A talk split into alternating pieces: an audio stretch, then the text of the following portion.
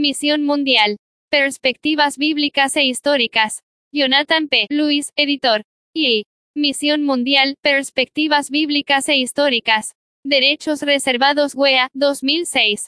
Publicado por Red Internacional de Capacitación Misionera. y MTN Alianza Evangélica Mundial. Se invita sugerencias y correcciones al texto por los usuarios. Favor enviar sus comentarios y anotaciones a info.fameteam.org. Derechos reservados. Esta publicación tiene todos los derechos reservados y se sujeta a las leyes internacionales. Se puede bajar el archivo para el uso personal. Se permite imprimir una copia para uso personal. Para utilizar copias del material con un grupo de estudiantes, solicite permiso por escrito. Favor especificar el número de copias que se harán y las condiciones bajo las cuales se utilizarán. Bajo ninguna circunstancia pueden utilizarse estos archivos para reproducciones comerciales de este material sin permiso por escrito de la Alianza Evangélica Mundial, sus agentes autorizados, y los que conservan sus derechos. Todos los pedidos al respecto pueden dirigirse a info.fameteam.org. Y Misión Mundial, Perspectivas Bíblicas e Históricas. Derechos Reservados WEA, 2006. Índice. Capítulo 1, Génesis de la Misión de Dios 1. Capítulo 2, Para la Gloria de su Nombre 25. Capítulo 3, Venga tu reino 57. Capítulo 4, La Iglesia en Misión 83. Capítulo 5, El Movimiento Cristiano Mundial 115. Capítulo 6, Iberoamérica en la Historia Misionera 143. CAPITULO 7, La Tarea Restante 171. IV. Misión Mundial, Perspectivas Bíblicas e Históricas. Derechos Reservados WEA, 2006. Prefacio a la tercera edición. El curso de misionología contenido en este tomo de Misión Mundial, Perspectivas Bíblicas e Históricas, es una actualización de los primeros siete capítulos de los tres tomos de Misión Mundial, un análisis del movimiento cristiano mundial, Luis, J. 1992, Unilit, Miami. El material originalmente se publicó en inglés bajo el título Perspectives on the World Christian Movement, Winter R. y Hawthorne, S. 1980, William Carey Library, Pasadera, sea, entre 1982-1985, este material fue traducido y adaptado al contexto latinoamericano, eventualmente siendo publicado como Misión Mundial en su primera edición en 1986, por Misiones Mundiales, precursora COM y BAM, Argentina. Los tomos fueron distribuidos por COM y BAM durante el proceso del Congreso Misionero Iberoamericano realizado en San Pablo, Brasil en noviembre de 19 1987. Durante los siguientes años, la obra fue distribuida a todos los países hispanos y actualmente está siendo utilizada para movilizar a la Iglesia, y en la capacitación de misioneros. La tercera edición de Misión Mundial pretende una actualización del contenido. Creemos que esta tercera edición seguirá supliendo un excelente material didáctico para la Iglesia hispanoamericana, inspirando una renovada visión por las misiones mundiales, una orientación al ministerio, y el envío de muchos misioneros a todas las naciones. Jonathan Lewis, editor noviembre de 2006. V. Misión Mundial, Perspectivas Bíblicas e Históricas. Derechos Reservados WEA, 2006. Instrucciones.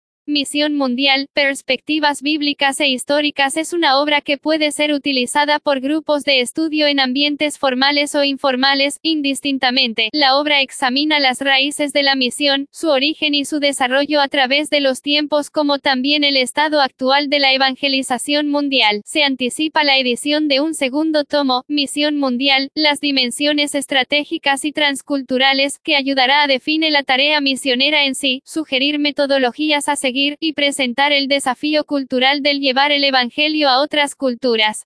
Este tomo contiene siete capítulos, que a su vez se dividen en tres lecciones que desarrollan temas relacionados entre sí. Muchas de estas unidades contienen artículos o extractos escritos por destacados misionólogos y eruditos de la Biblia. Las introducciones y resúmenes de cada capítulo proporcionan cohesión al material.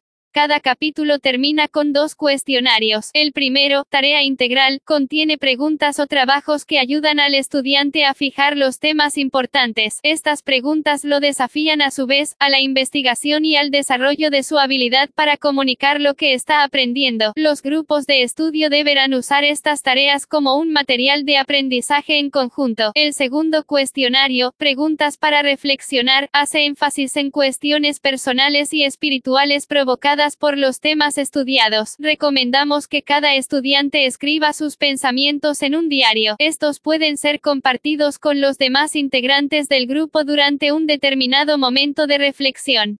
Reconocimientos.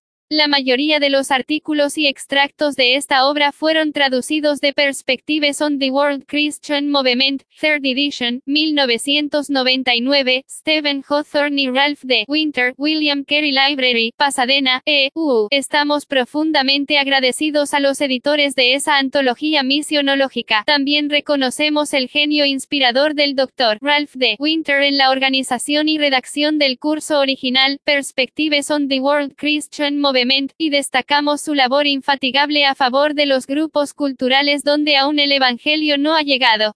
Los artículos de este manual han sido traducidos y usados con autorización. B.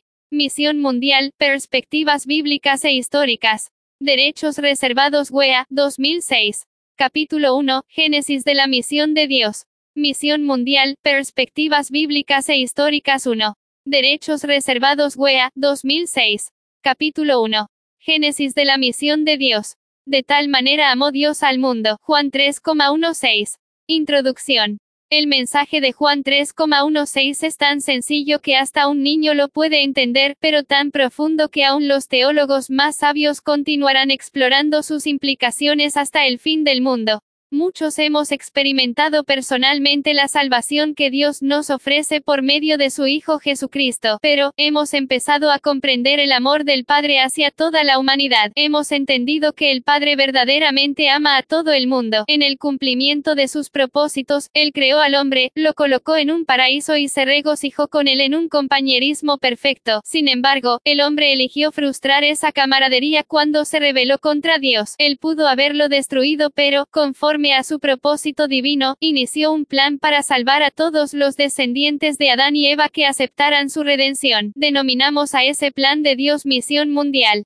En este capítulo consideraremos el principio de la misión mundial de Dios. En esta primera unidad, la misión de Dios, cimiento de la Biblia, comenzaremos reconociendo nuestra fuente principal de información acerca de esta misión. En la segunda unidad, están perdidos, procuraremos dirigirnos a un tema que afecta profundamente la motivación para realizar misiones. Finalmente, en la tercera unidad, que quiere Dios, nos fijaremos en el inicio del plan redentor de Dios. A. La misión de Dios, cimiento de la Biblia.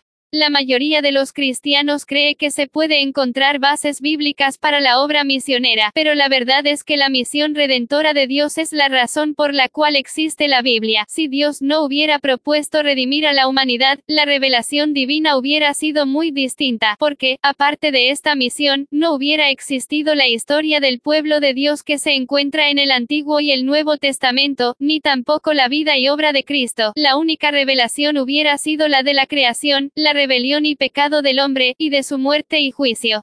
Gracias a Dios, Él propuso redimir a la humanidad. La Biblia es la historia de su misión mundial y de los medios que Él ha provisto para la salvación humana. La redención de toda la humanidad es el propósito de Dios, y su pueblo está muy involucrado en su plan liberador. La evangelización no es solamente una actividad buena, sino que es asociarse con Dios en sus propósitos divinos. Es aunarse a la visión de la profecía de Apocalipsis 11,15. Los reinos del mundo han venido a ser de nuestro Señor y de su Cristo, y Él reinará por los siglos de los siglos. Capítulo 1, Génesis de la misión de Dios. Misión mundial, perspectivas bíblicas e históricas 2. Derechos reservados WEA, 2006.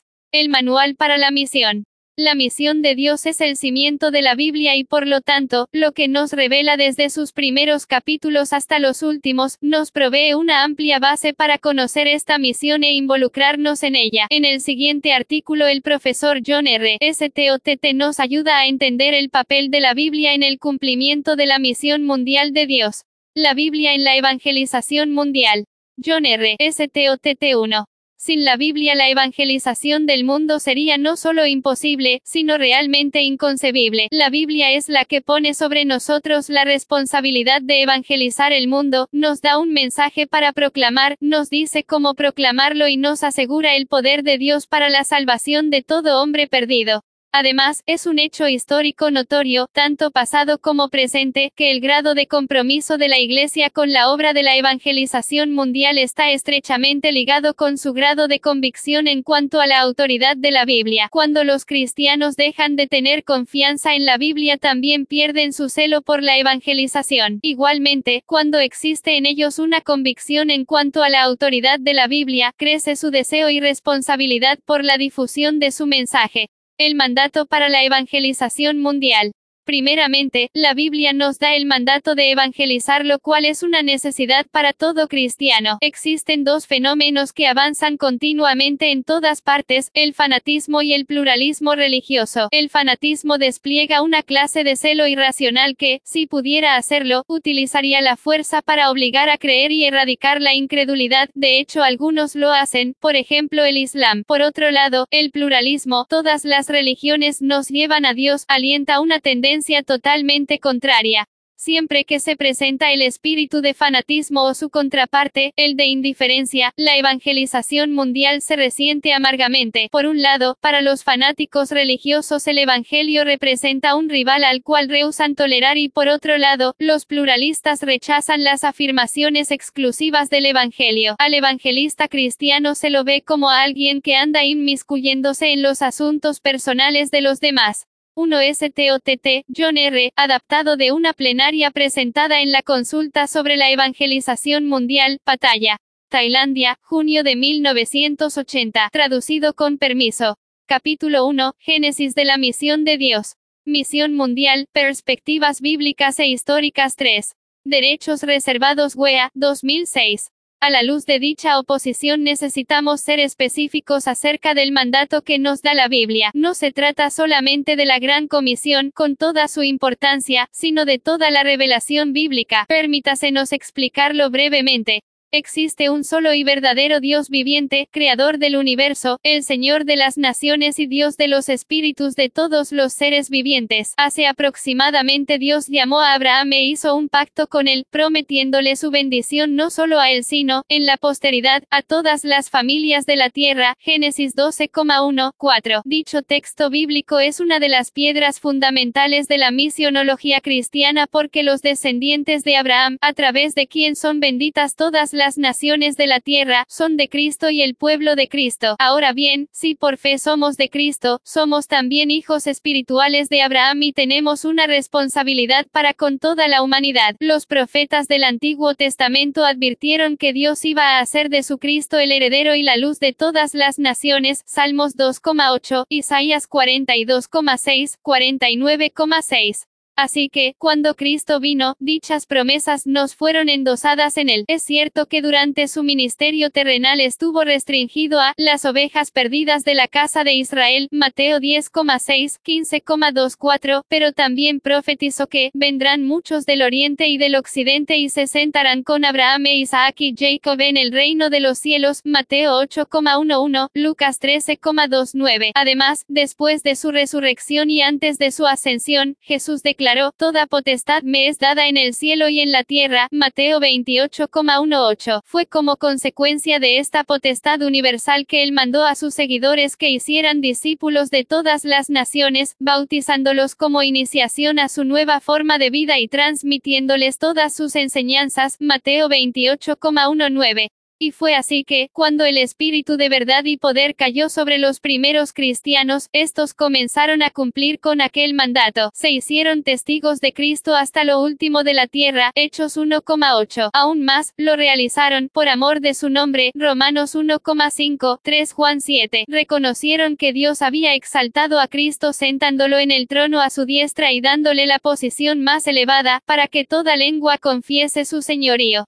Además, algún día, Él regresará gloriosamente para salvar, juzgar y reinar. Entonces, ¿qué ocupará el tiempo entre su primera y segunda venida? La misión mundial de la Iglesia. Jesucristo dijo que no vendría el fin de la historia hasta que el Evangelio alcanzara lo último de la tierra. Mateo 24,14, 28,20, Hechos 1,8. Estos dos eventos coincidirán. Por lo tanto, nuestro mandato para la evangelización mundial es la Biblia entera. Lo encontramos en la creación, debido a la cual todo ser humano es responsable ante Dios, en el carácter de Dios como Dios amoroso y compasivo, no deseando que ninguno perezca sino que todos se arrepientan, en las promesas de Dios que todas las familias de la tierra serán bendecidas en Abraham y que llegarán a ser la herencia del Mesías, en el Cristo de Dios, ahora exaltado con autoridad universal, para recibir lo oro universal en el Espíritu de Dios que da convicción de pecado, es testigo de Cristo e impulsa a la Iglesia hacia la evangelización, y en la Iglesia de Dios, la cual es una comunidad misionera internacional, bajo las órdenes de evangelizar hasta que Cristo regrese. La dimensión global de la misión cristiana es irresistible. Los individuos e iglesias que no están comprometidos con la evangelización mundial están contradiciendo, por ignorancia o desobediencia, una parte integral de su identidad cristiana. No se puede escapar al mandato bíblico para la evangelización del mundo. Capítulo 1. Génesis de la misión de Dios. Misión mundial, perspectivas bíblicas e históricas 4. Derechos reservados WEA, 2006. 1. Según STOTT, ¿qué relación directa existe entre el compromiso que tiene la Iglesia de evangelizar al mundo y las convicciones de la misma acerca de la autoridad de la Biblia? 2. Como demuestra STOTT que toda la revelación bíblica es en sí misma el mandato para la evangelización. El mensaje para la evangelización mundial. En segundo lugar, la Biblia nos proporciona el mensaje para la evangelización del mundo. El Pacto de Lausana II, Congreso Internacional de Evangelización Mundial, definió la evangelización en términos de la Escritura. El párrafo 4 comienza de la siguiente manera, evangelizar significa predicar las buenas nuevas de que Cristo murió por nuestros pecados y se levantó de entre los muertos conforme a las Escrituras y que, como Señor, ahora nos ofrece el perdón de nuestros pecados y el don liberador del Espíritu Santo a todos aquellos que se arrepienten y creen. Vemos así que nuestro mensaje proviene de la Biblia. Sin embargo, a medida que nos dirigimos a ella para hallar un fundamento para el mismo, nos enfrentamos con un dilema. Por un lado, se nos ha dado un mensaje ya definido, no tenemos que inventarlo, simplemente nos ha sido confiado como un depósito precioso, el cual, como mayordomos fieles, debemos guardar y dispensar a la casa de Dios y, por otro lado, dicho mensaje no se nos ha entregado a la manera de una simple y sencilla fórmula matemática sino que nos ha sido dado en una diversidad de formas, en las cuales se han utilizado una amplitud de ejemplos y metáforas. Por lo tanto, hay un solo evangelio, en el cual todos los apóstoles coincidieron, 1 Corintios 15,11, y Pablo aún se atrevió a llamar anatema a todo aquel, incluyéndose a sí mismo, que predicara un evangelio diferente del apostólico de la gracia de Dios, Gálatas 1,6, 8. Sin embargo, los apóstoles lo predican de maneras diversas, ahora sacrificio, el derrame y rociamiento de la sangre de Cristo, mesiánico, la presentación de la ley prometida de Dios, legal, el gran juez que declara justos a los injustos, personal, el Padre que se reconcilia con sus hijos descarriados, Salvador, el libertador celestial que viene a auxiliar a los desamparados, cósmico, el Señor del universo que reclama su dominio universal, y todo esto resulta tan solo una parte de todo lo que es.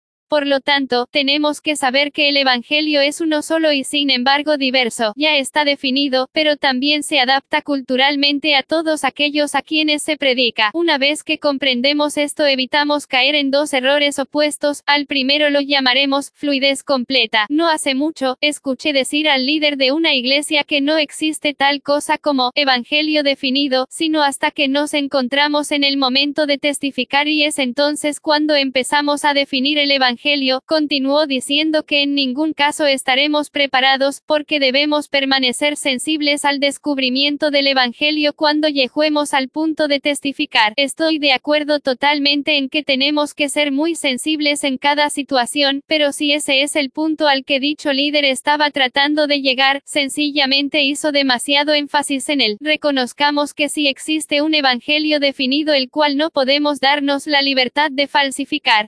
2. El Pacto de Lausana es una declaración de compromiso con la evangelización del mundo, elaborado por participantes en el Congreso Internacional de Evangelización Mundial, Lausana, Suiza, julio de 1974. Capítulo 1, Génesis de la misión de Dios. Misión Mundial, Perspectivas Bíblicas e Históricas 5. Derechos Reservados WEA, 2006.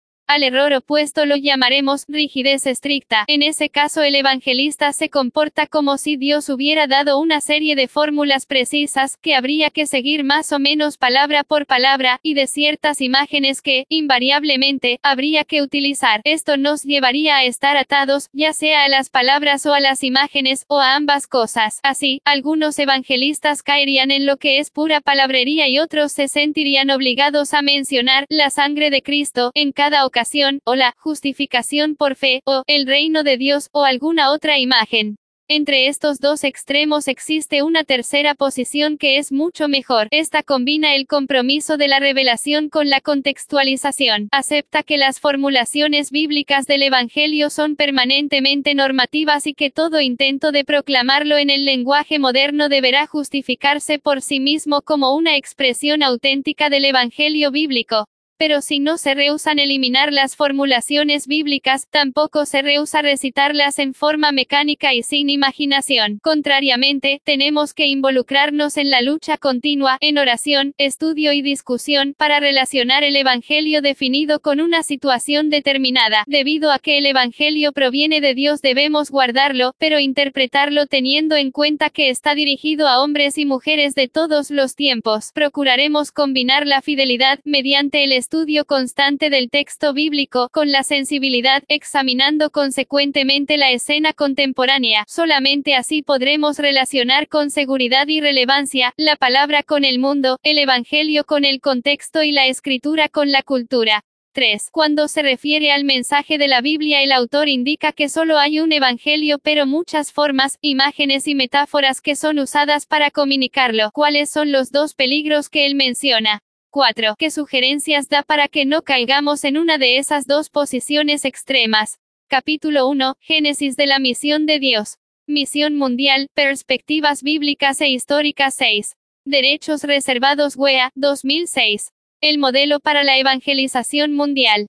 En tercer lugar, la Biblia nos proporciona el modelo para la evangelización del mundo. Además del mensaje que debemos proclamar, necesitamos un modelo para proclamarlo, ya que la Biblia no solamente contiene el Evangelio, sino que es el Evangelio, también nos proporciona el modelo. A través de su palabra Dios mismo está realmente evangelizando, es decir, está comunicado las buenas nuevas al mundo. Recordemos la afirmación de Pablo sobre Génesis 12,3 que, la escritura, dio de antemano la buena nueva a Abraham, Gálatas 3,8. Toda la escritura predica el Evangelio, Dios evangeliza a través de ella. Ahora bien, si aceptamos que la escritura es en sí una evangelización divina, es razonable suponer que podemos aprender de ella cómo predicar el Evangelio, considerando la forma en que Dios lo ha hecho. En el proceso de la inspiración bíblica Dios nos ha dado un modelo evangelístico hermoso. Lo que nos impacta de inmediato es la grandeza de la condescendencia de Dios. Había sublimado la verdad para revelarse a sí mismo y a su ungido, su justicia y su salvación completa. Decidió hacer tal revelación a través del vocabulario y la gramática del lenguaje, por medio del hombre, de conceptos y de las culturas humanas. Sin embargo, mediante dichos medios y conceptos humanos tan insignificantes, Dios estaba hablando su palabra.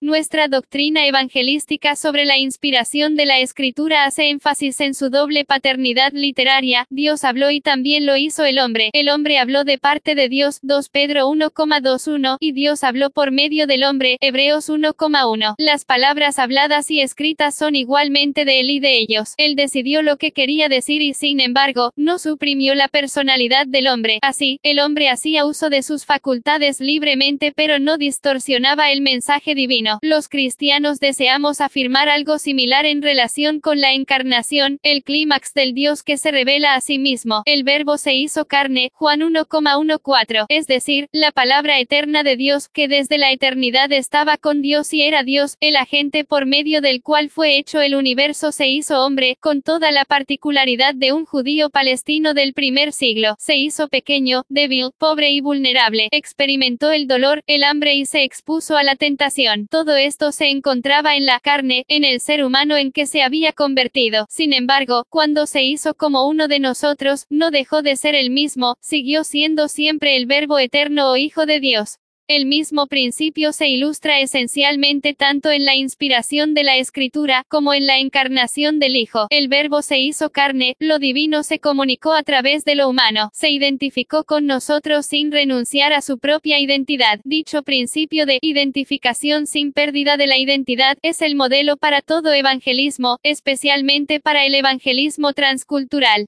Algunos rehusamos identificarnos con la gente a la cual decimos estar sirviendo. Seguimos siendo nosotros mismos y no nos convertimos en uno de ellos. Permanecemos apartados. Nos aferramos desesperadamente a nuestra propia herencia cultural con la idea equivocada de que es una parte indispensable de nuestra identidad. No queremos alejarnos de ella, y, no solamente mantenemos nuestras costumbres con fiera tenacidad, sino que tratamos a la herencia cultural de nuestra tierra adoptiva sin el respeto que merece. Por lo tanto, nos vemos envueltos en la práctica de una clase de doble imperialismo cultural, imponiendo nuestras propias costumbres a otros y despreciando las de ellos. Pero esa no fue la forma en que Cristo actuó. Él se despojó de su propia gloria y se humilló a sí mismo para servir. Capítulo 1. Génesis de la misión de Dios. Misión mundial, perspectivas bíblicas e históricas 7. Derechos reservados WEA, 2006. Otros mensajeros transculturales del Evangelio cometen el error opuesto, determinan identificarse con la gente a la cual son enviados de tal forma, que renuncian a sus propios valores y normas cristianas. Tampoco esa fue la forma como Jesús actuó ya que al hacerse hombre no dejó de ser divino. El pacto de Lausana expresa dicho principio en las siguientes palabras, los evangelistas de Cristo deberán buscar humildemente el despojarse a sí mismos de toda autenticidad personal, para convertir en servidores de otros. Párrafo 10.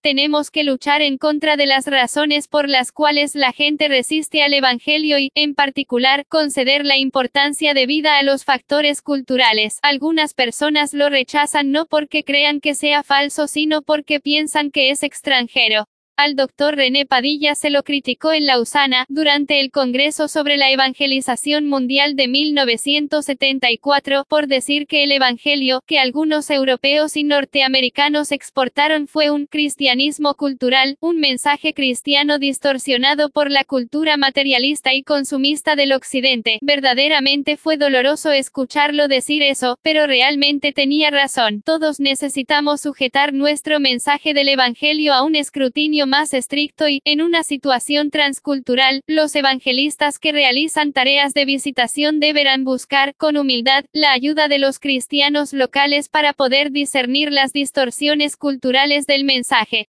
Otros rechazan el Evangelio porque creen que es una amenaza a su propia cultura. Es un hecho que Cristo reta a todas las civilizaciones. Cada vez que presentamos el Evangelio a los budistas, judíos, musulmanes, secularistas o marxistas, Jesucristo los confronta con su demanda de deshacerse de todo aquello que los comprometa con otras doctrinas para reemplazarlo por la suya. Él es el Señor de toda persona y de toda cultura. Esa amenaza, esa confrontación no puede evitarse, pero, analizando la situación, el Evangelio que proclamamos, presenta a las personas alguna otra amenaza innecesaria, debido a que demanda la abolición de costumbres inofensivas, o presenta la apariencia de ser destructivo del arte, la arquitectura, la música o los festivales nacionales, o estamos demasiado orgullosos de nuestra propia cultura y, por lo tanto, estamos culturalmente ciegos.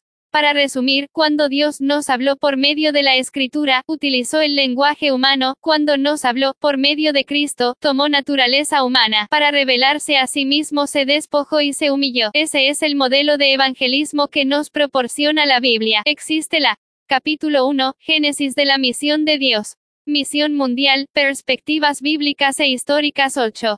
Derechos reservados WEA, 2006 autonegación y la humillación en todo evangelismo auténtico, sin esto, contradecimos al Evangelio y no presentamos bien al Cristo que proclamamos. 5. En esta parte, STOT te indica nuevamente dos posiciones extremas que nos pueden hacer fallar como mensajeros del Evangelio. Explique con sus propias palabras cuáles son esos dos errores. 6. ¿Cuál es el modelo de evangelización que nos proporciona la Biblia? A continuación lea la sección final del artículo de STOTT. El poder para la evangelización mundial. En cuarto lugar, la Biblia nos garantiza el poder para la evangelización del mundo. No es necesario hacer énfasis en la necesidad que tenemos de recibir poder, ya que sabemos acerca de la debilidad e insuficiencia de los recursos humanos en comparación con la magnitud de la tarea que tenemos que realizar. También sabemos de la dureza y de las defensas del corazón del hombre, y peor aún, conocemos acerca de la realidad personal, la malevolencia y el poder del diablo y de las fuerzas demoníacas que están a su mando. La gente demasiado sofisticada puede ridiculizar nuestra convicción y hasta verla como una caricatura, pero nosotros los cristianos evangélicos debemos tener la fe suficiente para creer lo que enseñaron Jesús y los apóstoles. Para nosotros es una gran verdad lo que dice Juan cuando expresa, el mundo entero está bajo el maligno, 1 Juan 5,19, porque, en tanto Cristo no los libere y los traslade a su reino, todo hombre y toda mujer son esclavos de Satanás. Podemos también observar el poder del maligno en el mundo actual, en la oscuridad de la idolatría y en el temor a los espíritus, en la superstición y el fatalismo, en la devoción a dioses que no son dioses, en el materialismo egoísta del occidente, en la proliferación del comunismo ateo y de los cultos irracionales, en la violencia y agresividad y en la desviación, tan difundida, de toda norma de verdad y bondad. Todo esto es la obra de aquel que la escritura llama mentiroso, engañador, acusador y homicida. Por lo tanto, la conversión y la regeneración cristianas continúan siendo milagros de la gracia de Dios, son la culminación de la lucha entre Cristo y Satanás o, en una descripción vívidamente apocalíptica, entre el Cordero y el Dragón. El saqueo de la casa del hombre fuerte, Mateo 12,29, es posible solo porque éste ha sido atado por aquel que es aún más fuerte y por quien, a través de su muerte y resurrección, ha deshecho y destruido las obras y principados de los poderes del mal. Mateo 12,27, 29, Lucas 11,20, 22, Colosenses 2,15. ¿Cómo podremos, pues, tomar posesión de la victoria en Cristo y derribar las obras del diablo? Dejemos que Lutero nos dé la respuesta a esta pregunta. Ein Wortelein Willy H. N. Follen, una pequeña palabra lo derribará. Hay poder en la palabra de Dios y en la predicación del Evangelio. Quizás la expresión más dramática en cuanto a esto en el Nuevo Testamento se encuentra en 2 Corintios 4. Pablo describe allí al Dios de este siglo, quien ha cegado las mentes de los incrédulos para que no les resplandezca la luz del Evangelio de la gloria de Cristo, versículo 4. Si las mentes están cegadas, ¿cómo podrán entonces ver? Solo mediante el poder creador de la palabra de Dios, porque Dios fue quien dijo, y brille la luz en las tinieblas, la cual a. Capítulo 1, Génesis de la misión de Dios. Misión mundial, perspectivas bíblicas e históricas 9. Derechos reservados WEA, 2006 alumbrado en nuestros corazones para iluminación del conocimiento de la gloria de Dios en la faz de Jesucristo. Versículo 6. Así que, vemos como el apóstol compara el corazón no regenerado con el caos original de la oscuridad y atribuye la regeneración al mandato divino, sea la luz. Si Satanás ciega las mentes de los hombres y Dios brilla en el corazón de la gente, ¿cómo podemos nosotros contribuir a dicho encuentro? ¿No sería más fácil que nos retirásemos del campo de batalla y permitiéramos que ellos dirijan la situación? No, esa no es la conclusión a la que llega Pablo.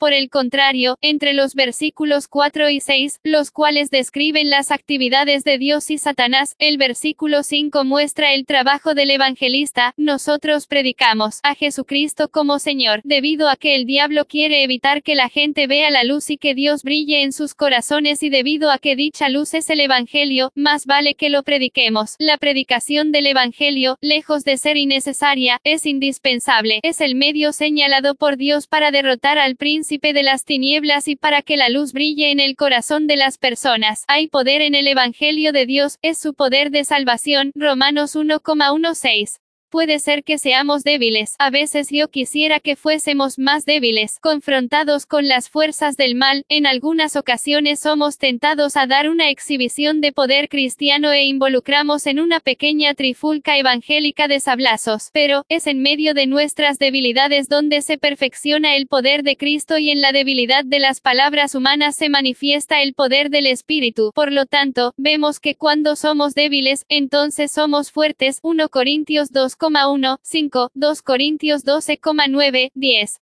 Dejemos que fluya por el mundo. No consumamos nuestras energías argumentando acerca de la palabra de Dios, más bien, empecemos a usarla. Ella demostrará su origen divino mediante su poder divino. Dejémosla fluir en el mundo. Si cada misionero y evangelista cristiano proclama el Evangelio bíblico con fidelidad y sensibilidad, y si todo predicador cristiano es un fiel expositor de la palabra de Dios, entonces ésta desplegará su poder salvador.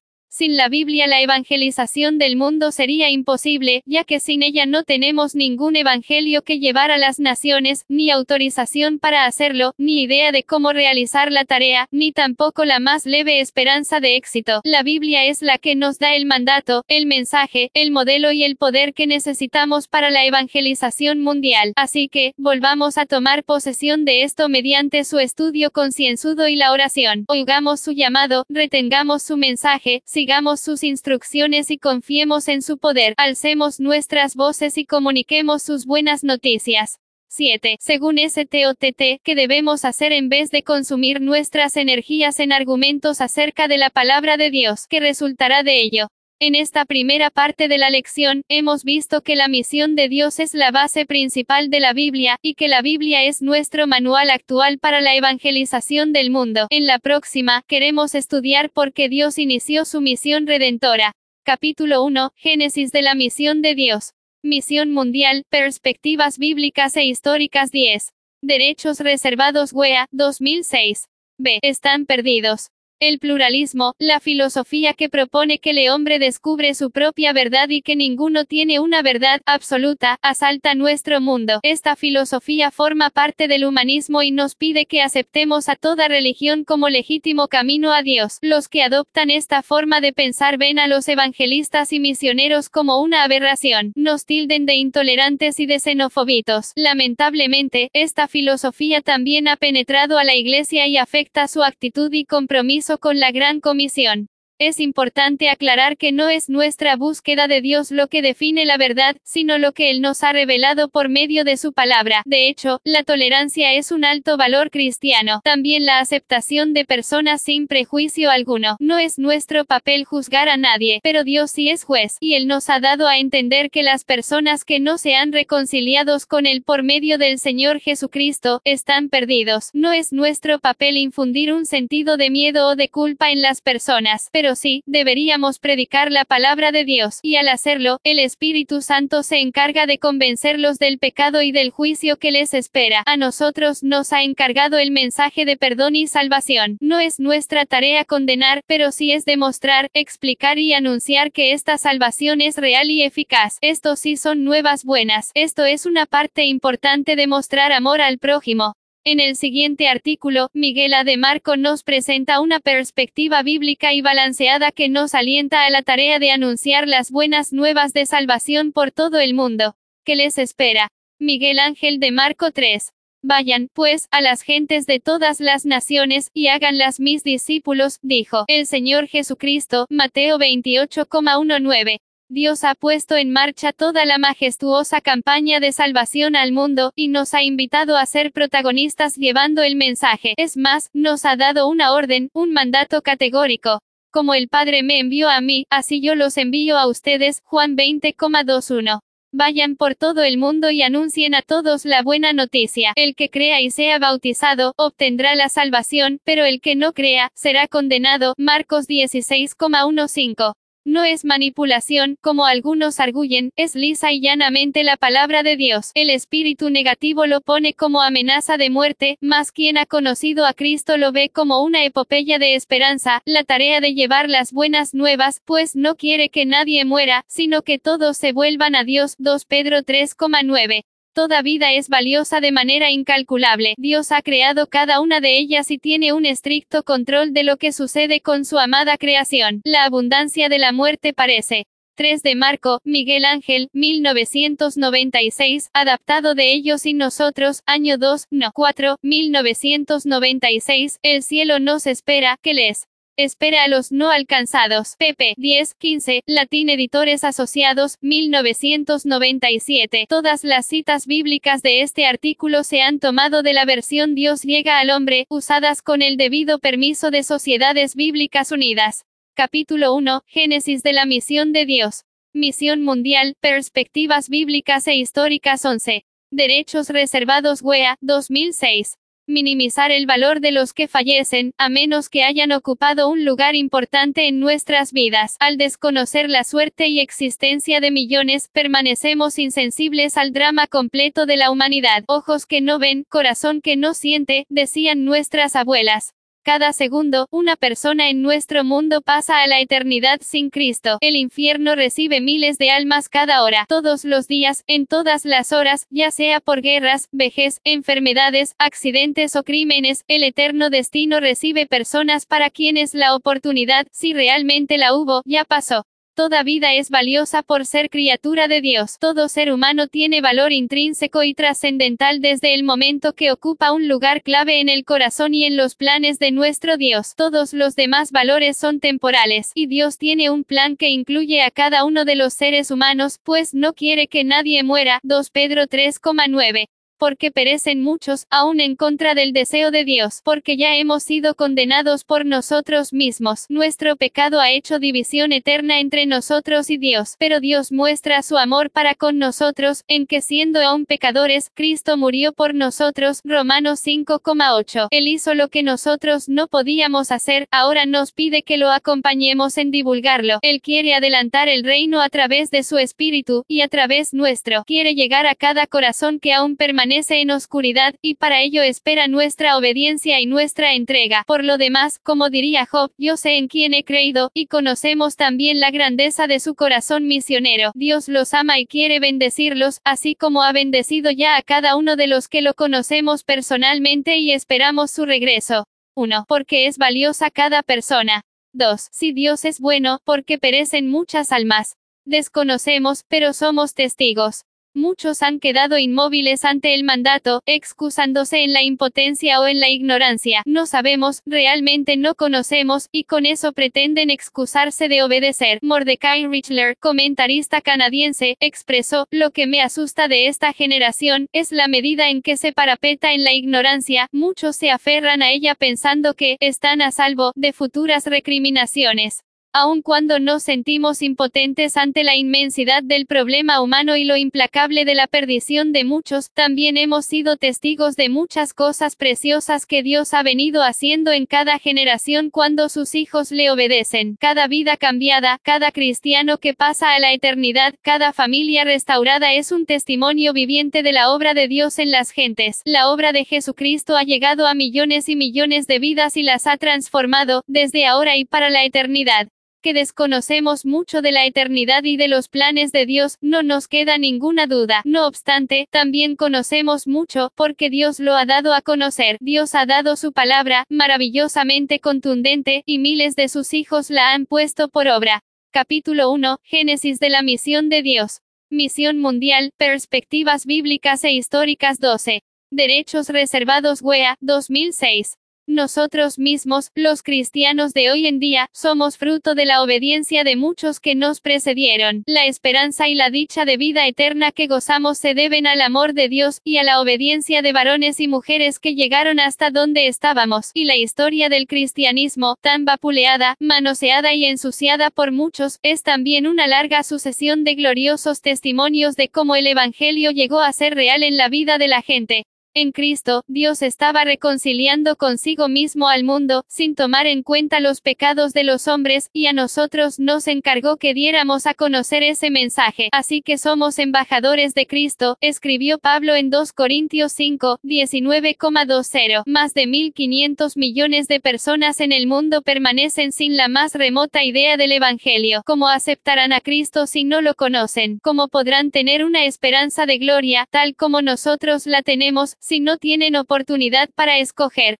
La misión nace en el corazón de Dios. Dios tiene un corazón misionero, y en su propio seno planificó toda la obra de la redención del hombre. Juan 3,16 dice, Pues Dios amó tanto al mundo, que dio a su Hijo único, para que todo aquel que cree en él no muera, sino que tenga vida eterna.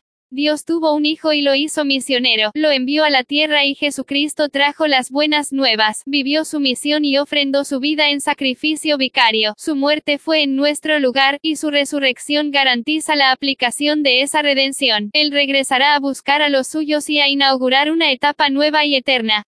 Cuando uno recorre las páginas de la Biblia puede ver desde sus inicios el deseo ferviente en el corazón de Dios de rescatar, perdonar y restaurar a los hombres, de bendecir a todas las familias de la tierra, de manifestar su bendición sobre todo pueblo y nación. Por medio de ti bendeciré a todas las familias del mundo, le dijo a Abraham, Génesis 12, 3b fue el quien no solo envió profetas a Israel sino también a predicar a otros pueblos, Amos, Jonás, Naum, Isaías, etc. Y aun cuando era inminente el castigo sobre Moab, el mismo Dios clama, mi corazón pide socorro para Moab, por eso lloro, y derramo lágrimas, mi corazón se estremece como un arpa por Moab y por Kir, Areset, Isaías 15,5, 16, 9,11.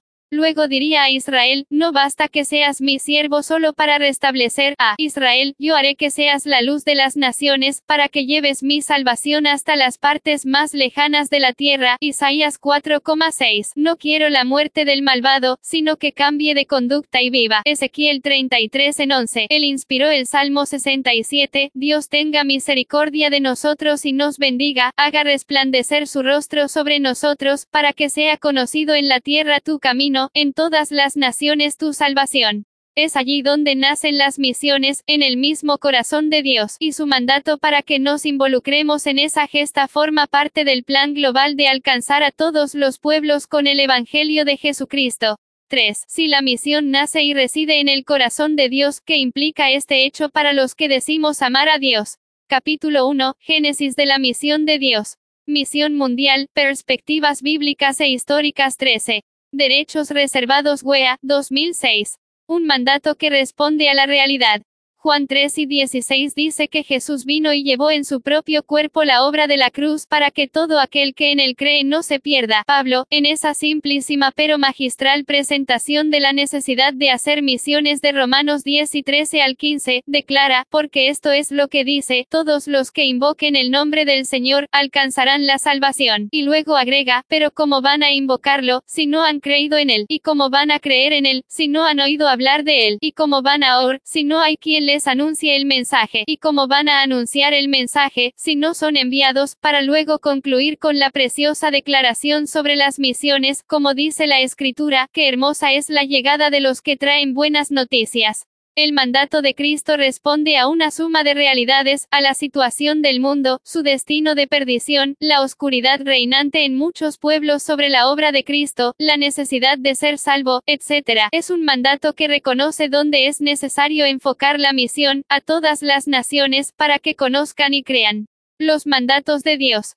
La gran comisión es específica, debido a que la inercia de nuestra vida no nos lleva naturalmente a las misiones. Es por eso que Dios da la orden. No tenemos mandatos de amar a nuestros amigos, sino a nuestros enemigos. Jesús, reconociendo la tendencia de la naturaleza humana, hizo referencia a lo obvio en este sentido. Lea Mateo 5,44 al 48. De igual manera, no tenemos mandatos para ocuparnos de nosotros mismos sino de nuestro prójimo en necesidad. No tenemos mandatos de amar a nuestros novios, sino a nuestro cónyuge, después de varios años de vivir juntos. No hay mandatos a obtener propiedades, sino a compartir las que tenemos. Y no hay ordenanzas hacia la pereza, sino a trabajar, para compartir con los necesitados el fruto de nuestras manos. De igual forma, no hay un mandato de meramente disfrutar la salvación, sino a compartirla con aquellos que aún no han tenido acceso a ella. Al dar tan enfático mandato, Dios reconoce que de la propia naturaleza naturaleza humana no saldrá el camino hacia la misión. Por eso el Señor ha hablado, Él ha dado su gran comisión para que su pueblo camine en obediencia. Creo yo, dijo Guillermo Kerry ante una asamblea de líderes cristianos que debatían sobre el ministerio, que debemos obedecer a la palabra de Dios, y si allí dice que debemos ir a los perdidos, pues entonces nuestra parte es cumplirlo.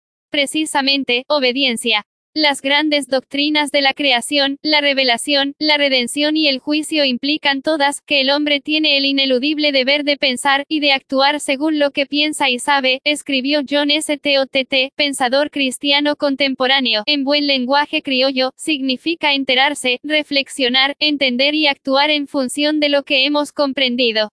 Una misionera inglesa llamada Gladys Aylward vivía y ministraba en la China, convencida de que Dios amaba tanto a los tibetanos lejanos como a los chinos que tenía a su lado, emprendió un viaje para predicar el Evangelio a los lamas, sacerdotes del budismo, del Tíbet. Después de muchas penurias llegó con su acompañante hasta un desolado paraje, un lugar aislado de todo el mundo conocido. Desde hace mucho los esperamos para que nos hablen de ese Dios que ama, fue la frase con que los recibió el primer sacerdote sacerdote que vieron allí. Luego otros dos les dijeron, ¿quiere explicarme cómo y por qué murió? ¿Podría decirme por qué me pudo amar? Estos hombres jamás dudaron que Dios los amaba, relata Aylward. Ellos habían recibido. Capítulo 1, Génesis de la misión de Dios. Misión mundial, perspectivas bíblicas e históricas 14. Derechos reservados WEA, 2006 tiempo atrás una copia de los Evangelios y allí leyeron Juan 3,16, lo cual los dejó asombrados. También leyeron, y de por todo el mundo y predicad el Evangelio. La misionera cuenta que el principal del monasterio le dijo, ante esa orden, entonces, alguien tenía que venir a decirnos más acerca de ese maravilloso Dios. Todo lo que teníamos que hacer era esperar, y cuando Dios lo enviara, estar listos para recibirlo.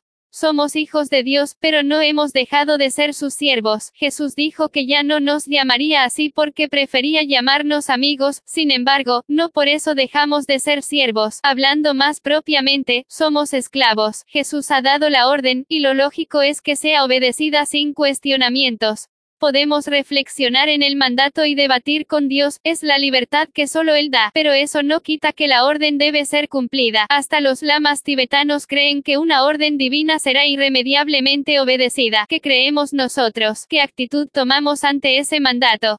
Hace unos 15 años atrás me encontraba en un grupo de trabajo de unos 80 pastores, en el cual se debatía acerca de cómo trabajar mancomunadamente para saturar con el Evangelio a mi país, Argentina. Comenzamos hablando de las causas por las cuales, después de, de haber llegado el mensaje a esas tierras, todavía había tanto por hacer. Las razones esgrimidas fueron muchas, hasta que de pronto un joven pastor se puso de pie, y dijo, tal vez debamos reconocer que la razón principal ha sido la desobediencia de muchos de nosotros al mandato de Jesús. Todo quedó en silencio. Los presentes miraron a este joven colega y después bajaron sus cabezas. Luego de varios e incómodos segundos, el coordinador del grupo dijo, bueno, seguimos mañana. Abraham tuvo la promesa de ser protagonista de toda la gesta de salvación, debido a su obediencia. En Génesis 22,18 leemos, En tu simiente serán benditas todas las naciones de la tierra, por cuanto obedeciste a mi voz. Esto también se puede leer de la siguiente forma, puesto que fuiste obediente, decreto que sea de tu descendencia de donde saldrá la bendición que alcanzará a cada grupo étnico de todo el globo terráqueo. Dios cumplirá su plan, pero nuestra obediencia es un factor clave. Podemos discutir y racionalizar mucho sobre las misiones, nada nos impide pensar y dialogar, pero mientras, vayamos, enviemos, apoyemos, intercedamos, sirvamos, y prediquemos. 4. Si el ir es mandato, ¿quién es responsable por el hecho de que todavía hay millones que no han tenido la oportunidad de escuchar el Evangelio? Compasión se ha sostenido que la compasión no debe ser la motivación real que nos impulsa las misiones, ya que nada de lo que nace en el corazón del hombre puede ser bueno en sí mismo. Personalmente creo que es una forma de perder tiempo en discusiones y vanas filosofías, en lugar de aceptar una acuciante realidad. Muchas emociones que nacen en el corazón humano son vanas, pero muchas otras nacen por la obra del Espíritu Santo, redarguyéndonos y mostrándonos por un lado la palabra, y por otro la dura realidad de el mundo en que vivimos, que hayamos caído en pecado no le impide a Dios hacernos vibrar en compasión por los perdidos y sufrientes. Marcos 6,34 nos dice que Jesús desembarcó y vio a la multitud, y capítulo 1, Génesis de la misión de Dios. Misión mundial, perspectivas bíblicas e históricas 15. Derechos reservados WEA, 2006. Entonces tuvo compasión de ellos, porque estaban como ovejas sin pastor, y comenzó a enseñarles, Dios quiere que veamos lo que sucede a nuestro alrededor y que nuestro corazón responda tal como el suyo lo hizo, como el Padre me envió a mí, así yo los envío a ustedes. Juan 20,21.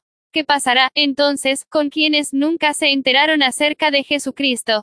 La palabra de Dios nos dice que Él gobernará a los pueblos del mundo rectitud e igualdad, Salmo 98,9, y que todo ser humano pasará frente a su suprema corte, 2 Timoteo 4,1. Dios no condenará a una persona por rechazar a un Cristo del que nunca escuchó hablar. No obstante, la palabra de Dios es final, definitiva al decir que el Evangelio es una buena noticia de salvación que irrumpe en un mundo ya caído, ya condenado. La palabra de Dios dice que quien no cree en Jesús Cristo ya está condenado por algo más elemental, por algo previo, todos han pecado y están lejos de la presencia gloriosa de Dios. Romanos 3,23.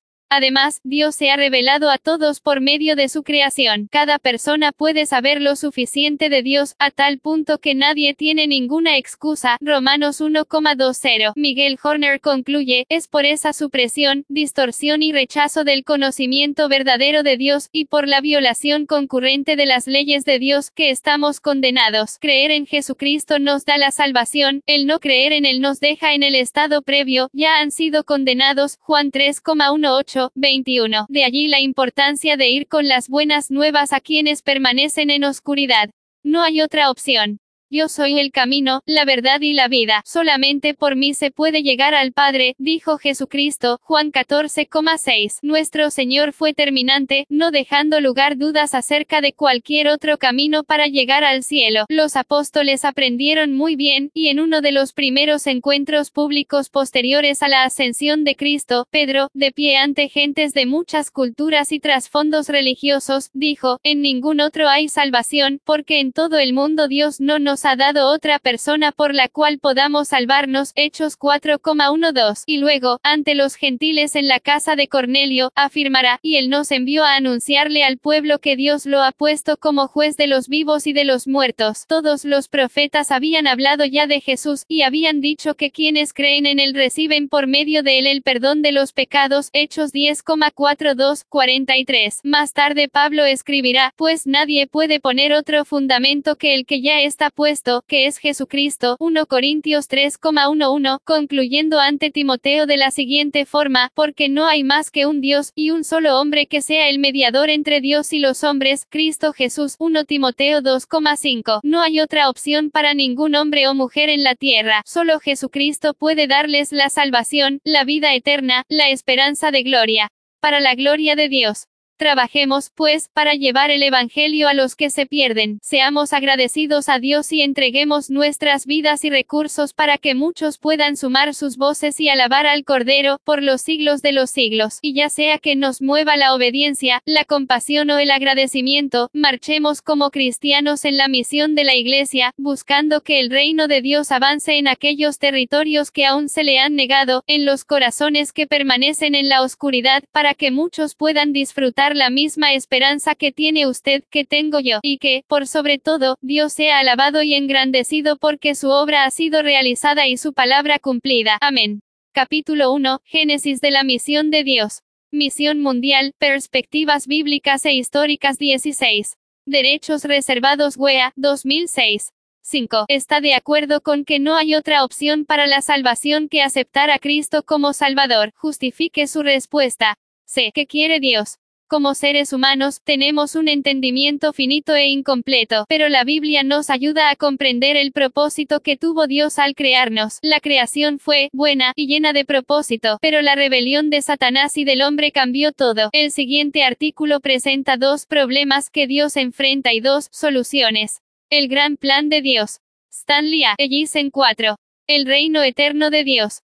La Biblia describe a Dios como Rey eterno, Jehová es Rey para siempre, Salmos 10,16. También declara su soberanía sobre todas las cosas, Salmos 103,19. Siendo infinito, se encuentra en todas partes, por lo tanto, en todo momento y en todo lugar, en las vastas riquezas de su universo, Dios está en total control de todo. Dios nunca ha comprometido la prerrogativa suprema de su señorío. El hacer una cosa semejante lo reduciría a ser menos que Dios. Es necesario reconocer su soberanía absoluta si queremos tener una visión adecuada acerca de su reino. La obra de su creación, con todos sus riesgos aparentes, es el resultado de su soberanía.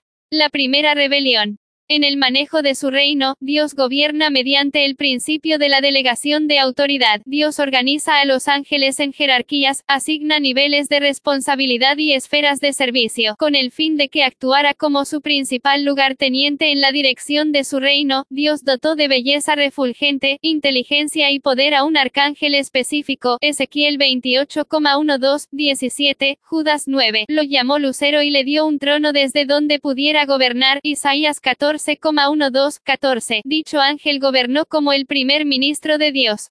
No aparece registrada la duración de dicho arreglo tan armonioso del pasado. Habiendo sido dotado de libre albedrío, la prueba crucial era su fidelidad a la voluntad de Dios. Esa prueba le llegó a Lucero cuando optó por alabarse a sí mismo en razón de los rasgos de belleza que le fueron conferidos por Dios. Deslumbrado por su propia grandeza, declaró su independencia y presumió ser semejante al Altísimo. Isaías 14,14. En ese momento de decisión él mismo se arrojó fuera del eje estabilizador de la voluntad de Dios e inició la gran caída al olvido de un ser sin Dios. Su decisión fue final y nunca se arrepintió de ella. Sin embargo, Satanás no fue el único en su elección. Es evidente que fue seguido por una tercera parte de los ángeles del cielo, Apocalipsis 12,4, 7, lo cual permite presuponer la 4 Ellison, Stanley A. Biography of a Great Planet, Tyndale House Publishers Wheaton, Il 1975, Pax 16, 26.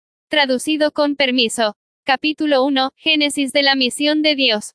Misión mundial, perspectivas bíblicas e históricas 17. Derechos reservados WEA, 2006 capacidad persuasiva de su liderazgo. Con dicha multitud de rebeldes Lucero formó su propio reino, el falso reino de las tinieblas. Su nombre fue cambiado por el de Satanás, adversario, de acuerdo con su conducta. Si Dios es soberano, porque no destruyó de inmediato a ese rebelde tan astuto? porque no llevó a cabo una ejecución en masa de toda esa horda de ángeles desobedientes? O, cuando menos, porque no los encerró para siempre en los abismos del infierno? La respuesta es que Dios tiene planeado hacer eso, pero temporalmente está utilizando a dichos rebeldes para lograr otro propósito. Dios tiene un gran plan en el desarrollo de su programa. No es un plan rígido en el cual Él se ha encasillado, sino que es flexible a los cambios y resultados que la batalla presente. Tan profunda es su soberanía que es capaz de hacer que la ira de los hombres lo alabe y que sus enemigos lo sirvan. Salmo 76,10. La ironía devastadora para sus adversarios es que terminan por servirle a pesar de ellos mismos. Encadenó a algunos de los ángeles caídos hasta el día del juicio y a otros les ha permitido una libertad limitada hasta que se logre su propósito final.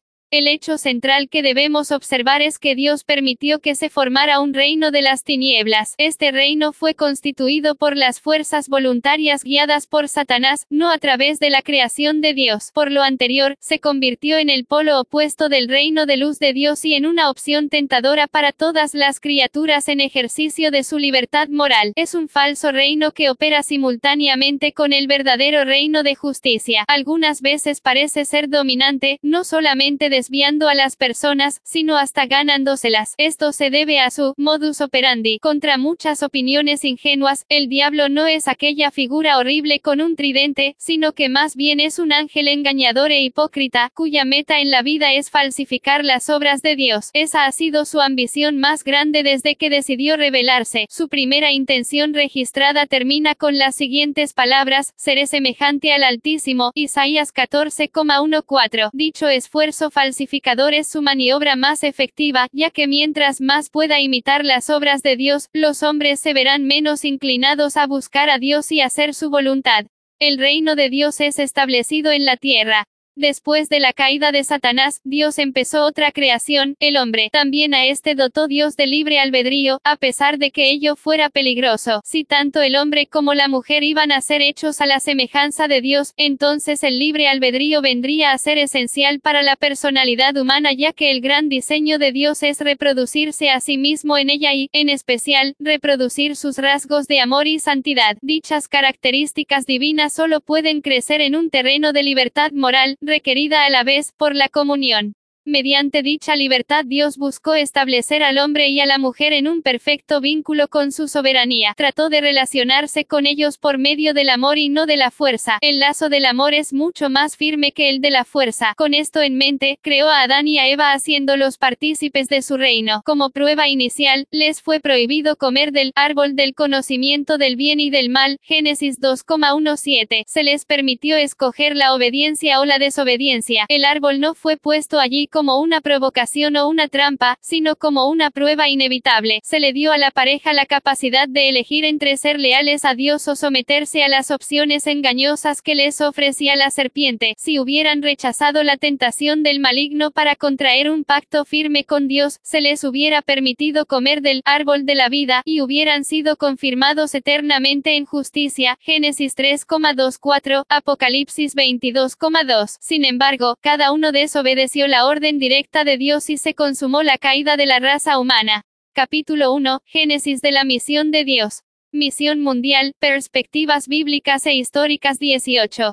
Derechos reservados WEA, 2006. Mediante esa acción deliberada declararon su independencia de la voluntad de Dios y su adhesión al reino de las tinieblas de Satanás. La causa de dicho desastre no fue el árbol, ni tampoco la serpiente o el diablo detrás de esta, Apocalipsis 12,9, sino que ellos propiciaron la ocasión para que los dos expresaran su libre albedrío con relación a la voluntad de Dios. La causa del desastre fue su decisión. Fracasaron en la prueba de su lealtad y por ello cayeron, junto con el ejército de los ángeles caídos anteriormente. Aparentemente esta segunda caída de la creación da el aspecto de haber acabado con las esperanzas de Dios de extender su reino a agentes morales. Al hombre se le dieron las responsabilidades cósmicas de ejercer dominio sobre la tierra, pero la realidad fue que no se le podía confiar ni un trozo de fruta. Sería dicho don la ruina suicida de toda la raza humana. Lo cierto es que daba la apariencia de ser contraproducente para los propósitos de Dios, ya que el pecado aparentaba levantarse como vencedor. Los dos problemas resumidos. Hasta este punto el conflicto puede resumirse en dos problemas que Dios adquirió en el proceso creativo. Uno es que su lugarteniente, Satanás, falló e inició un reino falso, robando la lealtad de un gran contingente de ángeles y el otro es que el hombre, hecho a imagen de Dios, también falló y cayó en un estado de pecado y desintegración personal. Por lo tanto el reino de Dios fue dividido y usurpado parcialmente. La pregunta que se hace con mucha frecuencia es, ¿por qué Dios se tomó la molestia de llevar a cabo el plan de salvación? ¿Por qué no destruyó todo y comenzó nuevamente? Claro que eso no estaba dentro de su plan soberano, ni tampoco sería una solución real al gran reto que presentaba la doble rebelión. Dios no solamente se levantó al reto incidental del pecado, sino que su gran misericordia inició un programa que redimiría maravillosamente a los pecadores. En dicho plan Dios se dirigió hacia dos problemas, 1. Cómo restablecer su reino usurpado y 2. Cómo propiciar la redención para toda la humanidad. La solución que Dios buscaba no podía tratar con ambos problemas de una manera separada. Por lo tanto, diseñó un plan por medio del cual la victoria sobre el reino falso proporcionara salvación para la humanidad. No podía lograrse por un simple despliegue de fuerza divina. La respuesta no estaba en hacer sonar el látigo, el cataclismo, e incluso el juicio, serían pospuestos. Requería de la acción y del poder de su mayor atributo, el amor. 1. Este artículo comienza afirmando la soberanía eterna de Dios, Satanás, y luego el hombre, han disputado esa soberanía y Dios lo ha permitido. Sin embargo, esta rebelión ha presentado un doble problema para Dios. Haga un resumen de los dos aspectos de este problema. El reino de Dios y sus programas redentores. Cuando Adán y Eva pecaron por primera vez, Dios inició su juicio para con la serpiente, Génesis 3,14. En dicho juicio también dio el prototipo del Evangelio, anunciando el propósito redentor del hombre. A la serpiente le dijo, y pondré enemistad entre ti y la mujer, y entre tu simiente y la simiente suya, esta te herirá en la cabeza, y tú le herirás en el calcañar. Dicho mensaje era obviamente para el hombre así como para Satanás y quizás aún más, Dios profetizó que después de una enemistad recíproca surgirían dos encuentros violentos. La capítulo 1, Génesis de la misión de Dios.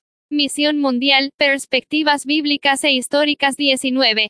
Derechos reservados WEA, 2006 cabeza de la serpiente sería aplastada por la simiente de la mujer y el calcañar de la simiente de ella sería dañado por la serpiente. Los dos personajes de este conflicto posteriormente serían declarados como Cristo, la simiente de la mujer, Gálatas 4,4, y Satanás, llamado la serpiente antigua, Apocalipsis 20,2. Mediante el análisis de estos dos encuentros violentos nos damos una idea del plan de Dios con respecto a Satanás y al hombre. La primera frase, esta te herirá en la cabeza, fue un anuncio de que Cristo destruirá al diablo. Cristo mismo mencionó que él ataría a Satanás, el hombre fuerte, de este sistema mundial, y lo echaría fuera. Mateo 12,29, Juan 12,31. La muerte de Cristo en la cruz proporcionó el medio para la aniquilación final de Satanás ya que, el que construye el cadalso también colgará de él, y con el juicio final del diablo, también el falso reino, obra de él, será destruido. Esto último, claro está, todavía no ocurre, sino que sucederá después del reinado milenial de Cristo. Todo este proceso, mediante el cual Dios reclama su autoridad sobre todos los reinos y detiene por completo toda rebelión, se puede denominar como el programa del reino de Dios.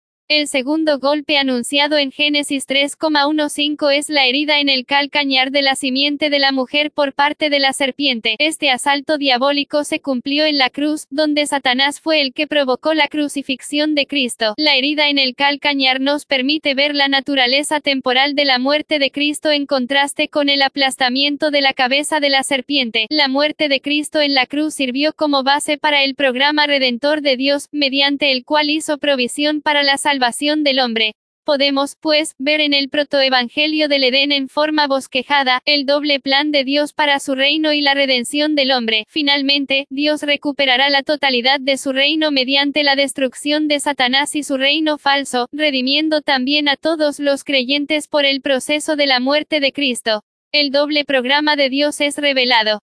El resto del Antiguo Testamento describe el desarrollo progresivo del doble propósito de Dios en la tierra. El Señor escogió a dos hombres de fe mediante los cuales inició dichos propósitos y los puso en movimiento. El primero de estos hombres fue Abraham, quien vivió aproximadamente en el año 2000 AC. Dios hizo un pacto con él y le prometió, entre otras cosas, una simiente que sería de bendición a todas las naciones. A dicha simiente el apóstol Pablo la identificó con Cristo y a la bendición que vendría a través de él, como redención o justificación, Gálatas 3,6, 16. La simiente de Abraham propiciaría la redención del hombre, ejecutando así el programa redentor. Para dar cumplimiento al propósito de su reino Dios escogió a David, del mismo linaje, aproximadamente C, e hizo un pacto con él acerca de un reino y una simiente real, 2 Samuel 7,12, 16. Dicha simiente de David posteriormente reinaría sobre la casa de Israel para siempre. Además, de reinar sobre Israel, después se reveló que su ungido extendería su reino sobre todo el mundo, Amos 9,12, Zacarías 14,9. Mediante la simiente de David, Dios cumpliría el programa de su reino, destruyendo a todos los rebeldes y gobernando al mundo en justicia. 2. ¿Cuáles son los dos programas que Dios ha iniciado que se dirigen a los dos problemas creados por la rebelión de Satanás y del hombre? Capítulo 1. Génesis de la misión de Dios. Misión mundial, perspectivas bíblicas e históricas 20. Derechos reservados WEA, 2006. Los dos hijos tipos de Cristo. Es muy interesante notar que a cada uno de estos dos hombres se le dio un hijo que tipificó aquella simiente prometida. Isaac, el hijo de Abraham, tipificaba a Cristo en su acción redentora, siendo ofrecido en el monte Moria como un sacrificio vivo. Salomón, el hijo de David, tipificaba a Cristo en su realeza, siendo un rey de gloria y esplendor. Estos dos hijos tipificaron, de manera sorprendente, a aquella simiente de Abraham y David que buscó con tanta anticipación en el resto del período del Antiguo Testamento. A la luz de esto no es de asombrarse que, Espíritu de Dios comience el Nuevo Testamento presentando a la figura central como, el Hijo de David, Hijo de Abraham, Mateo 1,1. Dos animales tipos de Cristo. El Antiguo Testamento también describe las funciones de la redención y del reinado de Cristo mediante dos animales simbólicos. El Cordero para el sacrificio lo tipifica en su obra redentora como el Cordero de Dios que quita el pecado del mundo. Juan 1,29 lo describe como el siervo de Jehová que es llevado como un cordero al matadero. Isaías 53,7 el otro animal que tipifica a Cristo en el Antiguo Testamento es el león, Génesis 49,9, 10. Juan, en Apocalipsis 5,5, se refiere a esta metáfora del Antiguo Testamento cuando describe a Cristo como el león de la tribu de Judá, como rey de las bestias, el león representa autoridad real. El punto clave es que de la tribu de Judá saldría un gobernador que reinaría sobre Israel y el resto del mundo. Los dos programas se relacionan. Aunque esas dos funciones de Cristo se relacionan entre sí a través de toda la Biblia, son distintas en cuanto a su propósito, el relativo al reino es principalmente para Dios y está ligado a su reclamo de lo que perdió de su reino, y el propósito redentor lo es para el hombre, propiciando la base de su salvación. Aunque el objetivo del reino es más amplio, extendiéndose hasta el plano espiritual, no podría lograrse sin el programa redentor para el hombre. Observe cómo Juan relaciona ambos programas en su visión profética de Apocalipsis 5. Después de ver a Cristo como el león y el cordero, escucha a las multitudes celestiales aclamar a gran voz, el cordero que fue inmolado es digno de tomar el poder, las riquezas, la sabiduría, la fortaleza, la honra, la gloria y la alabanza. Apocalipsis 5,12. No solamente había probado sus Capítulo 1, Génesis de la misión de Dios. Misión mundial, perspectivas bíblicas e históricas 21. Derechos reservados WEA, 2006 derechos sino también su dignidad para reinar como el león de Dios al ser inmolado como el Cordero de Dios. Antes de comenzar a destruir el reino de las tinieblas con su ira tuvo que andar por el fuego del juicio para salvar a los pecadores, dando su vida como un Cordero. Vemos entonces que estas dos partes se entrelazan pero apuntan hacia dos direcciones distintas y muestran dos cualidades diferentes de la naturaleza de Dios. Finalmente Cristo entregará al Padre este reino recuperado, 1 Corintios 15,24, y dicha entrega constituirá el cumplimiento de la doble comisión del Padre en su papel de simiente de la mujer. Es importante destacar que el medio por el cual él recuperará el reino será su amor redentor y no su poder soberano. Esa gracia redentora es el fundamento de su doble propósito y también constituye la base de su comunión eterna con el hombre. La comunión divina y humana no estará basada en el temor la fuerza sino en el amor.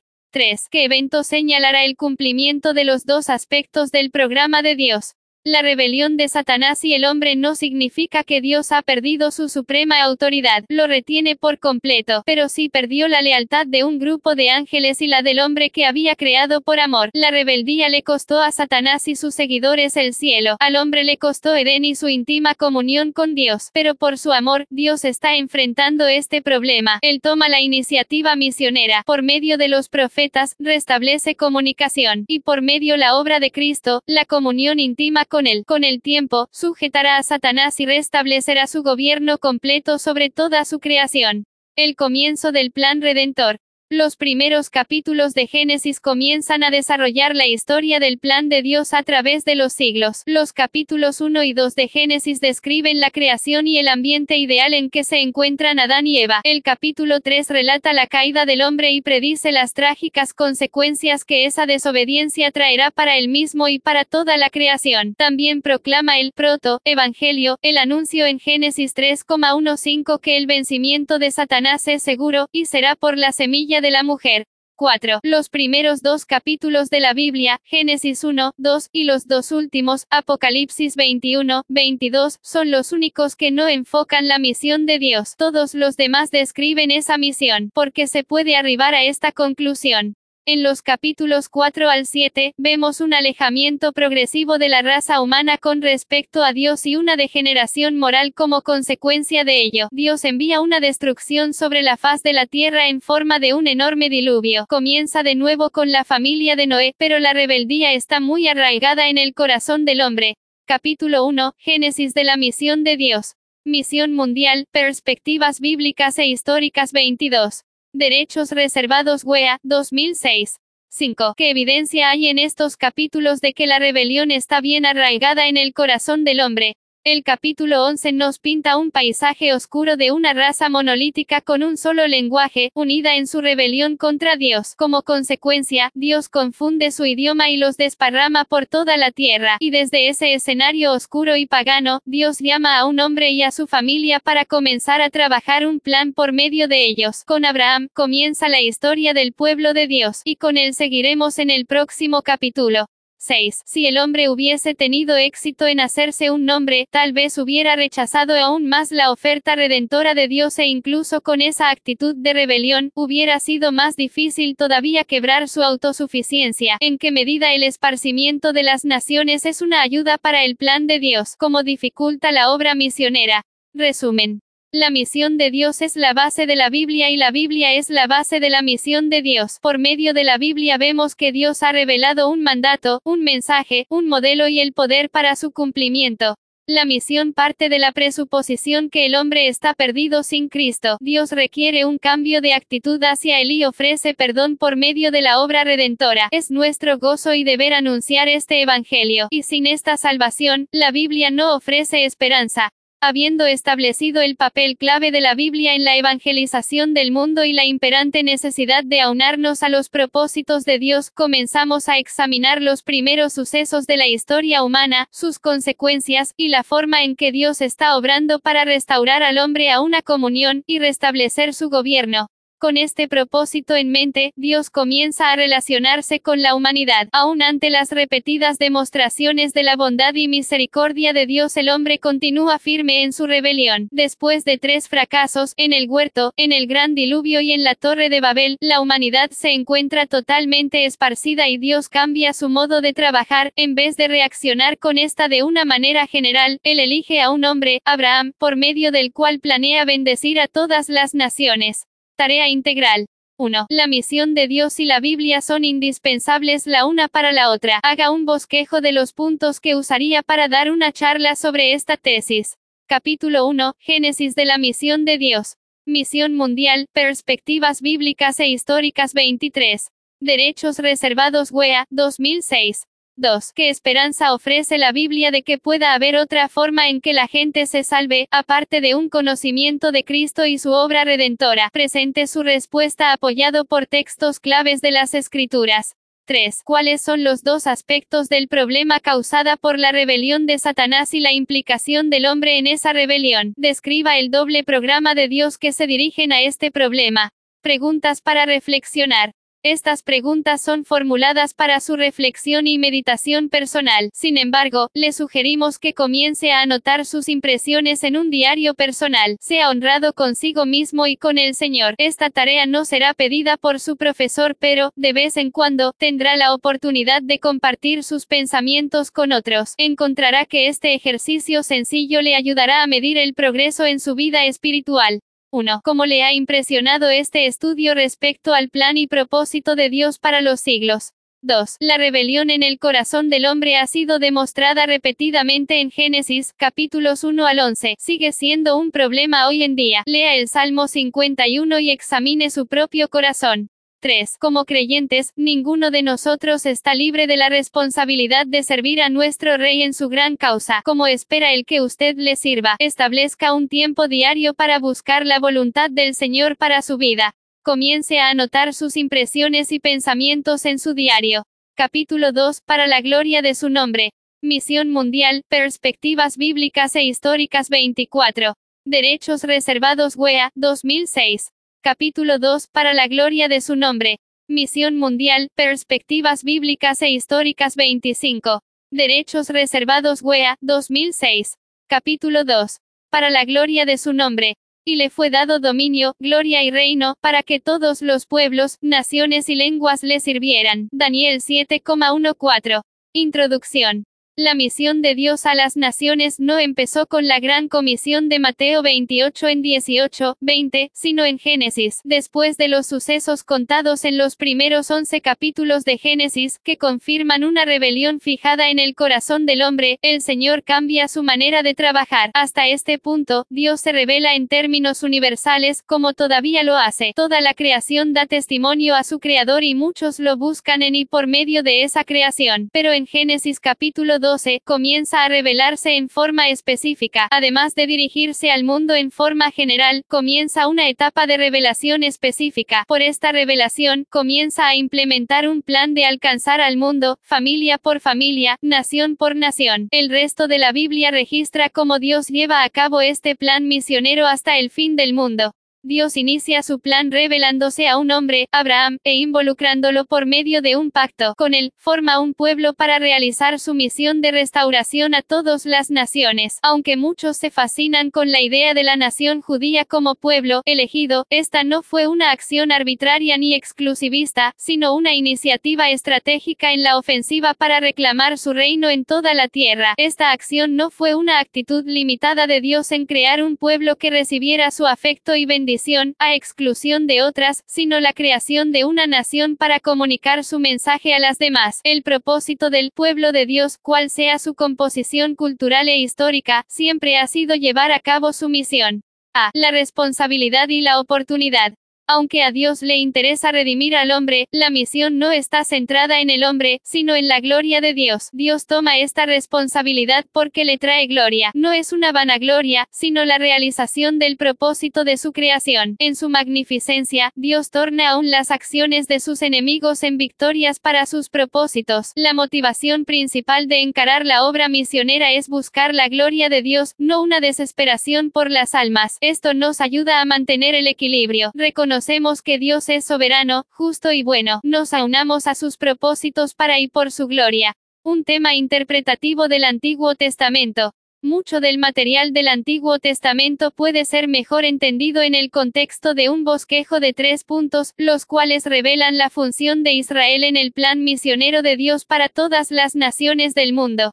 Capítulo 2, para la gloria de su nombre. Misión Mundial, Perspectivas Bíblicas e Históricas 26. Derechos reservados WEA, 2006. Responsabilidad. Le es encomendado a Israel el mandato de compartir las bendiciones de Dios con otras naciones.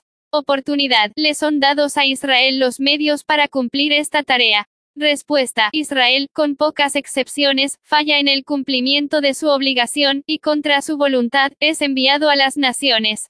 Todas las historias del Antiguo Testamento toman un nuevo significado cuando son vistas desde esta perspectiva. En lugar de considerarlas como un número de relatos casi inconexos, se puede ver la razón detrás de los acontecimientos. Aun historias tan conocidas como las de José, Daniel y Jonás toman un nuevo significado cuando se leen desde la perspectiva de la misión de Dios. Hagamos un breve repaso del Antiguo Testamento, usando el mencionado bosquejo como guía. El propósito de Dios, como se revela en el Antiguo Testamento, comprende toda la humanidad. La Biblia empieza con Adán, el padre de la raza humana, no con Abraham, el padre de los judíos. Los primeros once capítulos de Génesis registran los esfuerzos de Dios tratando con los hombres en su totalidad. Luego, cambia su estrategia, formando una nación que llevaría a cabo su plan. El pacto que Dios hace con Abraham es claro en sus expectativas. Al examinar el pacto abrahámico en Génesis 12,1-3, observamos que las promesas del Señor no son hechas con la intención de excluir a las demás naciones de su bendición, sino de proveer una manera por la cual todas ellas pudieran recibir las bendiciones que Él ofrece. Pero, ¿qué papel tendría Israel en todo esto? Muchos cristianos creen que la función principal del pueblo de Israel en el plan redentor era proveer una línea biológica para la venida del Salvador. Aunque este concepto contiene una verdad, no deberíamos aceptar este concepto pasivo como la única función para la creación de esta nación. Dios dio a su pueblo un papel protagónico como receptores de su revelación específica, ejemplo de una nación santa, y el papel de sacerdocio real a todas las naciones, anunciando la palabra de Dios. Aunque Israel demostró poca iniciativa para realizar estas funciones, no debemos interpretar esta indiferencia como la voluntad de Dios. Lo que nos ocupa como propósito de este estudio es la expectativa de que Israel funcione como portavoz de Dios a las demás naciones de la tierra. Examinemos tres pasajes claves del Antiguo Testamento y varios otros textos de apoyo, los cuales demuestran claramente la obligación bajo la cual estaba Israel de dar a conocer el mensaje de Dios a los gentiles. Estos tres pasajes son Génesis 12,1, 3, Éxodo 19, 5,6 y Salmo 67. Al estudiar estudiarlos, tengamos en mente que también se aplican a nosotros, como hijos espirituales de Abraham y herederos de la promesa. Capítulo 2, para la gloria de su nombre. Misión Mundial, Perspectivas Bíblicas e Históricas 27. Derechos Reservados WEA, 2006. Tenemos la misma obligación. El pacto abrahámico. La piedra fundamental de la relación de Dios con el género humano se muestra en varios pactos o contratos que él ha hecho con sus hijos, a través de los tiempos. Los pactos con Adán, Abraham, Moisés y David han tenido un efecto significativo en la teología, pues han provisto las perspectivas básicas, por medio de las cuales han sido vistas e interpretadas las doctrinas más importantes. En nuestro estudio de la misión mundial, el pacto abrahámico es de particular importancia, ya que muestra claramente cómo Dios planea obrar a través de su pueblo, en el cumplimiento de su misión. Lea los términos del pacto abrahámico en Génesis 12,1, 3, y después, conteste las siguientes preguntas. 1. ¿Cuáles son los beneficios que Dios promete a Abraham en el pacto propuesto? 2. En todo contrato hay obligaciones que deben ser cumplidas como una condición para recibir los beneficios del mismo. ¿Puede usted deducir de este texto que esperaba Dios de Abraham? Como hijos espirituales de Abraham y herederos de las promesas de Dios, entendemos que el pacto abrahámico tiene vigencia hoy. Esto es fundamental para entender la expectativa de Dios con la Iglesia. En el cumplimiento de su propósito eterno, Dios también nos bendice para que podamos ser sus agentes de bendición a otros. En cualquier contrato, ambos firmantes están bajo la obligación de cumplir su parte del acuerdo. No hay duda de que a través de la historia Dios ha cumplido constantemente la suya, pero sus hijos han fallado al no acatar de buena gana su obligación. Los términos del pacto fueron reafirmados a Abraham en varias ocasiones durante el curso de su vida, y también, transferidos específicamente a sus descendientes. En Génesis 17, cuando Abraham tiene 99 años y puede llegar a dudar que Dios cumpla su promesa, por causa de la esterilidad de Sara, nuevamente el Señor se le aparece y le asegura que obrará como le ha dicho. Aproximadamente un año más tarde, le nace un hijo de Sara. Isaac, el hijo del pacto de Abraham, heredó los términos del mismo pacto, establecidos por Dios para él en Génesis 26. De igual manera, Jacob, el hijo de Isaac y heredero por derecho de nacimiento, recibió los términos del mismo pacto reiterado por Dios en Betel, según Génesis 28. A través de este período patriarcal registrado en Génesis, Dios obra fielmente cumpliendo su parte del acuerdo. Él bendice abundantemente a Abraham, Isaac y Jacob dándoles riquezas fabulosas tierras, fama y una familia poderosa. Aún la transición a Egipto y los 400 años de cautividad son de bendición en forma disimulada. En el fértil valle del Nilo, un puñado de descendientes de Jacob llega a ser un pueblo multitudinario. Condicionados por la dureza de la esclavitud, se vuelven una nación vigorosa, cuya virilidad e instinto para sobrevivir les ayudan a perseverar hasta hoy. 3. Ahora ve a Génesis 17,1, 2, que se demanda aquí de Abraham. Capítulo 2, para la gloria de su nombre. Misión Mundial, Perspectivas Bíblicas e Históricas 28. Derechos Reservados WEA, 2006. 4. Lea la prueba definitiva de Dios para Abraham en Génesis 22,1, 19. ¿Qué se espera de Abraham aquí? ¿Qué espera Abraham de Dios? 5. Ve a Génesis 12 y lea nuevamente los tres primeros versículos. El Nuevo Testamento habla de la obediencia de fe que tuvo que hacer Abraham a fin de apropiarse de los términos del pacto que Dios le ofreció. Y Abraham le creyó a Dios y le fue contado por justicia. Santiago 2,23. No es menos lo que hacemos nosotros cuando creemos el testimonio de Dios de que en Cristo tenemos el perdón de pecados. La fe es actuar en base a la certeza de la palabra de Dios. Hebreos 11,1. Abraham estaba seguro que Dios cumpliría hasta la última letra del contrato. También nosotros podemos estar igualmente seguros de ello. A través del pacto abrahámico, entendemos que Dios intenta llevar a cabo su misión por medio de sus hijos. Él los bendice a fin de que puedan ser agentes de bendición para el mundo. Por medio del ejemplo de Abraham y de la multitud de sus descendientes espirituales sabemos que Dios es siempre fiel en el cumplimiento de sus promesas. El Éxodo el pacto abrahámico fue un contrato. Había condiciones que debían ser observadas por ambos, Abraham y Dios. Aunque a veces la sombra de la duda cruzó el sendero de Abraham, este permaneció fiel en su creencia de que Dios cumpliría su palabra. Por esta razón fue llamado el padre de la fe. Pero no todos sus descendientes físicos demostraron esa misma fidelidad, aunque está claro que el Señor quiso que fueran herederos de la misma promesa. Los primeros capítulos del Éxodo registran las maravillosas formas en que Dios obra al liberar a la nación de Israel de la esclavitud en Egipto. En cada paso del camino la poderosa mano del Señor está obrando. Tres meses después de esta gran liberación encontramos a Israel acampando en el desierto, al pie del monte Sinai. 6. Lea el mensaje, alas de águila, de parte de Dios para ellos, en Éxodo 19,3, 6. Como sostuvo Dios su parte del pacto. 7. ¿Cuáles eran las dos cosas que, en el versículo 5, se esperaban de Israel, a cambio de ser especial tesoro para Dios? Capítulo 2, para la gloria de su nombre. Misión Mundial, Perspectivas Bíblicas e Históricas 29. Derechos Reservados WEA, 2006. La intención del Señor era que su mensaje fuese transferible a otros, por eso lo confió a un pueblo humano. Israel se estableció como sacerdocio real para ministrar el reino de Dios a las naciones. Nos llama la atención que era la nación entera que es nombrada a esta función sacerdotal, no un grupo exclusivo. La función sacerdotal es principalmente la de ser un intermediario entre Dios y el pueblo. Percibe la voz de Dios y se la comunica al pueblo. A la inversa, escucha las necesidades y peticiones del pueblo y las presenta a Dios como sacerdocio santo. La función de todo el pueblo de Israel, como nación escogida, era de ser un intermediario entre Dios y los demás pueblos. Como su especial tesoro, era el receptor de la gracia de Dios, el seleccionado para recibir sus bendiciones y compartirlas con las demás naciones.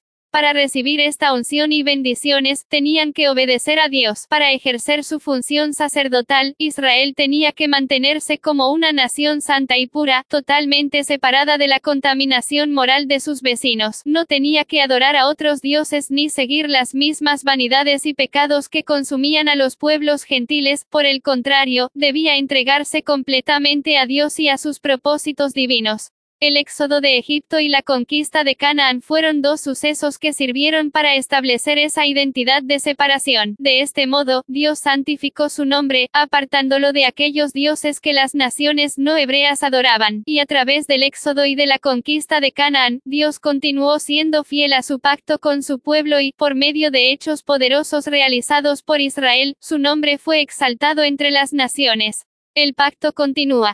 Los términos básicos del pacto que Dios establece con Abraham son repetidos, en una forma u otra, en más de 50 pasajes y versículos del Antiguo Testamento. El más conocido de estos es el Salmo 67, identificado como el Padre Nuestro del Antiguo Testamento. Probablemente este salmo fue cantado en la fiesta anual de acción de gracias de Pentecostés. Cuán certeras debieron hallarse estas palabras con tan tremendo cumplimiento profético en el primer día de Pentecostés de la era cristiana. Hechos 2. 8. Lea el Salmo 67. Los versículos 1, 2 demuestran que el salmista tenía un claro entendimiento de la razón por la cual Dios había bendecido a Israel. Exponga esta razón con sus propias palabras. 9. Según los versículos 3, 5, porque los pueblos deben alabar a Dios. La justicia de Dios es ensalzada. Él es el gobernante justo de las naciones. Él bendice a Israel a fin de que todas las naciones puedan reconocer su soberanía. Ha cumplido su parte del contrato y su pueblo reconoce la responsabilidad que le corresponde. Capítulo 2. Para la gloria de su nombre. Misión Mundial, Perspectivas Bíblicas e Históricas 30. Derechos Reservados WEA, 2006. La oportunidad. El hecho de que Israel poseía la obligación bien definida de ministrar a las naciones es certísimo. Como un reino de sacerdotes, ellos tuvieron el papel de mediadores entre Dios y los otros pueblos. Pero, ¿cómo iban a hacer para cumplir con esta parte? ¿Qué clase de oportunidades iban a buscar? ¿Evangelizarían activamente a las naciones de su alrededor, o se sentarían a esperar que las naciones vinieran a ellos? Las dos fuerzas. En el cumplimiento de la responsabilidad de Israel, estaban obrando dos fuerzas. La primera de estas era, centrípeta, una fuerza atrayente. Esta fuerza tenía su centro y su foco en el templo, que representaba el lugar donde moraba el nombre de Dios. Era un lugar santo, el corazón de las ceremonias y prácticas religiosas de Israel. Sin embargo, no se pretendía que solo serviría a Israel como centro de adoración a Dios. 10. Lea los siguientes pasajes, 1 Reyes 8,41, 43, 1 Reyes 8,54, 61, 1 Reyes 10,1, 9, Isaías 56,6, 8 ¿Cuáles fueron los propósitos más importantes del templo? La segunda fuerza en operación era centrífuga. Esta fuerza expansiva sirvió para llevar el mensaje de Dios más allá de los límites de Israel. Esta responsabilidad implícita de ir a las naciones y actuar como mensajeros de Dios aparece repetidamente a través del Antiguo Testamento. Algunos de los ejemplos más obvios son los testimonios de cautivos como José, o de exiliados como Daniel y Esther. Considere también a Jonás, a quien se le mandó que predicara el arrepentimiento a Nínive. Los libros proféticos, además, contenían muchos mensajes a las naciones que debían ser comunicados. Dios no solo usó a los grandes en esta tarea, fue una pequeña esclava israelita quien anunció a Naamán, el poderoso capitán del ejército sirio afectado con lepra, el gran poder de Dios para sanarlo. Por este testimonio, Dios bendijo a Siria. Capítulo 2, para la gloria de su nombre. Misión Mundial, Perspectivas Bíblicas e Históricas 31. Derechos Reservados WEA, 2006. Algunos estudiosos de la Biblia pueden argumentar que estos casos fueron excepciones a la regla, señalando que muchos de estos ejemplos son de personas que estaban cautivas, o bien, ministrando contra su voluntad. Sin embargo, Dios los usó como testigos a las naciones. Es aún más razonable asumir que si Israel hubiera respondido con mayor fidelidad a su responsabilidad misionera, los desolados capítulos de sus exilios no se hubieran escrito. 11. Porque son necesarias ambas fuerzas en el cumplimiento de la misión de Dios. Al considerar estas dos fuerzas, también es importante notar que Dios colocó a Israel en un lugar físicamente estratégico, para la comunicación del mensaje divino que debía transmitir al mundo. La tierra de Israel se hallaba en el centro geográfico de tres continentes, Asia, África y Europa. Era el principal cruce de caminos del mundo antiguo, así que tenía muchas oportunidades para exponer la verdad de Dios a los viajeros y comerciantes de diversas naciones. A la vez, constituía una buena base, desde la cual Dios podía enviar sus emisarios a las naciones. Israel tuvo la oportunidad de actuar como el mensajero de Dios a las naciones, así como también la de recibir buscadores provenientes de ellas. Ambas fuerzas, centrípeta y centrífuga, estuvieron obrando durante los tiempos del Antiguo Testamento, como lo están haciendo en la actualidad. Las dos, actuando a la vez, describen una tensión dinámica existente entre la consolidación del pueblo de Dios y su propagación. Capítulo 2, para la gloria de su nombre. Misión Mundial, Perspectivas Bíblicas e Históricas 32. Derechos Reservados WEA, 2006. El mensaje. El pacto abrahámico de Génesis 12 no solo prometió que Abraham sería bendecido, sino también que él y sus descendientes serían una bendición para todas las naciones. El pacto en el Sinai, en Éxodo 19, especificó cuál sería la función de Israel como agente portador de bendición a otros grupos culturales. Pero, ¿cuál era el mensaje que Israel tenía que proclamar? Aún no podían anunciar el Evangelio de Jesucristo tal como lo conocemos hoy. Abraham reverenció la verdad del Señor en la obediencia de fe, y caminó en una vital y confiable comunión con un Dios viviente. Esta creencia en él y esta sumisión a su soberanía en cada área de la vida es lo que Dios siempre ha deseado de la humanidad. Así pues, los hijos espirituales de Abraham debían portar y proclamar este mismo mensaje. Su obligación parte de una actitud que, como lo dice Miqueas, es hacer justicia y amar misericordia y humillarte ante tu Dios. Miqueas 6,8 la identidad y el carácter de Dios. Si las naciones se hubieran sometido a la soberanía de Dios, habrían conocido quién era Él. Su nombre viene a ser el punto focal de su identidad. Jehová, el gran, yo soy, el creador no creado, fue el título que Él escogió cuando se reveló por primera vez a Moisés en el Sinai. Éxodo 3,13-15. El mensaje estaba contenido en su nombre, porque a través de él, Dios reveló su carácter a Israel. Él exaltaría su nombre con poderosos hechos y comprobaría su derecho de ser reconocido como soberano del universo. El poder salvador de Dios. El estudio de los nombres de Dios es extenso. No solo revelan su identidad, carácter y preeminencia, sino que son el punto focal de su poder para salvar. A través de toda la escritura encontramos repetidas referencias de hombres que invocaron el nombre del Señor u otras alusiones al poder salvador del nombre de Dios. 12. Lea las siguientes referencias, Génesis 4,26, Génesis 12,8, Salmo 50,15, Salmo 55,16, Isaías 55,6, 7, Romanos 10,12, 13. ¿Qué conceptos se desenvuelven en la expresión, invocar el nombre del Señor? Los cristianos frecuentemente tienen dificultades para entender cómo fueron salvadas las personas antes de la muerte y resurrección de Cristo, pero muchos pasajes de la Biblia aclaran que el proceso de entonces no era significativamente diferente al de ahora. Los creyentes genuinos de todos los tiempos han demostrado siempre un reconocimiento fundamental de un solo Dios verdadero y soberano, su necesidad de reconciliación con Él, y fe en su capacidad y deseo de salvarlos y bendecirlos.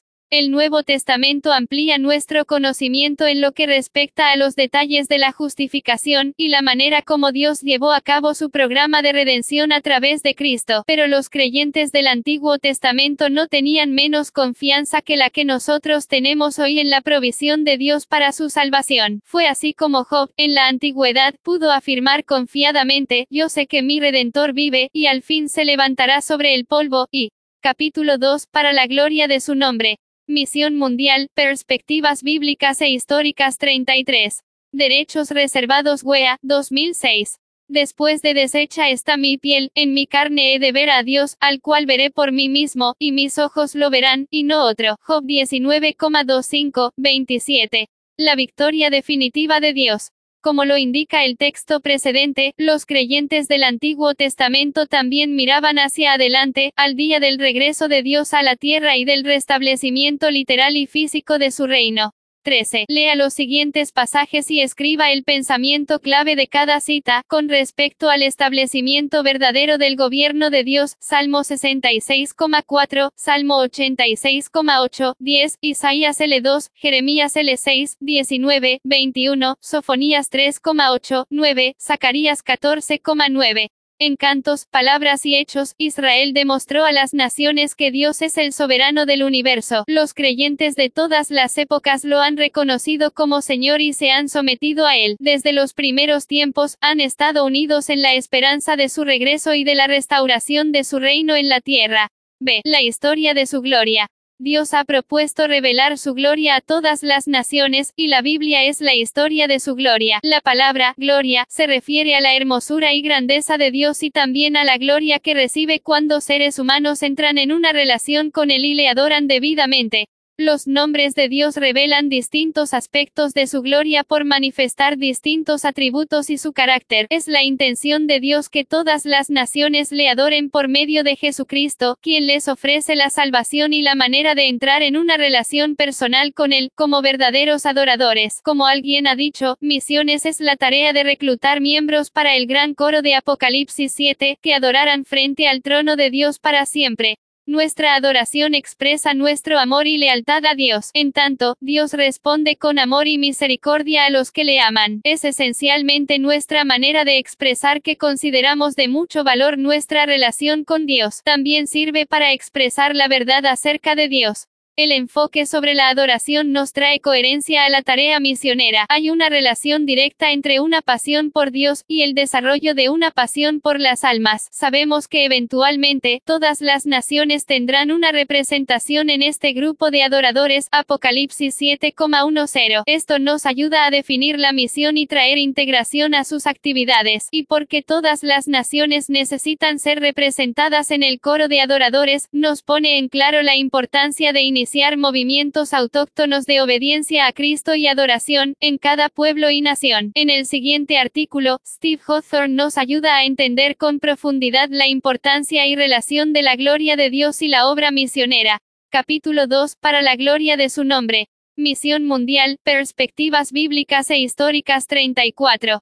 Derechos Reservados WEA, 2006. La historia de su gloria. Stephen C. Hawthorne 1.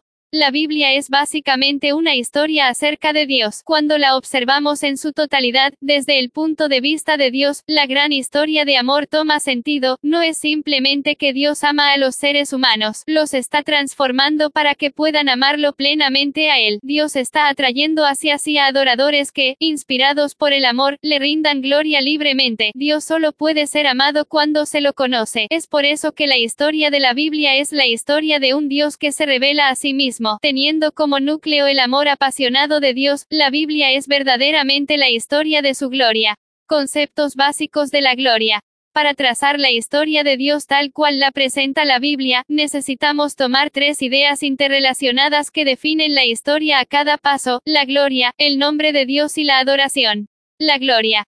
No se deje despistar por la palabra gloria con su dejo religioso. La gloria es la belleza de una relación que todo corazón humano aspira a ver y al cual aún puede aspirar a entrar. La palabra gloria en las escrituras se refiere al valor esencial, la belleza y el gran precio de los seres humanos, de lo creado y por supuesto, del creador mismo. La palabra hebrea que significa gloria es una palabra que significa el peso, la esencia de algo y, al mismo tiempo, el brillo o belleza radiantes que posee. Glorificar a alguien significa reconocer su valor intrínseco y su belleza, y hablar de esa cualidad públicamente. Glorificar a Dios significa alabarle o hablar de él abiertamente y haciendo honor a la verdad. La gloria es el corazón mismo de la adoración a lo largo de las escrituras. Todas las naciones que hiciste vendrán y adorarán delante de ti, Señor, y glorificarán tu nombre. Salmo 86,9. Nosotros punto punto punto servimos a Dios en espíritu, nos gloriamos en Cristo Jesús. Phil 3,3. La idea de gloria también se refiere a la honra que puede ser dada u otorgada. Cuando alguien es exaltado o engrandecido, está, en cierto modo y en el sentido bíblico, siendo glorificado. Dios tiene tanta gloria que puede otorgar honores extravagantes a sus siervos humanos sin menoscabar de modo alguno su propia majestad. Jesús sacó a luz nuestra costumbre de buscar gloria los unos de los otros, y al mismo tiempo, no buscar la gloria que viene del Dios único. Juan 5,44. El nombre de Dios. A lo largo de la historia central de la Biblia, los autores bíblicos usan el concepto del nombre de Dios como idea clave. Podemos distinguir tres funciones que cumple el nombre. Uno Stephen Hawthorne es el fundador y director de Waymakers, en Austin, Texas. Luego de co-editar en 1981 el curso y el libro Perspectivas del Movimiento Cristiano Mundial, inauguró el Proyecto Josué, una serie de expediciones para hacer una investigación sobre grupos humanos no alcanzados por el Evangelio en las ciudades principales del mundo. Fue co-autor con Graham Kendrick, de Prayer Walking, Praying on Site with Insight, Caminatas de Oración, la oración perceptiva en sitio, y ha escrito numerosos artículos. Capítulo 2, para la gloria de su nombre. Misión Mundial, Perspectivas Bíblicas e Históricas 35. Derechos Reservados WEA, 2006. Referencia, Revelación y Reputación. Referencia, en primer lugar, están los nombres mismos que se utilizan para referirse a Dios en la Biblia. Dios nunca es anónimo en su historia. Utiliza muchos nombres, y cada uno lo identifica y distingue. Es tan apropiado referirse al Dios de las Escrituras como el Señor de los ejércitos como lo es referirse a Él como Dios Todopoderoso, o Juez de toda la tierra, o Rey de Gloria. Cada uno de estos nombres es verdaderamente el nombre de Dios. 2. Revelación. En segundo lugar, Dios se complace en revelarse fielmente a través de cualquiera de los nombres bíblicos. Esta función es la de revelación. Por ejemplo, cualquiera que dedica algunos minutos a reflexionar sobre el nombre bíblico, Jehová mi pastor, llegará a comprender mejor la bondad protectora de Dios. Reputación, el tercer uso de la frase, el nombre de Dios, es el que más abunda en la Biblia, aunque no es muy ampliamente reconocido. El nombre de Dios, generalmente se refiere a su renombre. Esta función del nombre es la de recalcar la reputación de Dios. El nombre de Dios es su apodo mundial. Es la memoria pública, basada en eventos históricos, que establece para el futuro una reputación digna de confianza. El nombre de Dios es el conjunto de verdades acerca a sí mismo, que él ha desplegado y declarado en el relato que va desarrollándose a lo largo de la historia bíblica, el pueblo hebreo debía no solo atesorar esta historia, sino también contarla. A diferencia de muchas religiones, la revelación de Dios nunca fue un asunto secreto reservado para algunos pocos. Isaías llama a Israel a hacer conocer entre los pueblos sus obras, a fin de que se recuerde permanentemente a las naciones que su nombre es enaltecido. Isa 12,4. Como veremos, gran parte de la historia de la Biblia relata lo que Dios ha hecho para que su nombre sea engrandecido entre las naciones. Adoración. Porque es que Dios desea ser conocido con tanta precisión. Lo que quiere Dios no es meramente gozar de fama mundial, desea ser adorado, en verdad.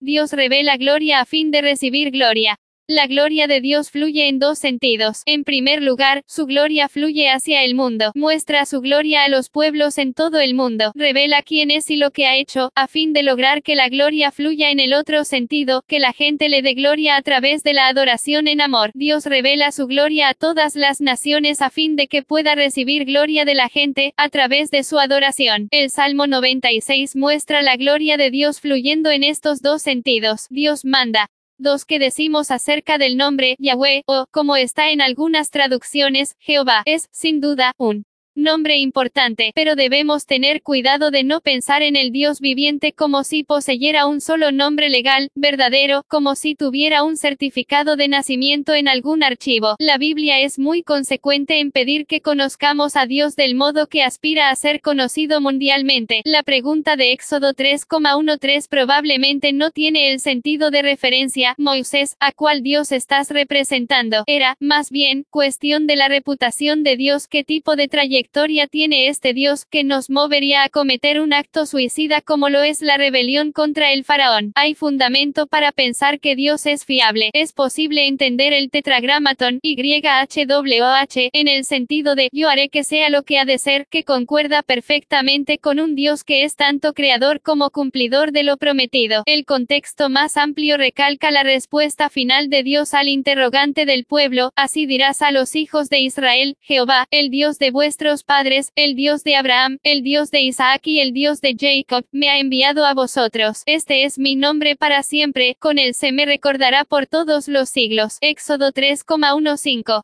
Capítulo 2, para la gloria de su nombre. Misión Mundial, Perspectivas Bíblicas e Históricas 36. Derechos Reservados WEA, 2006.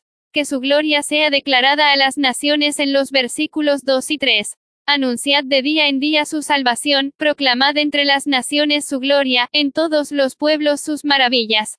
Qué descripción elocuente de la evangelización del mundo. Pero a continuación, el salmista nos dice el propósito de la evangelización del mundo, describiendo en los versículos 7 al 9 el segundo aspecto de la gloria de Dios, la respuesta de gloria de las naciones hacia Dios. Tributad a Jehová, dad a Jehová la gloria y el poder, dad a Jehová la honra debida a su nombre, traed ofrendas y venid a sus atrios. Adorad a Jehová en la hermosura de la santidad, temed delante de él toda la tierra.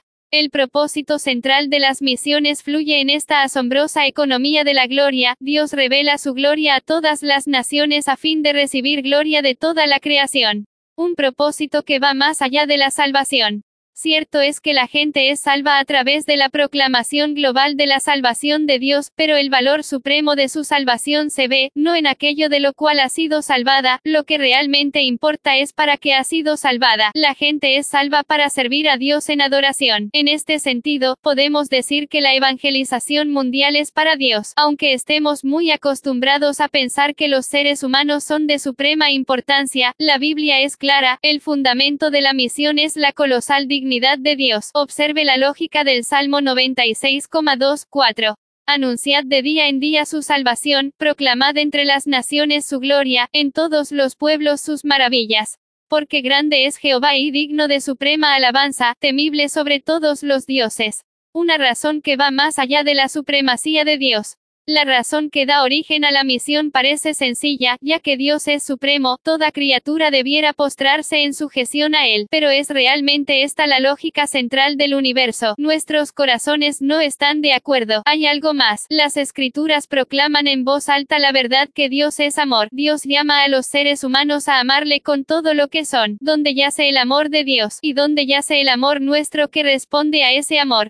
Un Dios que exige adoración solo porque es supremo no parece ser un Dios de amor. Es más, un Dios así ni siquiera parece merecer admiración. El énfasis de Dios sobre la adoración podría hacer creer que tiene un problema de falta de autoestima. Es necio hablar del celo de Dios por la adoración como si Dios fuera alguna quejumbrosa deidad tribal amenazada por dioses rivales. Dios no se siente amenazando, al contrario, le entristece enormemente la falsa adoración. Cuando los seres humanos adoran a cualquier ser o a cualquier cosa que no es Dios, empiezan a asemejarse a lo que adoran. Dios tiene mejores intenciones para los seres humanos, que es, en realidad, la verdadera adoración. La adoración ocurre cuando las Capítulo 2, para la gloria de su nombre. Misión Mundial, Perspectivas Bíblicas e Históricas 37.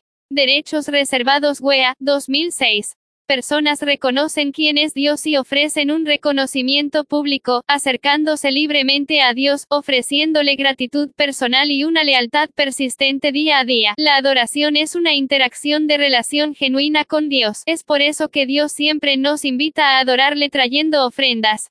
Dios no necesita las ofrendas de adoración, pero la ofrenda trae al que ofrenda. Es por eso se exhorta a las naciones a venir trayendo ofrendas, a ofrecerle a Dios lo más valioso. Salmo 96,8 y muchos otros pasajes. A través de sus sacrificios y de sus ofrendas, las naciones se ofrecen a sí mismas, brindando plenamente su amor porque tanto desea Dios la adoración. Hay dos razones, se deleita en el amor sincero que le llega a través de la adoración genuina, pero hay algo más, al atraer a los seres humanos hacia una adoración verdadera, Dios puede brindarles su amor plenamente. Se ve esto en el Salmo 96,6. Gloria y esplendor hay delante de él, poder y hermosura hay en su santuario gloria y esplendor, no se refieren a lo que Dios siente, más bien, juntamente con poder y hermosura, el pasaje paralelo en 1 Crónicas 16,27 dice, alegría, se trata de aspectos de la presencia de Dios que han de experimentar los que se acercan a Él en verdadera adoración. No hay cosa más espléndida o majestuosa para un ser humano que sentirse levantado y colocado en la hermosa y emocionante grandeza de la presencia real de Dios. El ser humano da gloria a Dios mediante la adoración. Mirándolo desde el punto de vista de Dios, podemos ver que la adoración es también el medio que Dios usa para glorificar a los seres humanos en el mejor sentido, el de hacerlos entrar al lugar de supremo honor. La adoración satisface el amor de Dios. Ama tanto a las personas, que está dispuesto a exaltarlas a algo que es mayor que la grandeza, desea hacerlas llegar a un lugar de honor cerca de sí mismo. Nunca podremos percibir el alcance de lo que Dios ha preparado para los que le aman, aunque lo intentemos con toda nuestra mente y corazón. 1 Cor 2,9 quizás Juan vislumbró la gloria y esplendor de la corte celestial en Apocalipsis 5,1, 14. Escuchó a las huestes celestiales levantar sus voces aclamando la maravilla de la redención de gente de toda tribu y lengua, efectuada por Dios mismo, porque ha redimido Dios a los seres humanos tan indignos al extravagante precio de la sangre de su Hijo. Es más, porque ha comprado a algunos representantes de cada uno de los grupos étnicos. ¿Qué valor tienen estos? Su extraordinario valor es el siguiente ellos serán sus sacerdotes, representantes de cada pueblo gustosamente ofrecerán a Dios los honores distintivos y las glorias redimidas de sus pueblos. Cada uno de estos pueblos tiene un valor eterno a causa de la sangre de Cristo. Cada uno de los pueblos tiene un sitio señalado delante de Dios. Dios se ha propuesto en su corazón poderoso traerlos a ese lugar. Debe ocurrir. La pasión de este amor de Dios sin respuesta por cada uno de estos pueblos es la esencia misma de toda verdadera empresa misionera. El salmista refleja el celo de Dios por los grupos humanos de la tierra. Dios llama a cada una de las familias de las gentes, es decir, aquellos que están ligados por sangre y matrimonio con. Capítulo 2, para la gloria de su nombre. Misión Mundial, Perspectivas Bíblicas e Históricas 38. Derechos Reservados WEA, 2006. Antecedentes generacionales. Cada una de estas familias extendidas tiene una historia y un destino ante Dios. Cada una recibe una invitación formal a entrar en su presencia real. Salmo 96,7, 9. No deben presentarse con las manos vacías, sino que deben ofrecer a Dios una muestra de la gloria y la fuerza peculiares de su pueblo. Los pueblos han de ofrecer ofrendas de alabanza a Dios en sus muchos idiomas, pero ningún grupo debe ofrecer especulaciones acerca de lo que la verdadera alabanza. Solo la verdad de lo que Dios ha revelado respecto de sí, la gloria de su nombre, es la esencia y medida fiel de lo que es la alabanza digna. Versículo 8. 1. ¿Cuáles son las tres ideas importantes acerca de la gloria de Dios que presenta el autor? ¿Cómo se pueden expresar estas ideas en la práctica diaria del creyente? La Biblia como historia de Dios. La Biblia es el asombroso drama cuyo tema es el amor de Dios atrayendo la adoración de las naciones. Recuerde la tesis básica, Dios revela su gloria a todos los pueblos, a fin de recibir gloria de toda la creación. Esta dimensión doble de la gloria puede ayudarnos a encontrarle sentido a lo que parece ser un embrollo de antiguas historias. Abraham, cuando Abraham llegó a la tierra prometida, no se destacó como misionero brillante, sea cual fuere la definición que le demos a tal papel. El relato indudablemente no lo pinta como un gran evangelista. De hecho, fue expulsado de Egipto en desgracia. Gen 12,1020. Los vecinos de Abraham lo asustaron tanto que mintió acerca de su familia. El razonamiento que lo llevó a declaraciones falsas acerca de su esposa no revelan que tenía la confianza de un evangelista de que vidas pueden cambiar, ciertamente no hay temor de Dios en este lugar, Gen 20,11. Pero a pesar de todas sus fallas, realizó el acto más misionero posible al llegar a la nueva tierra, su primer acto fue de establecer la adoración pública y continua de Dios. Edificó allí un altar a Jehová, e invocó el nombre de Jehová, Gen 12,78. Puede ser que los de su familia hayan sido los únicos adoradores en ese altar, pero Dios fue nombrado y adorado explícita y públicamente bendecido para bendecir a Dios. A la vista de las naciones, Abraham firmemente nombró a Dios como aquel que le recompensaría y bendeciría. Sus valientes palabras, Gen 14,21, 24, se vieron sustanciadas por los bienes que Abraham ofrendó a Dios. Abraham ofreció a Dios tanto las riquezas de Sodoma como las de otras naciones. Ayudó a naciones extranjeras a presentar un diezmo a Dios, un conocido acto formal de adoración a Dios. Gen 14,18, 20. Abraham fue bendecido a fin de ser una bendición a las naciones, Gen 12,13, pero el propósito va más allá de ser bendición a las naciones, Dios mismo es bendecido. 2. ¿En qué forma práctica demuestra Abraham su preocupación por la gloria de Dios al llegar a Canaán?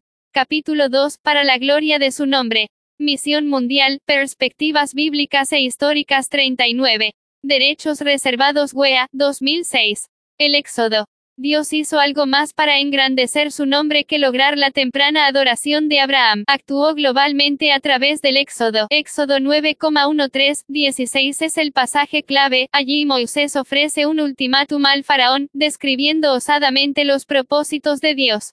Así dice Jehová, el Dios de los Hebreos, deja ir a mi pueblo para que me sirva, porque esta vez enviaré todas mis plagas sobre ti, sobre tus siervos y sobre tu pueblo, para que sepas que no hay otro como yo en toda la tierra, porque si yo hubiera extendido mi mano y te hubiera herido a ti y a tu pueblo con pestilencia, ya habría sido cortado de la tierra, pero en verdad, por esta razón te he permitido permanecer, para mostrarte mi poder y para proclamar mi nombre por toda la tierra. Dios se estaba diferenciando de todos los dioses de la tierra, estaba forjando para sí un nombre eterno, Isa 63,11, 14 Ine 9,9, 10. Quería que todos en Egipto y más allá de Egipto supieran terminantemente que no había otro Dios como el Dios único viviente, juzgando a los dioses de Egipto. Algunos eruditos han notado que cada una de las plagas de Egipto estaba dirigida contra uno de los dioses falsos de Egipto, o contra las estructuras opresivas de poder que eran reverenciadas con fanático celo. Tres Algunas de las deidades egipcias, tales como el río Nilo o el gran dios del sol, se vieron comprometidas directamente por las plagas de sangre y de oscuridad. Otras deidades sufrieron ignominia al ponerse en claro su total incapacidad para hacer lo que debían hacer, como los dioses que eran reverenciados por su capacidad de detener las manifestaciones de insectos o de proteger al ganado de las enfermedades. La poderosa élite religiosa pasó vergüenza. Las fuerzas militares altamente reverenciadas fueron sumariamente aniquiladas, porque estaba Dios destruyendo a Egipto ante los ojos del mundo. Dios estaba ejecutando juicios contra todos los dioses de Egipto. 12,12. Su fin principal no era destruir a seres humanos, sino más bien devastar a una de las colecciones de dioses falsos más admiradas en el mundo entero. Si hubiera querido destruir al pueblo de Egipto, podría haberlo hecho rápidamente, porque si yo hubiera extendido mi mano y te hubiera herido a ti y a tu pueblo con pestilencia, ya habría sido cortado de la tierra. Pero en verdad, por esta razón te he permitido permanecer punto punto para proclamar mi nombre por toda la tierra. 9,15, 16. Las naciones prestan atención. Tuvo éxito, se dio cuenta el mundo de que Dios estaba engrandeciendo su nombre. La asolación de Egipto relatada en el libro de Éxodo no salió en los titulares hieroglíficos del país, pero debemos entender que aquellos eventos que hacían quedar mal a Egipto nunca se registraban en sus documentos. La Biblia nos dice que las olas del Mar Rojo no habían alcanzado a aquietarse antes de que Moisés guiara al pueblo en una canción, Jehová es su nombre, quien como tú, Jehová, entre los dioses, quien como tú, magnífico en santidad. Luego comenzaron en su canción a 3. Véase Moses and the Gods of Egypt, Moisés y los dioses de Egipto, por John Davis, Grand Rapids, Baker Book House, 1971. Capítulo 2, para la gloria de su nombre. Misión Mundial, Perspectivas Bíblicas e Históricas 40. Derechos Reservados WEA, 2006. Enumerar algunas de las naciones vecinas, afirmando claramente que, lo han oído los pueblos y tiemblan. 15,3, 11, 14, 15. 3. Cómo sirvió el éxodo para engrandecer el nombre de Dios. La conquista.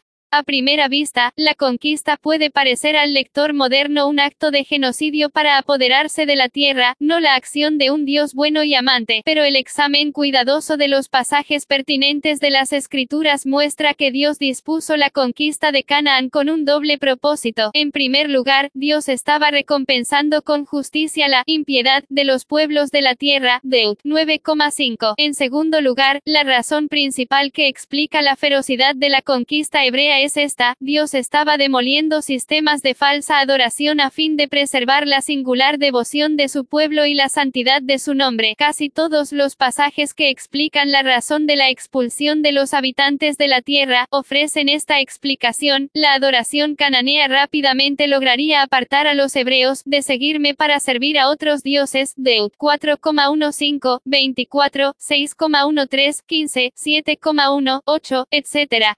La idolatría profanaría el nombre. La mayoría de los creyentes hoy en día no parecen sentirse amenazados por la idolatría. Los primeros cuatro de los diez mandamientos pueden desconcertarnos o aún aburrirnos, porque Dios tenía una pasión tan feroz contra la idolatría. Si no comprendemos los alcances globales de su gloria, podría parecer que Dios estaba alterado a causa de un hábito desagradable y primitivo pero piense en la idolatría desde el punto de vista de Dios. Él había distinguido su nombre muy por encima de todo otro nombre. Cualquier tipo de idolatría en efecto profanaría, es decir, rebajaría, haciendo común el nombre de Dios, aquel nombre que Dios acababa de escoger y proclamar al mundo. 4. Porque odia Jehová la idolatría. El templo. Quizás la primera mención clara del templo ocurre en los llanos de Moab antes de que Josué introdujera al pueblo en la tierra prometida. Moisés transmite las directivas divinas de destruir todos los lugares donde las naciones punto punto punto sirvieron a sus dioses. En vez de remodelar algunos de los antiguos lugares de culto, los santuarios debían ser completamente destruidos a fin de borrar su nombre de aquel lugar. El nombre de Dios nunca debe ser confundido con el nombre de otra deidad. Se edificaría en cambio, un lugar nuevo y especial, para poner allí su nombre y habitar en él. Deut 12,2, 14, sobre todo el versículo 5. Piense en lo que Dios declara ser el propósito del templo, poner allí su nombre y habitar en él. Dios quería hacer dos cosas en este lugar especial. Primero, quería hacerse conocer mediante su nombre. Sería un lugar de revelación, a medida que los adoradores exaltaran. Capítulo 2, para la gloria de su nombre. Misión Mundial, Perspectivas Bíblicas e Históricas 41.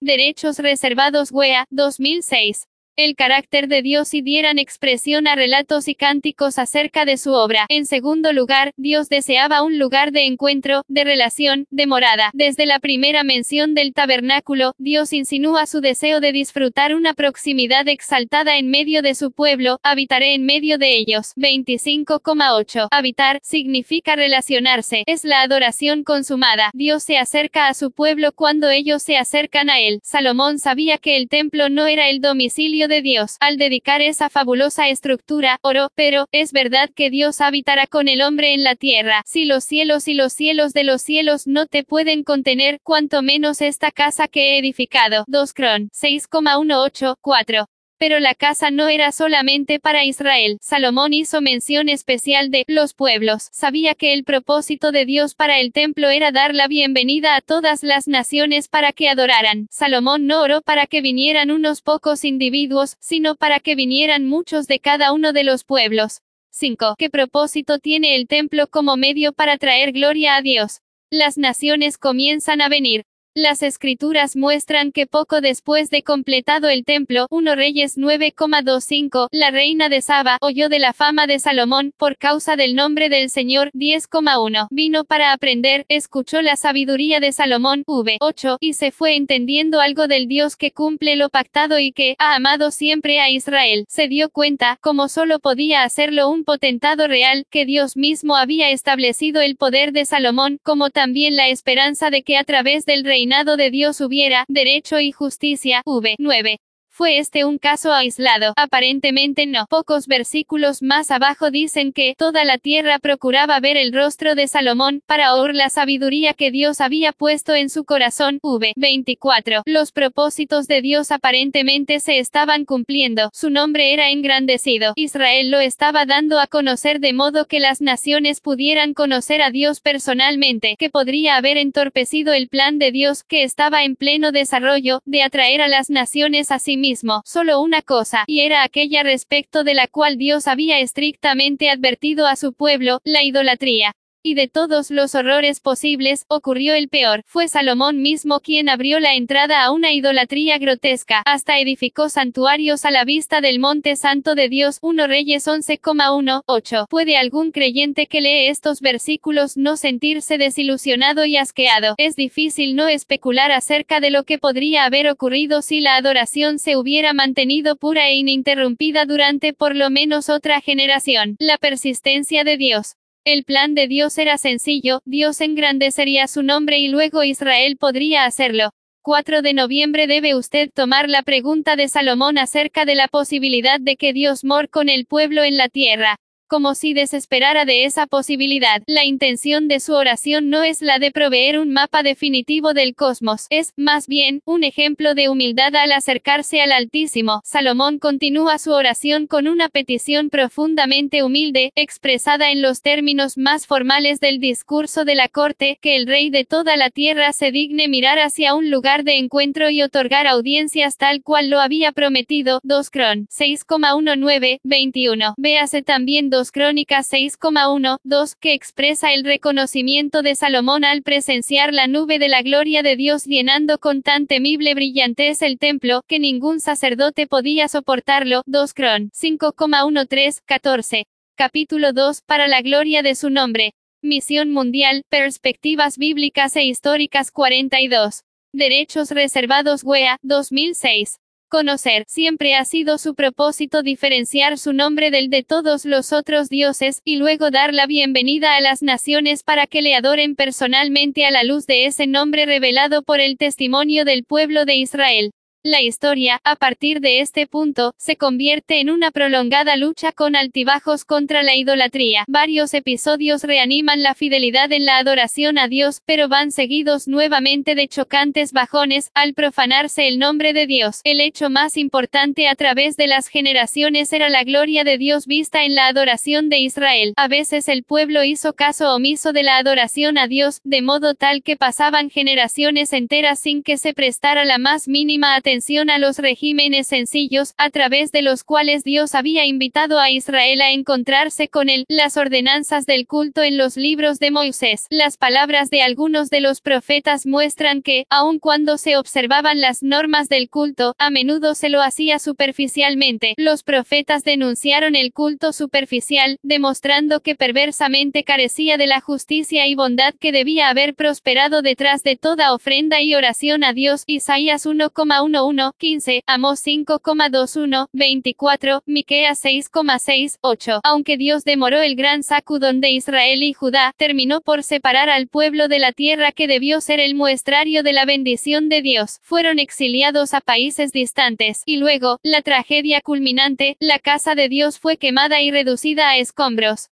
Ya hacia el fin del tiempo del exilio, Daniel clamó a Dios pidiendo que cumpliera su promesa de restaurar el templo y su pueblo. Daniel comprendía claramente todo el drama, Dios había sacado a su pueblo de la tierra de Egipto con mano poderosa para establecer su nombre, te hiciste renombre cual lo tienes hoy, Dan 9,15. Lo que más preocupaba a Daniel era que las ruinas sobre el monte del templo en Jerusalén, que habían sido para gloria, eran un reproche continuo para la gloria de Dios de parte de todos los que nos rodean. Oró pidiendo que Dios restaurara el pueblo y la ciudad a fin de que la gloria de su nombre fuera restaurada. Daniel no basó su pedido en una supuesta grandeza de Israel, sino, por amor de ti mismo, Dios mío, porque tu nombre es invocado sobre tu ciudad y sobre tu pueblo. Dan 9,16, 19. La gloria de Dios en Cristo.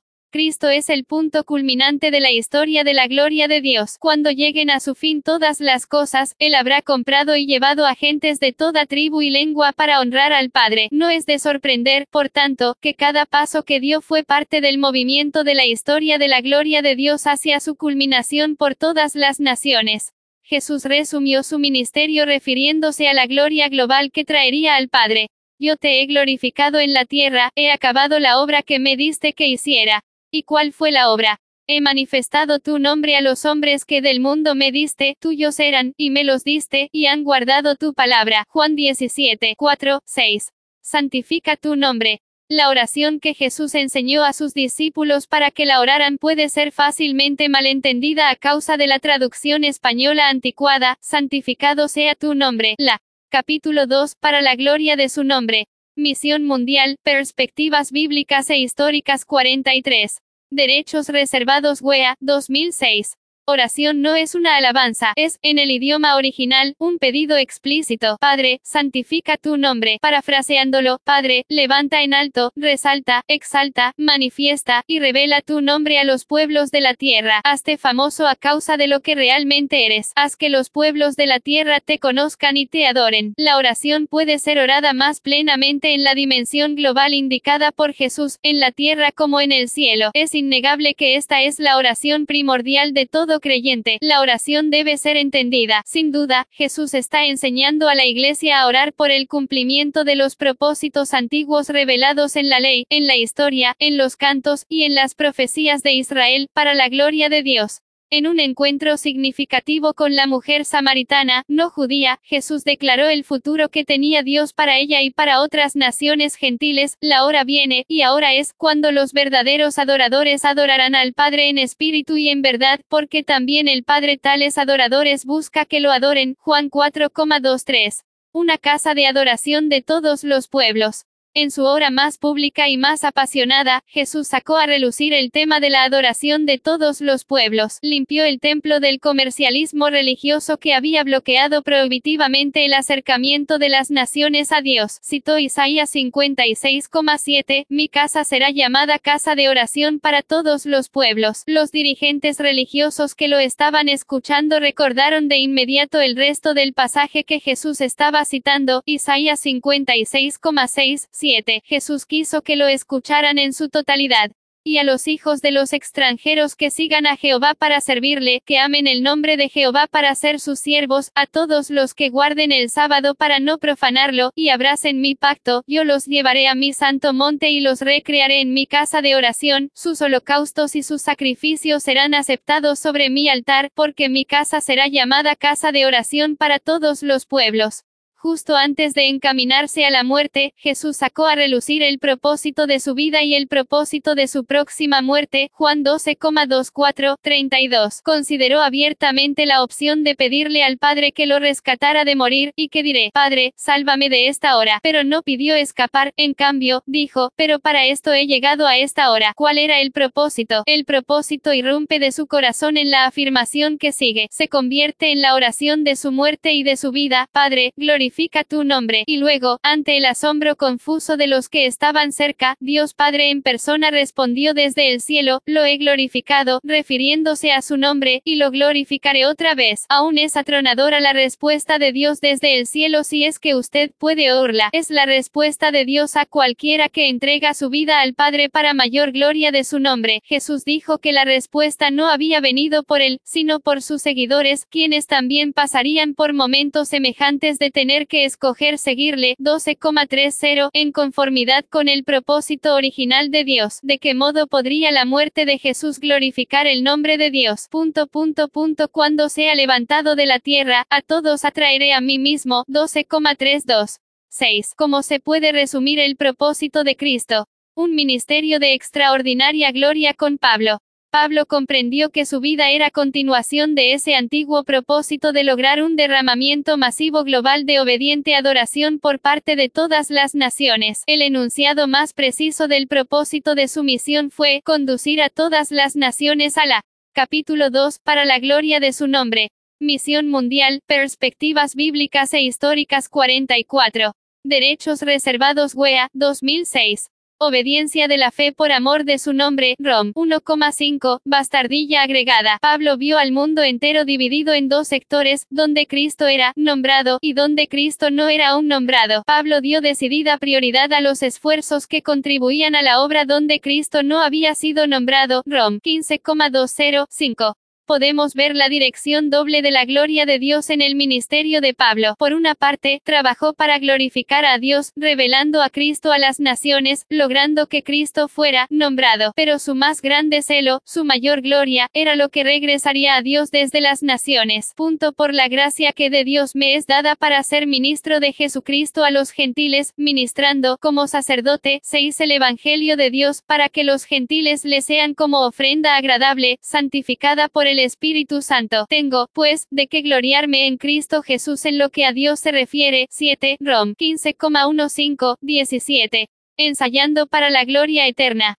Al finalizar la historia, nos asombrará la magnitud de lo que ha logrado el amor de Dios. Su amor habrá triunfado, ganando la devoción apasionada de todos los pueblos. Jesús habrá cumplido totalmente la promesa hecha al Padre, les he dado a conocer tu nombre y lo daré a conocer aún, para que el amor con que me has amado esté en ellos. Juan 17,26. Más allá de la historia, habremos descubierto que todo el servicio de adoración de las muchas naciones a lo largo de las generaciones, no ha sido más que un ensayo, en preparación para despliegues mayores de amor y de gloria, despliegues que seguirán demostrando la gloria hermoseada de todo pueblo. El cielo llenará la tierra, el tabernáculo de Dios está ahora con los hombres, Él morará con ellos, ellos serán su pueblo 8 y Dios mismo estará con ellos como su Dios. Apoc 21,3. Los pueblos existirán eternamente. La ciudad que es el cielo en la tierra será adornada por reyes de los pueblos que continuamente traerán el tesoro y el fruto de los pueblos al trono de Dios. Apoc 21,22, 26. Serviremos a Dios, asombrados y honrados al tener su nombre en nuestros rostros, y mirando su rostro, le serviremos como sacerdotes amados. Apoc 22,1, 5. ¿Qué fin tiene un mundo evangelizado? Hasta ahora hemos clamado, que la tierra escuche su voz, no dejemos nunca de enunciar. 5. Un examen cuidadoso del contexto nos indica lo que quiso decir Pablo al hablar de que Cristo fuera nombrado. No era cuestión de que el mensaje de Cristo fuera anunciado alguna vez por un misionero, sino, más bien, que se echara un fundamento. Rom 15,20. Pablo ha estado hablando de regiones específicas dentro de las cuales el Evangelio se ha predicado, en toda su plenitud. LBA, todo lo he llenado. RV 95, Rom 15,19. Algunas traducciones que utilizan frases como plenamente predicado o plenamente proclamado ponen demasiado énfasis en la transmisión cognitiva de la información acerca del Evangelio, sobre todo a la luz de la lista de actividades evangélicas que se encuentra en 15,18-19, a la luz del modo en que Pablo emplea la palabra fundamento en otros lugares, en especial en 1 Cor 3,8-15, llego a la conclusión de que Cristo es nombrado cuando se ha establecido un movimiento creciente de enunciar y demostrar la vida de Cristo a toda la comunidad. Esto es lo que muchos considerarían una iglesia. 6. Pablo emplea el concepto de sacerdote y lo transforma en un verbo, de modo que dice, en efecto, que está sacerdotando el Evangelio. La imagen es la de un sacerdote hebreo cuya tarea principal era la de ayudar al pueblo a presentar sus ofrendas de adoración a Dios. 7. La idea es hacia el rostro de Dios, como en un templo. 8. Algunos manuscritos bien auténticos conservan en este pasaje el vocablo plural, pueblos. Capítulo 2, para la gloria de su nombre. Misión Mundial, Perspectivas Bíblicas e Históricas 45. Derechos Reservados WEA, 2006. Su palabra a toda criatura, pero pronto llegará el día cuando, de acuerdo a la mayoría de los cálculos, la tierra toda habrá oído, y luego, que, hay otro clamor, mucho más antiguo. Es un grito que proclama el destino de la tierra. Debe alzarse aún más que nunca. Todos los pueblos te alaben. Salmo 67,3, 5. Escuchamos ya la adoración creciente de las naciones. Concentremos pues nuestros afectos más profundos y nuestros planes más osados en el esplendor de todos los pueblos amando a Dios con lo mejor de su sociedad santificada. ¡Qué esperanza magnífica! Cambios en nuestras prácticas.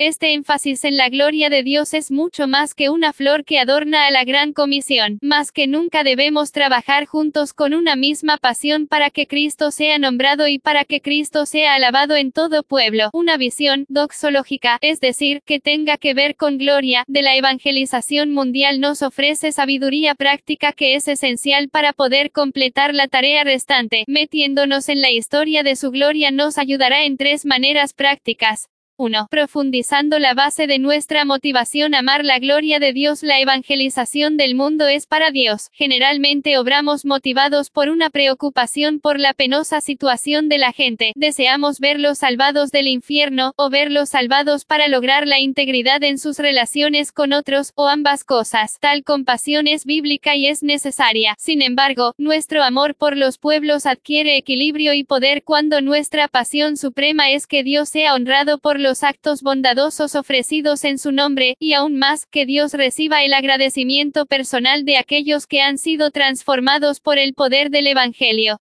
Los esfuerzos misioneros cuya motivación surge de una respuesta compasiva a la crisis humana tienen un alcance limitado. La apelación a ayudar a los que están doloridos o perdidos, basada en un sentimiento de culpa, ablanda un poco nuestros corazones. En la práctica, sin embargo, cansa y endurece a los creyentes, de modo que el resultado es una obediencia mínima, demuestra, la necesidad del hombre exige un trabajo costoso y difícil. Tal obra no puede ser sostenida por un celo momentáneo huidizo, generado por apelaciones a favor de almas desesperadas y moribundas. El propósito global de Dios es mucho más que la respuesta a una necesidad urgente, es un plan que Él trazó desde el principio. Ahora más que nunca los creyentes deben ser estimulados a un celo de largo alcance por la gloria de Dios. Teniendo la certidumbre de que Dios cumplirá con su promesa, podemos experimentar profunda compasión por las necesidades de otros, y al mismo tiempo, actuar osadamente para cumplir con el propósito de Dios.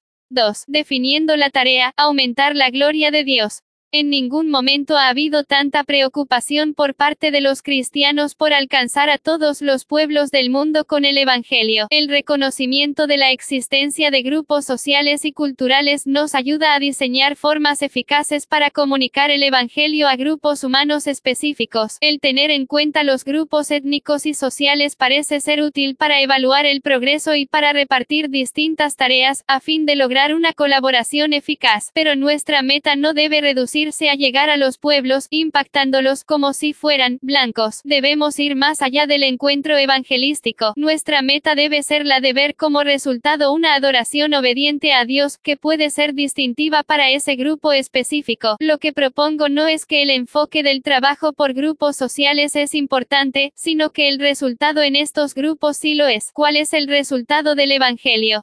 Capítulo 2, para la gloria de su nombre. Misión Mundial, Perspectivas Bíblicas e Históricas 46. Derechos Reservados WEA, 2006.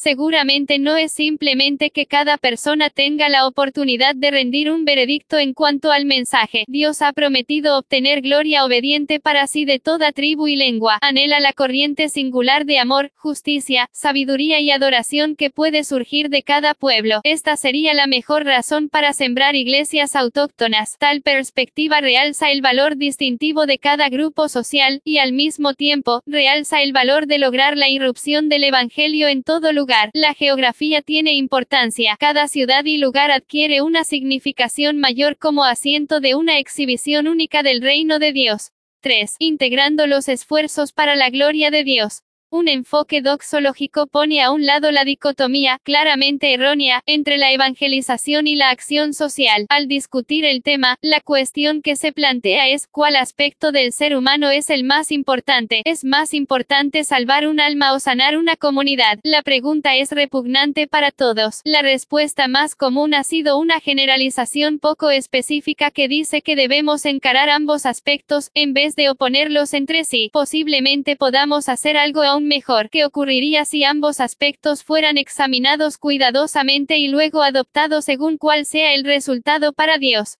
Dios recibe gloria tanto de la proclamación del Evangelio como de un acto bondadoso realizado en su nombre. Resuena mayor gloria cuando comunidades enteras ven la mano de Cristo transformando sus vidas. Dentro de la visión para la gloria de Dios yace la sustancia de una verdadera unidad entre las iglesias. Cuando existe un celo para que Dios reciba gloria singular de todo pueblo, se pueden fácilmente poner de lado las exigencias de uniformidad de culto y de conducta. Nos podemos deleitar en una variedad de estilos de justicia, paz y gozo, en tanto aumenta nuestro celo por aquella verdad confesada por todos, la persona de Cristo. 8. ¿Qué beneficios se ven para la obra de la evangelización mundial cuando se utiliza la perspectiva de aumentar la gloria de Dios para llevar adelante la obra? C. La respuesta de Israel. Uno no tiene que ser un gran estudiante del Antiguo Testamento para darse cuenta que Israel falló tristemente en su responsabilidad de ser agente de Dios para bendición. Aun durante los tiempos en que Dios estaba demostrando más activamente su poder en favor de él, revelaba un corazón idólatra e incrédulo, en algunas ocasiones, siendo castigado por la disciplina del Señor, o animado con los éxitos que él le concedía, parecía que se sometería a la voluntad de Dios y seguiría su llamamiento. Pero, después después de gozar de su relación especial con él, una total complacencia empezaba a invadirlo, dando lugar nuevamente al pecado y la idolatría. Capítulo 2, para la gloria de su nombre. Misión Mundial, Perspectivas Bíblicas e Históricas 47. Derechos Reservados WEA, 2006. Dios bendijo a Israel en cada paso de su desarrollo como nación, lo libró de Egipto y lo alimentó en el desierto, venció a sus enemigos por todos lados y le permitió tomar posesión de la tierra prometida con poco esfuerzo, le dio la ley mosaica, una constitución que si era obedecida le garantizaba salud, riqueza y seguridad, y él quiso continuar gobernando y rigiendo a Israel por sí mismo, a través de sus jueces escogidos, pero el pueblo demostró continuamente su infidelidad al Señor desobediencia e idolatría fueron su respuesta a la bendición divina. Por último, hasta rechazó el benigno régimen de Dios por la tiranía de un rey humano. 1. Lea 1 Samuel 8,4, 22. Porque permitió Dios que Israel escogiera un rey. ¿Qué advertencia solemne tenía que darle Samuel al tomar ellos una decisión? El reino. La decisión de Dios fue evidente. Samuel ungió a Saúl como primer rey de Israel, pero su desobediencia le costó el trono. Sin embargo, Dios empezó a conceder liberación de sus enemigos al pueblo bajo el gobierno de Saúl. Más tarde, el rey David fue ungido y demostró ser un hombre conforme al corazón de Dios. Bajo su gobierno, la nación prosperó y expandió sus fronteras. Su hijo Salomón edificó sobre los logros de su padre y llevó el reino a su época de oro. Pero, durante la última parte del reino, su corazón se alejó de Dios. Aunque evidentemente había gran riqueza en Israel durante ese tiempo, la misma fue adquirida por medio de la explotación del pueblo. 1 Reyes 12,4. La advertencia de Samuel vino a ser realidad, y, de una manera más que significativa, el rey Salomón permitió que el pueblo se alejara de Dios debido a las concesiones que hizo a sus esposas. 2. Lea 1 Reyes 11,1, 13. ¿Cuál fue el principio del pecado de Salomón? ¿A qué condujo este pecado? La historia de Israel después de la muerte de Salomón fue de tragedia y de gradual desintegración. De inmediato estalló la guerra civil con la coronación de su hijo Roboam. Esto. Capítulo 2. Para la gloria de su nombre. Misión Mundial, Perspectivas Bíblicas e Históricas 48. Derechos Reservados WEA, 2006 finalmente trajo la división del reino. Poco después de la coronación de Roboam, el rey de Egipto invadió el país y saqueó a Jerusalén, iniciando así una larga era de opresión y dominio sobre este pueblo por parte de sus vecinos, aunque hubo breves reavivamientos en el caminar espiritual de Israel, lo cual afectó su fortuna nacional, nunca quiso conducirse como para demostrar verdadera fidelidad a sus obligaciones del pacto, a pesar de las muchas advertencias que le hicieron sus profetas, insistió en seguir su propio sendero idólatra. 3. Jeremías fue profeta durante los años de declinación del reino. Lea el mensaje de Dios a Israel en Jeremías 3,1, 14. ¿Desde qué punto de vista contemplaba Dios a Israel? 4. Vea de nuevo los versículos 12, 14. ¿Cuál era la actitud de Dios hacia Israel? Dios era amorosamente persistente con Israel, deseoso siempre de recuperarlo en cualquier momento, pero Israel no respondía ni a su oferta de perdón, ni a sus disciplinas y constantes reproches. Por último, Dios permitió que su pueblo fuera llevado en cautividad. Exiliados los israelitas de su patria y colocados de nuevo en una posición de servidumbre, Dios comenzó el proceso de seleccionar un remanente, el cual se habría de ceñir a los términos del pacto. Ezequiel, el gran profeta del exilio babilónico, enumera un registro de los tratados de Dios con Israel, en Ezequiel 20, y describe el proceso que el Señor usaría para asegurar la fidelidad de su pueblo al restaurar un remanente a su patria. 5. Lea Ezequiel 20,3038, teniendo en mente la relación del pacto de Dios con Israel. En el versículo 33, Dios declara su intención de reforzar su gobierno sobre Israel, como su rey justo. En los siguientes versículos, traza un curso de medidas disciplinarias que lo guiaría a la restauración como su pueblo. Deduzca de este pasaje, que haría Dios para purificar a Israel y asegurar su fidelidad en los términos del pacto. Esta vez, Dios no iba a permitir que Israel corriera tras sus propias aspiraciones paganas. Nunca más Israel iba a exhibir un tipo de vida idólatra ante las naciones. Jonás. Sería inapropiado hablar sobre la desobediencia de Israel y sus fracasos, sin autoexaminarnos bajo la misma luz. Es verdad que Israel adoró ídolos, fue rebelde y etnocéntrico, pero, podemos estar completamente seguros que no somos culpables de los mismos pecados y fracasos. Probablemente, el libro de Jonás sea el ejemplo más claro del Antiguo Testamento acerca del mandato directo de Dios a un israelita para llevar su mensaje a una nación no hebrea. A través de su respuesta a ese mandato, el libro también revela la naturaleza etnocéntrica y rebelde que caracteriza a Israel. Si lo leemos cuidadosamente, puede también mostrarnos algunas actitudes escondidas de la iglesia actual. Lea el libro de Jonás por completo y después lea el siguiente comentario. Capítulo 2, para la gloria de su nombre. Misión Mundial, Perspectivas Bíblicas e Históricas 49. Derechos Reservados WEA, 2006. El libro de Jonás 9. Johannes Berkuil 10. El libro de Jonás es muy significativo para entender las bases bíblicas de la misión, porque muestra el mandamiento de Dios a su pueblo con referencia a las naciones no judías, y por lo tanto, sirve como un paso preparatorio al mandato misionero del Nuevo Testamento. Asimismo, es importante para tener una idea de la profunda resistencia que enfrenta este mandato por parte de los mismos siervos que Jehová escoge para realizar su obra por todo el mundo. Hoy en día se habla y escribe mucho sobre educación de la congregación y educación del personal para misiones. Jonás es una lección muy apropiada para la preparación de aquel que quiere ser un misionero. Revela la necesidad de una conversión radical de las tendencias naturales de cada uno y de una completa reestructuración de su vida para hacerla útil para la obra. Antecedentes del libro.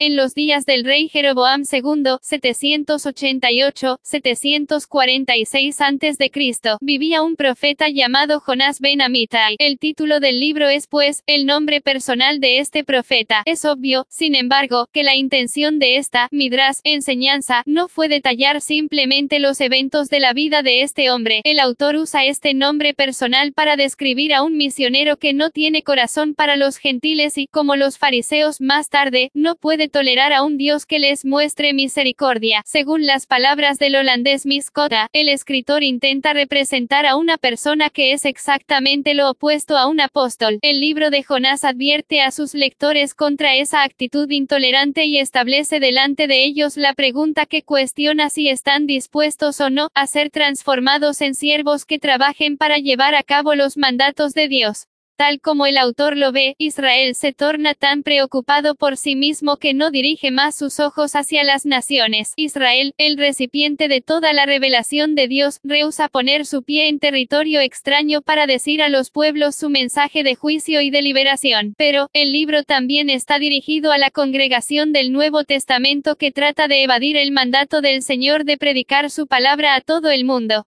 Los astutos esfuerzos de una evasión por parte de Jonás simbolizan a una iglesia infiel y perezosa que no presta atención al mandamiento de su Señor. Dios tiene que luchar contra el estrecho etnocentrismo de Israel, que trata de restringir su actividad solamente a sus límites geográficos y contra el eclesiocentrismo de la iglesia, que rehúsa ir al mundo a proclamar su mensaje y hacer su obra. El escritor está inclinado a convencer a sus lectores de que el radio activo de liberación de Dios es lo suficiente suficientemente amplio como para cubrir a ambos, a Israel y a los gentiles. Es un milagro que el libro de Jonás, con su fuerte advertencia contra el etnocentrismo, implantara su trayectoria en el canon de la escritura. Se establece tan firmemente contra el atentado del hombre de sabotear el plan mundial de Dios que sus lectores, Israel, la Iglesia neotestamentaria y nosotros, pueden escuchar lo que el Espíritu Santo, por medio de este corto libro, está tratando de decirles. 9 Berkuil, Johannes, Contemporary Missiology, An Introduction, B. Edmonds Pop, Grand Rapids, Michigan, 1978, Pax. 96, 100, traducido con permiso. 10 Johannes Berkuil, 1908, 2001, fue profesor de misionología y evangelismo de la Free University en Ámsterdam. Capítulo 2, para la gloria de su nombre. Misión Mundial, Perspectivas Bíblicas e Históricas 50. Derechos reservados WEA, 2006. Un breve examen de las ocho escenas del libro. La primera escena empieza cuando Jonás recibe el mandamiento de ir a Nínive, mientras que en el Antiguo Testamento generalmente se les dice a las naciones que vengan a Sion, el monte de Dios, a Jonás, así como a los discípulos del Nuevo Testamento se les dice que vayan. En la Septuaginta, 11 Jonás usa la palabra poreomai en el capítulo 1,2, y nuevamente en 3,2, Es el mismo verbo usado por Jesús en su gran comisión registrada en Mateo 28, a donde debía ir Jonás a Nínive. De todos los lugares, Nínive era el centro de la brutalidad total y de las actitudes bélicas, además, era notoria por sus vergonzosas acciones canallescas, torturas viciosas y por ser una imperialista descarada para quienes se oponían a sus reglas. Dios quiere que su siervo advierta a Nínive del inminente juicio y le dé la llave del arrepentimiento. Él quiere salvar a Nínive. Pero Jonás rehúsa ir, se prepara, pero solamente para huir del rostro de Dios, quien es Señor de todo. En la segunda escena, Dios responde a la huida de Jonás con una tempestad 1,46. El viento obedece al mandato de Jehová, pero el desobediente Jonás duerme en el fondo de la nave, inconsciente ante el hecho de que la tormenta es causada por su actitud. A veces, la iglesia también duerme, precisamente en la tormenta del juicio de Dios que pasa sobre el mundo, asegurándose a sí misma que el viento de afuera no tiene nada que ver con ella, mientras la tripulación busca en vano las causas del temporal, Jonás confiesa que él adora y teme a Dios, que hizo el mar y la tierra, el único Dios que está sobre todas las naciones. Más tarde declara, tomadme y echadme al mar, y el mar se os aquietará, porque yo sé que por mi causa ha venido esta gran tempestad sobre vosotros. En esta escena la tripulación representa a los gentiles, hacia quienes Jonás permanece totalmente indiferente. Sin embargo, son ellos los que están interesados ahora en salvarlo. Después de una segunda orden de Jonás, lo arrojan al mar y la tormenta cesa. Casi incrédulos ante lo que están viendo con sus propios ojos, los marineros prorrumpen en alabanzas al Dios de Jonás. Ellos estaban más abiertos hacia el Señor que el mismo profeta. La tercera escena, 1,17, describe a un gran pez que por instrucciones de Jehová abre su boca, traga a Jonás y, a su debido tiempo, lo vomita en la playa. Jonás no puede escapar tan simplemente del mandato misionero de Dios, el Dios que batió los vientos tempestuosos y dirigió a los marineros para lograr su propósito, ahora guía a un pez como parte de su plan para salvar a Nínive. Jehová continúa su obra de formar y preparar a su misionero, a fin de que sea un instrumento perfecto para sus planes. En la cuarta escena, 2,1, 10, Jonás implora a Dios que lo rescate del vientre del pez, el que no tuvo misericordia de los gentiles y rehusó aceptar que la palabra de Dios se extendiera hacia ellos, apela ahora a la misericordia divina y, citando frases de varios salmos, suspira tras esas promesas clamadas por los adoradores en el templo de Dios. Jehová reacciona, le habla a la bestia, y Jonás aterriza sano y salvo sobre la playa. Solo por su rescate Jonás fue, sin querer, un testigo de la salvadora misericordia de Dios. Aunque cubierto con hierbas marinas, Jonás fue nada menos que un testimonio de que Dios no se complace en la muerte de los pecadores y saboteadores, sino más bien se regocija en su conversión. 11 Traducción del hebreo al griego del Antiguo Testamento. Capítulo 2. Para la gloria de su nombre. Misión Mundial, Perspectivas Bíblicas e Históricas 51. Derechos Reservados WEA, 2006.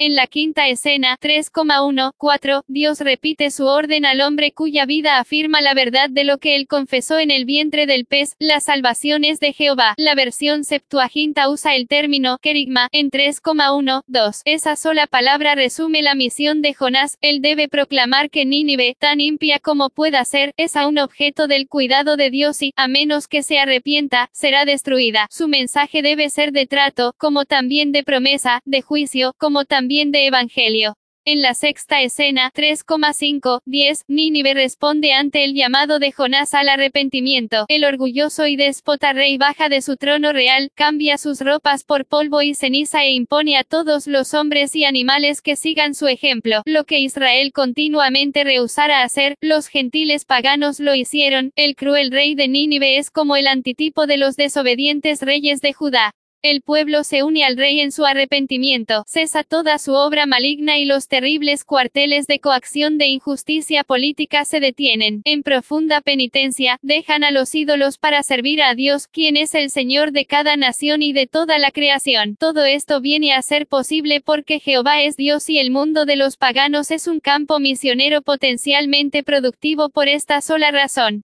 La cortina se cierra en esta escena con las siguientes palabras de asombro, y vio Dios lo que hicieron, que se convirtieron de su mal camino, y se arrepintió del mal que había dicho que les haría y no lo hizo. Jehová es fiel a sus promesas. Todavía hoy su voluntad para Moscú y Pekín, para Londres y Ámsterdam, para Buenos Aires y México, no es menos que lo que fue para Nínive, llena de gracia y misericordia. Lutero, que amaba predicar sobre el libro de Jonás, decía, la mano izquierda de la ira de Dios es reemplazada por su mano derecha de bendición y libertad.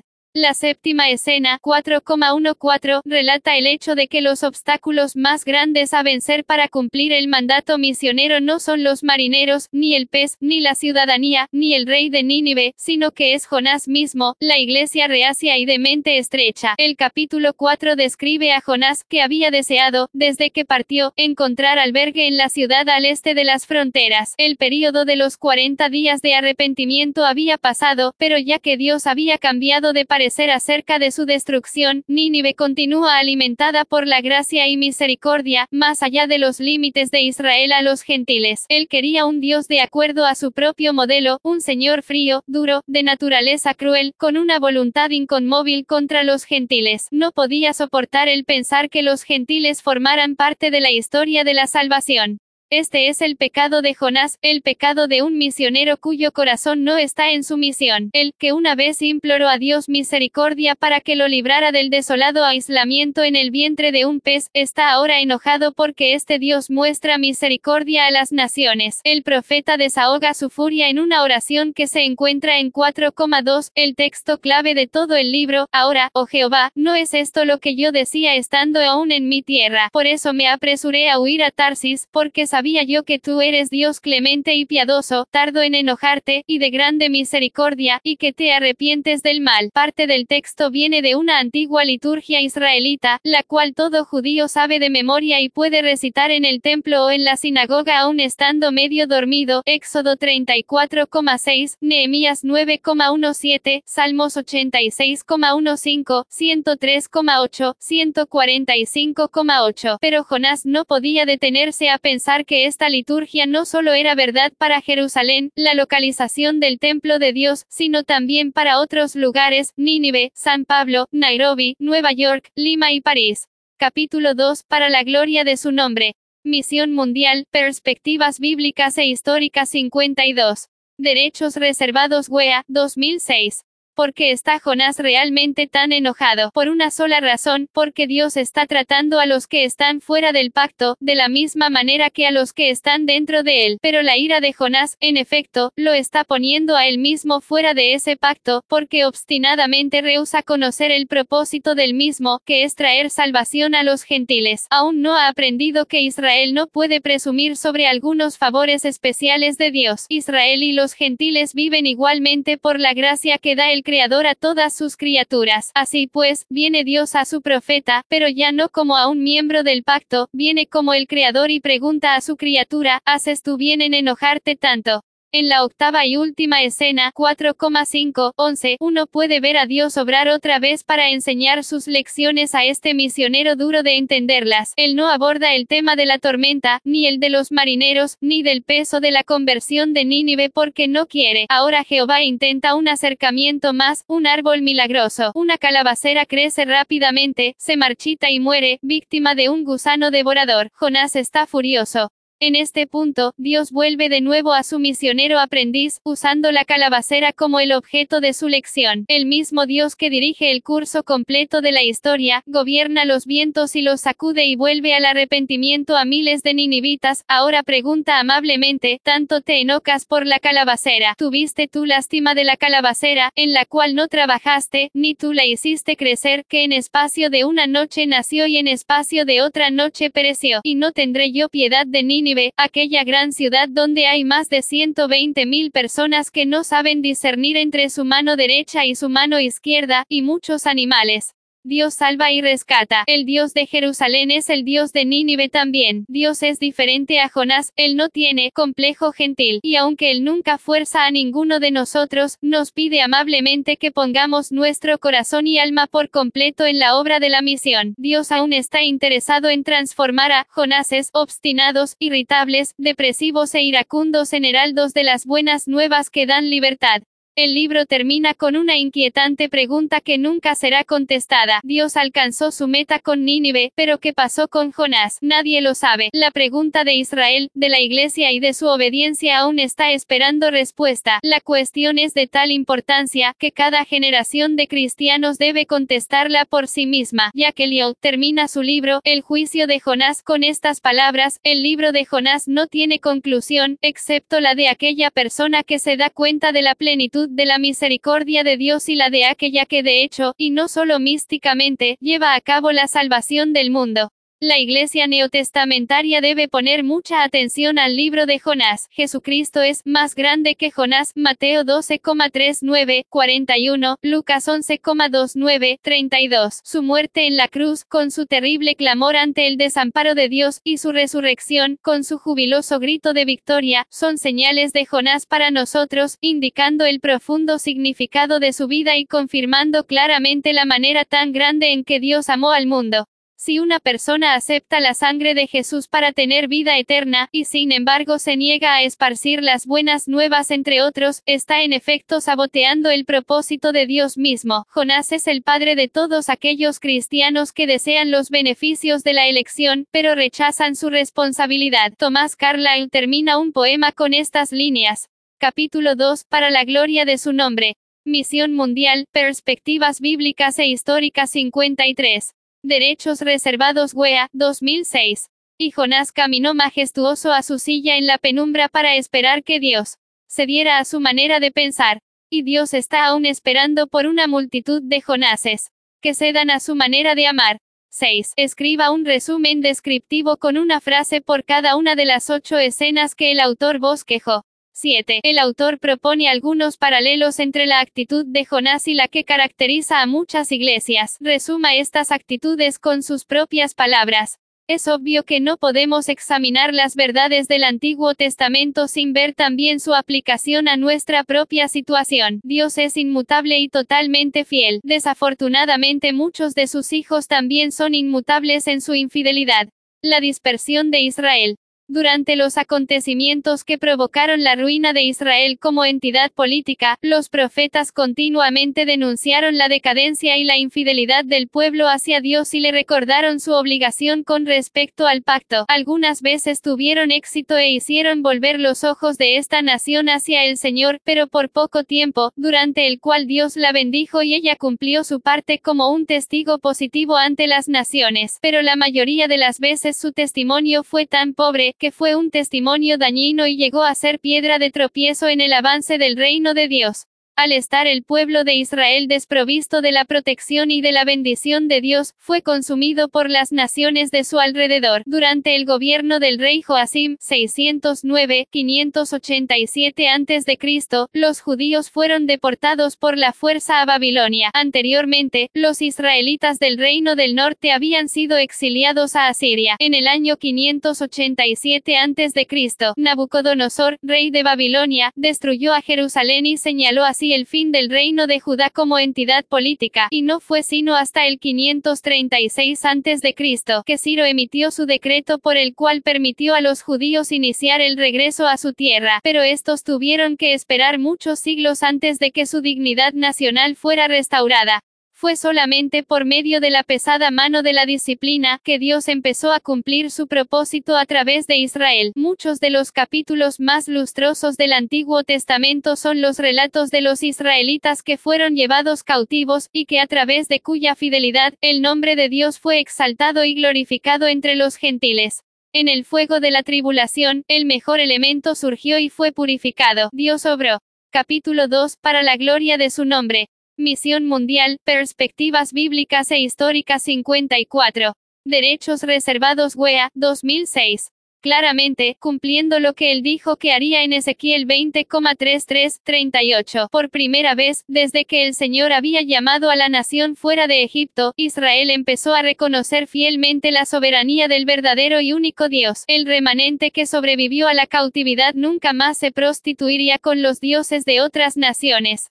También el propósito misionero de Dios fue claramente llevado a cabo. Si Israel no iba a cumplir voluntariamente su obligación del pacto de ser una bendición a las naciones, Dios llevaría a cabo su propósito por la fuerza. Así empezó la dispersión de Israel, que no volvería a reunirse como entidad política por aproximadamente. Durante ese tiempo un remanente fiel de judíos diseminados por toda Babilonia y el imperio de Persia, difundió su nombre entre las naciones. Fue en esa época cuando aparecieron por primera vez las sinagogas, donde pequeños grupos de judíos se juntaban para adorar a su Dios.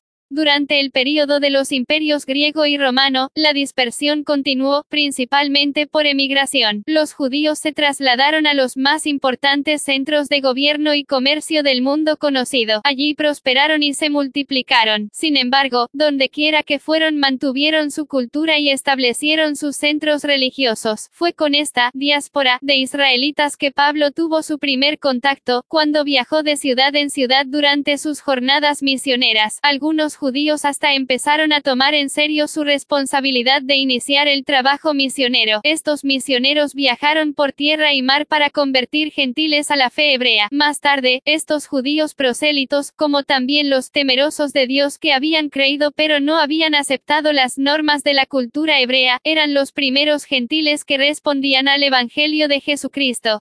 Johannes Berkuil habla sobre este período intertestamentario en el siguiente párrafo, 12.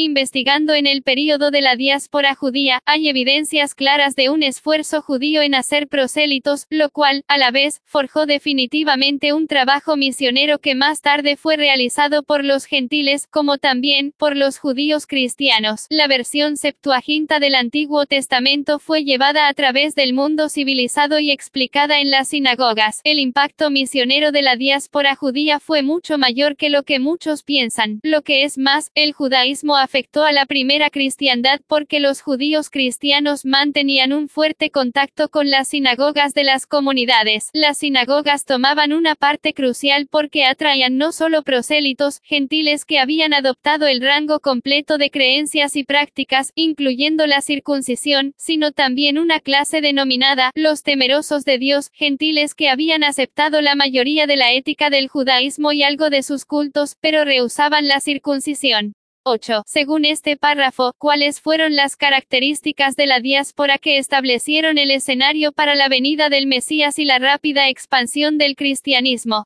Resumen. Después del fracaso del hombre para responder a Dios a través de sucesivos tratos, en 12. Berkuil, Pag 101. Capítulo 2, para la gloria de su nombre. Misión Mundial, Perspectivas Bíblicas e Históricas 55. Derechos Reservados WEA, 2006. Génesis 1, 11, Dios empieza a manifestar su propósito de reclamar su reino, nación por nación. Dios escoge a Abraham, promete bendecirlo y hacer de él una nación grande e instrumento de bendición para todas las naciones. Pero, la rebelión del hombre está tan encasillada, que toma muchos siglos de amor paciente y disciplina para lograr que el pueblo de Israel tenga un reconocimiento fiel de la soberanía de Dios como Israel no deseaba cumplir su obligación de exaltar el nombre de Dios entre las naciones, Dios usó la persecución y el exilio para dispersarlo por la tierra. Cuando empezó el período intertestamentario, que se extendería aproximadamente por 400 años, fue cuando finalmente el mundo comenzó a escuchar el mensaje destinado a Israel, en miles de hogares judíos y en lugares de reunión, esparcidos por todas las naciones, el mensaje fue fielmente proclamado, escucha Israel, el Señor tu Dios, uno es. Trabajo integral. 1. Usando como base Génesis 12,1, 3, Éxodo 19,5, 6 y Salmo 67, prepare un bosquejo conciso para un breve discurso titulado, Dios nos bendice para que todas las naciones de la tierra puedan ser bendecidas. 2. Cómo logra cumplir con el antiguo propósito de Dios, el Padre nuestro, al pedir que su nombre sea santificado. De su estudio del libro de Jonás deduzca, qué cualidades debe tener el creyente para ser un misionero efectivo. 3. Según este párrafo, ¿cuáles fueron las características de la diáspora que establecieron el escenario para la venida del Mesías y la rápida expansión del cristianismo? Preguntas para reflexionar. 1. Abraham creyó a Dios y le fue contado por justicia. Santiago 2,23. Nuestra justicia está también basada en nuestra creencia de que Dios hará lo que dice su palabra. Hay una relación directa entre la profundidad de nuestro entendimiento de la palabra de Dios y nuestra fiel habilidad para actuar sobre ello. ¿Está usted entregado al conocimiento de la palabra de Dios íntimamente? Si aún no lo ha hecho, planifique un horario para tener cada día un tiempo destinado a la lectura de la Biblia. Empiece por leer y meditar el Salmo 119. Prometa a Dios que en adelante será un fiel estudiante de su palabra. Escriba su compromiso en su diario. 2. Las fuerzas centrífuga y centrípeta también forman parte de nuestra vida como creyentes individuales. ¿De qué modo atrae usted a los incrédulos? ¿De qué manera usted está siendo de bendición para ellos? Reflexione sobre esto y escriba sus pensamientos en su diario. 3. La idolatría no es simplemente la adoración de los ídolos, es cualquier cosa que cautiva nuestro corazón y hace que nuestro afecto se desvíe de Dios. Salomón permitió que su interés se centrara en sus esposas y concubinas y esto destrozó su relación con Dios. ¿Qué ídolos? Capítulo 2, para la gloria de su nombre. Misión Mundial, Perspectivas Bíblicas e Históricas 56. Derechos Reservados WEA, 2006 son las más grandes piedras de tropiezo para los creyentes de hoy. Están sus afectos puestos solamente en Dios. Lea Salmo 42,1. Luego escriba en su diario un versículo que refleje el deseo que su propio corazón siente por Dios. Capítulo 3. Venga tu reino. Misión Mundial, Perspectivas Bíblicas e Históricas 57. Derechos Reservados WEA, 2006. Capítulo 3 Venga tu reino. Padre nuestro que estás en los cielos, santificado sea tu nombre, venga tu reino. Mateo 6,9, 10. Introducción. En los dos capítulos iniciales, estudiamos el Antiguo Testamento como la base para la misión, y quedamos convencidos de que la Biblia hebrea contiene claramente el mandato misionero. Desde los primeros registros del libro de Génesis, vimos que Dios estaba trabajando para redimir a la gente y restablecer su gobierno en la tierra, usando el bosquejo interpretativo de Israel, su responsabilidad, oportunidad y respuesta. Hallamos que Dios obró en la nación de Israel y a través de ella, tratando de hacer de la misma un testigo para los pueblos gentiles. Al entrar en el Nuevo Testamento, encontramos que el interés de Dios por las naciones persiste como el propósito central de su relación con el hombre. Malaquías, el último libro del Antiguo Testamento, contiene la postrera palabra profética de parte de Dios hacia Israel, antes de la era del Nuevo Testamento. Apropiadamente, el mensaje bosquejado en sus cuatro capítulos habla del pecado de Israel y de su fracaso al no ser un testigo para las naciones, pero, también anuncia a alguien que, preparará el camino delante de mí, y vendrá súbitamente a su templo el Señor a quien vosotros buscáis, y el ángel del pacto, a quien deseáis vosotros. Malaquías 3,1. Esta palabra profética referida a la venida de Juan el Bautista y del Mesías creó un sentido de anticipación en los judíos devotos a Israel y el reino venidero. La posición política de Israel en el tiempo de Cristo era lamentable. Estaba bajo el yugo de Roma y, desde la época de los exilios, no había disfrutado de una verdadera autonomía política. Muchos judíos esperaban el día en que los gentiles fueran castigados e Israel recuperara una posición prominente dentro de las naciones. Para muchos, la venida del Mesías, el Redentor de Israel, estaba asociada directamente con una independencia política. Podemos suponer que numerosos líderes judíos, en el tiempo de Jesucristo, tenían estas altas expectativas nacionalistas, una visión del Mesías gobernando una sociedad agraciada, en la cual todas las naciones habrían de venir regularmente a Jerusalén para pagar su tributo, nubló el entendimiento del verdadero propósito del Mesías. Malaquías, claramente, les advirtió contra ese falso optimismo. ¿Y quién podrá soportar el tiempo de su venida? ¿O quién podrá estar en pie cuando Él se manifieste, porque Él es como fuego purificador, y como jabón de lavadores, y se sentará para afinar y limpiar la plata, porque limpiará a los hijos de Leví, los afinará como a oro y como a plata, y traerán a Jehová ofrenda en justicia. Malaquías 3,2-3. El propósito inicial de Cristo fue traer un fuego purificador para Israel y no la realización de sus esperanzas nacionalistas. Capítulo 3, Venga tu reino. Misión Mundial, Perspectivas Bíblicas e Históricas 58. Derechos Reservados WEA, 2006. La naturaleza de su reino. Los líderes judíos erraron porque no entendieron la verdadera naturaleza del reino. Cristo vino a establecer el reino de Dios, pero no lo que el liderazgo judío imaginó por reino. Ellos esperaban un reino físico, y Cristo trajo un reino espiritual. Los evangelios registran varios encuentros que tuvo Jesús con los líderes judíos. Las respuestas de estos a sus enseñanzas acerca del reino nos muestran la profundidad y firmeza de sus propios conceptos al respecto. Imaginemos cuál sería el posible pensamiento de los dirigentes judíos cuando Cristo proclamó su mensaje. Jesús, arrepentíos, porque el reino de los cielos se ha acercado. Mateo 4,17 judíos, que tiene que ver nuestro arrepentimiento con el reino. Son los romanos quienes necesitan el arrepentimiento y mucho más. Vea su maligno sistema político y continuos atentados de injusticia social y opresión económica del pueblo escogido de Dios. Llámelos a ellos al arrepentimiento.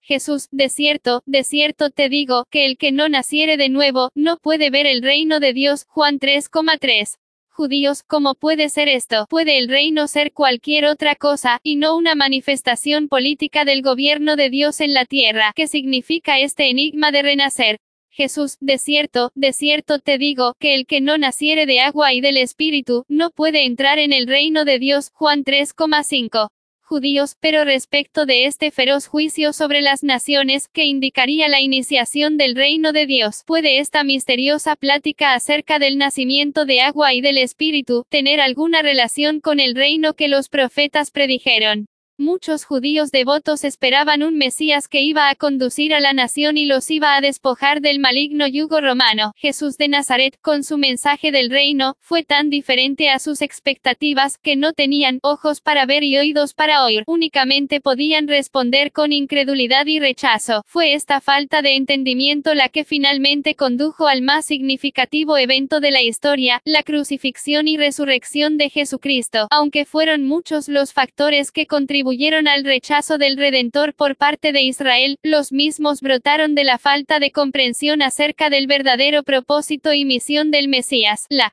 capítulo 3, Venga tu reino. Misión mundial, perspectivas bíblicas e históricas 59. Derechos reservados WEA, 2006 veracidad de Cristo consistía, para los judíos, en que cumpliera sus propias expectativas. Como esto no fue así, llegaron a la conclusión de que él era un blasfemo y un impostor.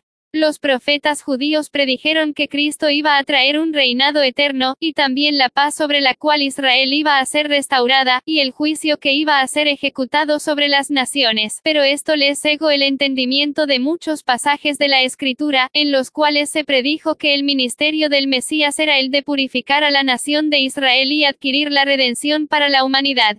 Sin embargo, Jesucristo cumplió completamente con las expectativas de Dios. Él fue un ejemplo del perfecto acatamiento de la ley y de los profetas. Él dio cuerpo a todo lo que Dios había deseado para el hombre, pero para muchos líderes judíos, fue una amarga contrariedad. Reaccionaron humanamente, ellos tenían sus corazones fijos en la realización de sus propias expectativas. Fueron confundidos y dudaron de Jesús y de su revelación. También ensordecieron sus oídos al mensaje y decidieron no ver la evidencia del reino a través de los milagros que él realizó. Haciendo esto, fracasaron en su intento de entender el verdadero significado del reino. El significado del reino para aquellos que podían ver y oír, Cristo reveló el reino. Este fue el tema central de su predicación y de su enseñanza. Sus trabajos demostraron que el reino verdaderamente se había acercado a ellos, Mateo 12,28, y él propuso que todos los hombres entraran a ese reino del Espíritu a través de la puerta, difícil y angosta, del arrepentimiento y la fe en Dios.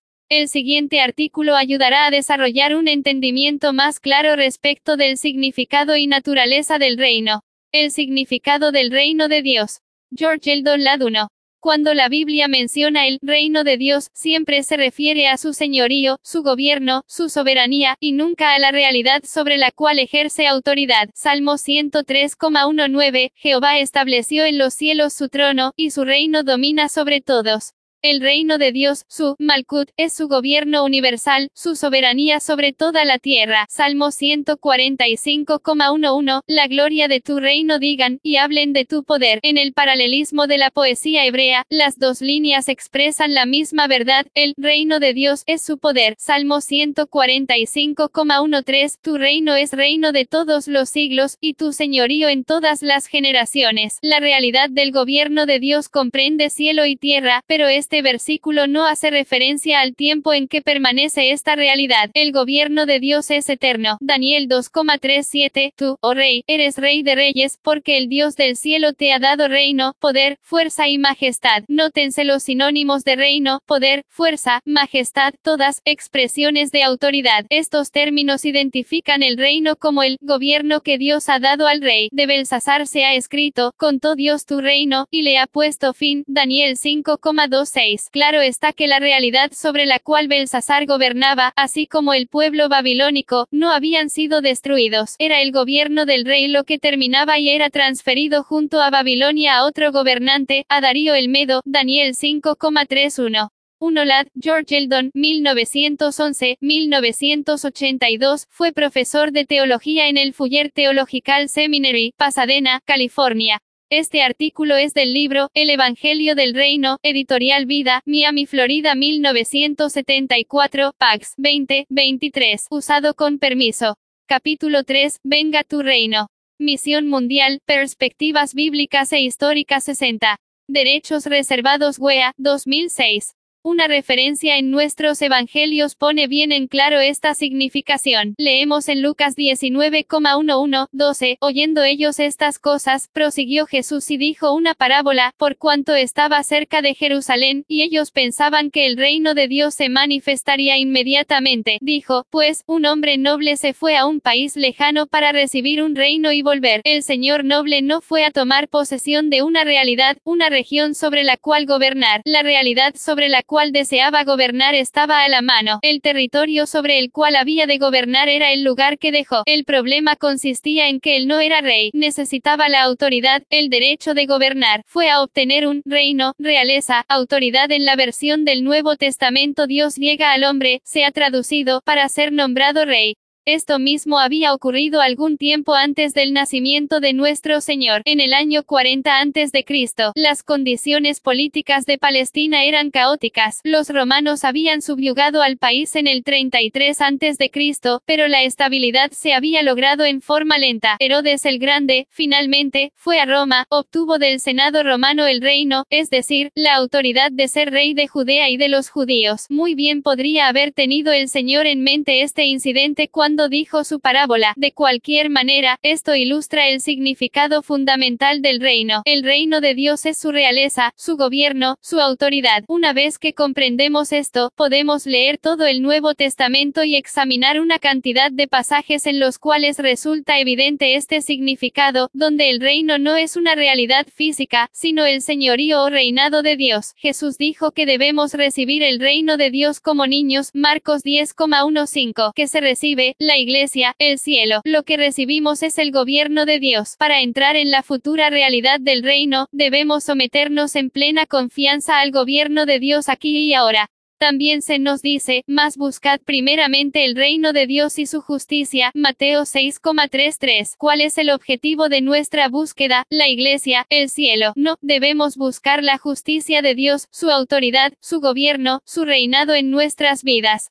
Cuando oramos, venga tu reino, estamos pidiendo que venga el cielo a la tierra. En cierto sentido, estamos pidiendo esto, pero el cielo es objeto de deseo solamente debido a que el reino de Dios ha de ser realizado en nosotros con mayor perfección que la actual. En relación con la expresión reino de Dios, la palabra cielo carece de significado. Por lo tanto, lo que pedimos es, venga tu reino, hágase tu voluntad, como en el cielo, así también en la tierra. Mateo 6,10. La oración es una petición para que Dios reine, para que manifieste su soberanía y poder reales, para derrotar a todos los enemigos de la justicia y de su gobierno divino, para que solo Dios pueda ser rey sobre el mundo entero. 1. ¿Cuál es la delicada, pero importante distinción que el Dr. Ladd señala entre el uso común de la palabra reino y su uso bíblico? 2. Prevalece aún en la actualidad el debate que cuestiona si el reino de Dios es esencialmente político o espiritual en su naturaleza y manifestación. Como clarifica este argumento la explicación del significado del reino.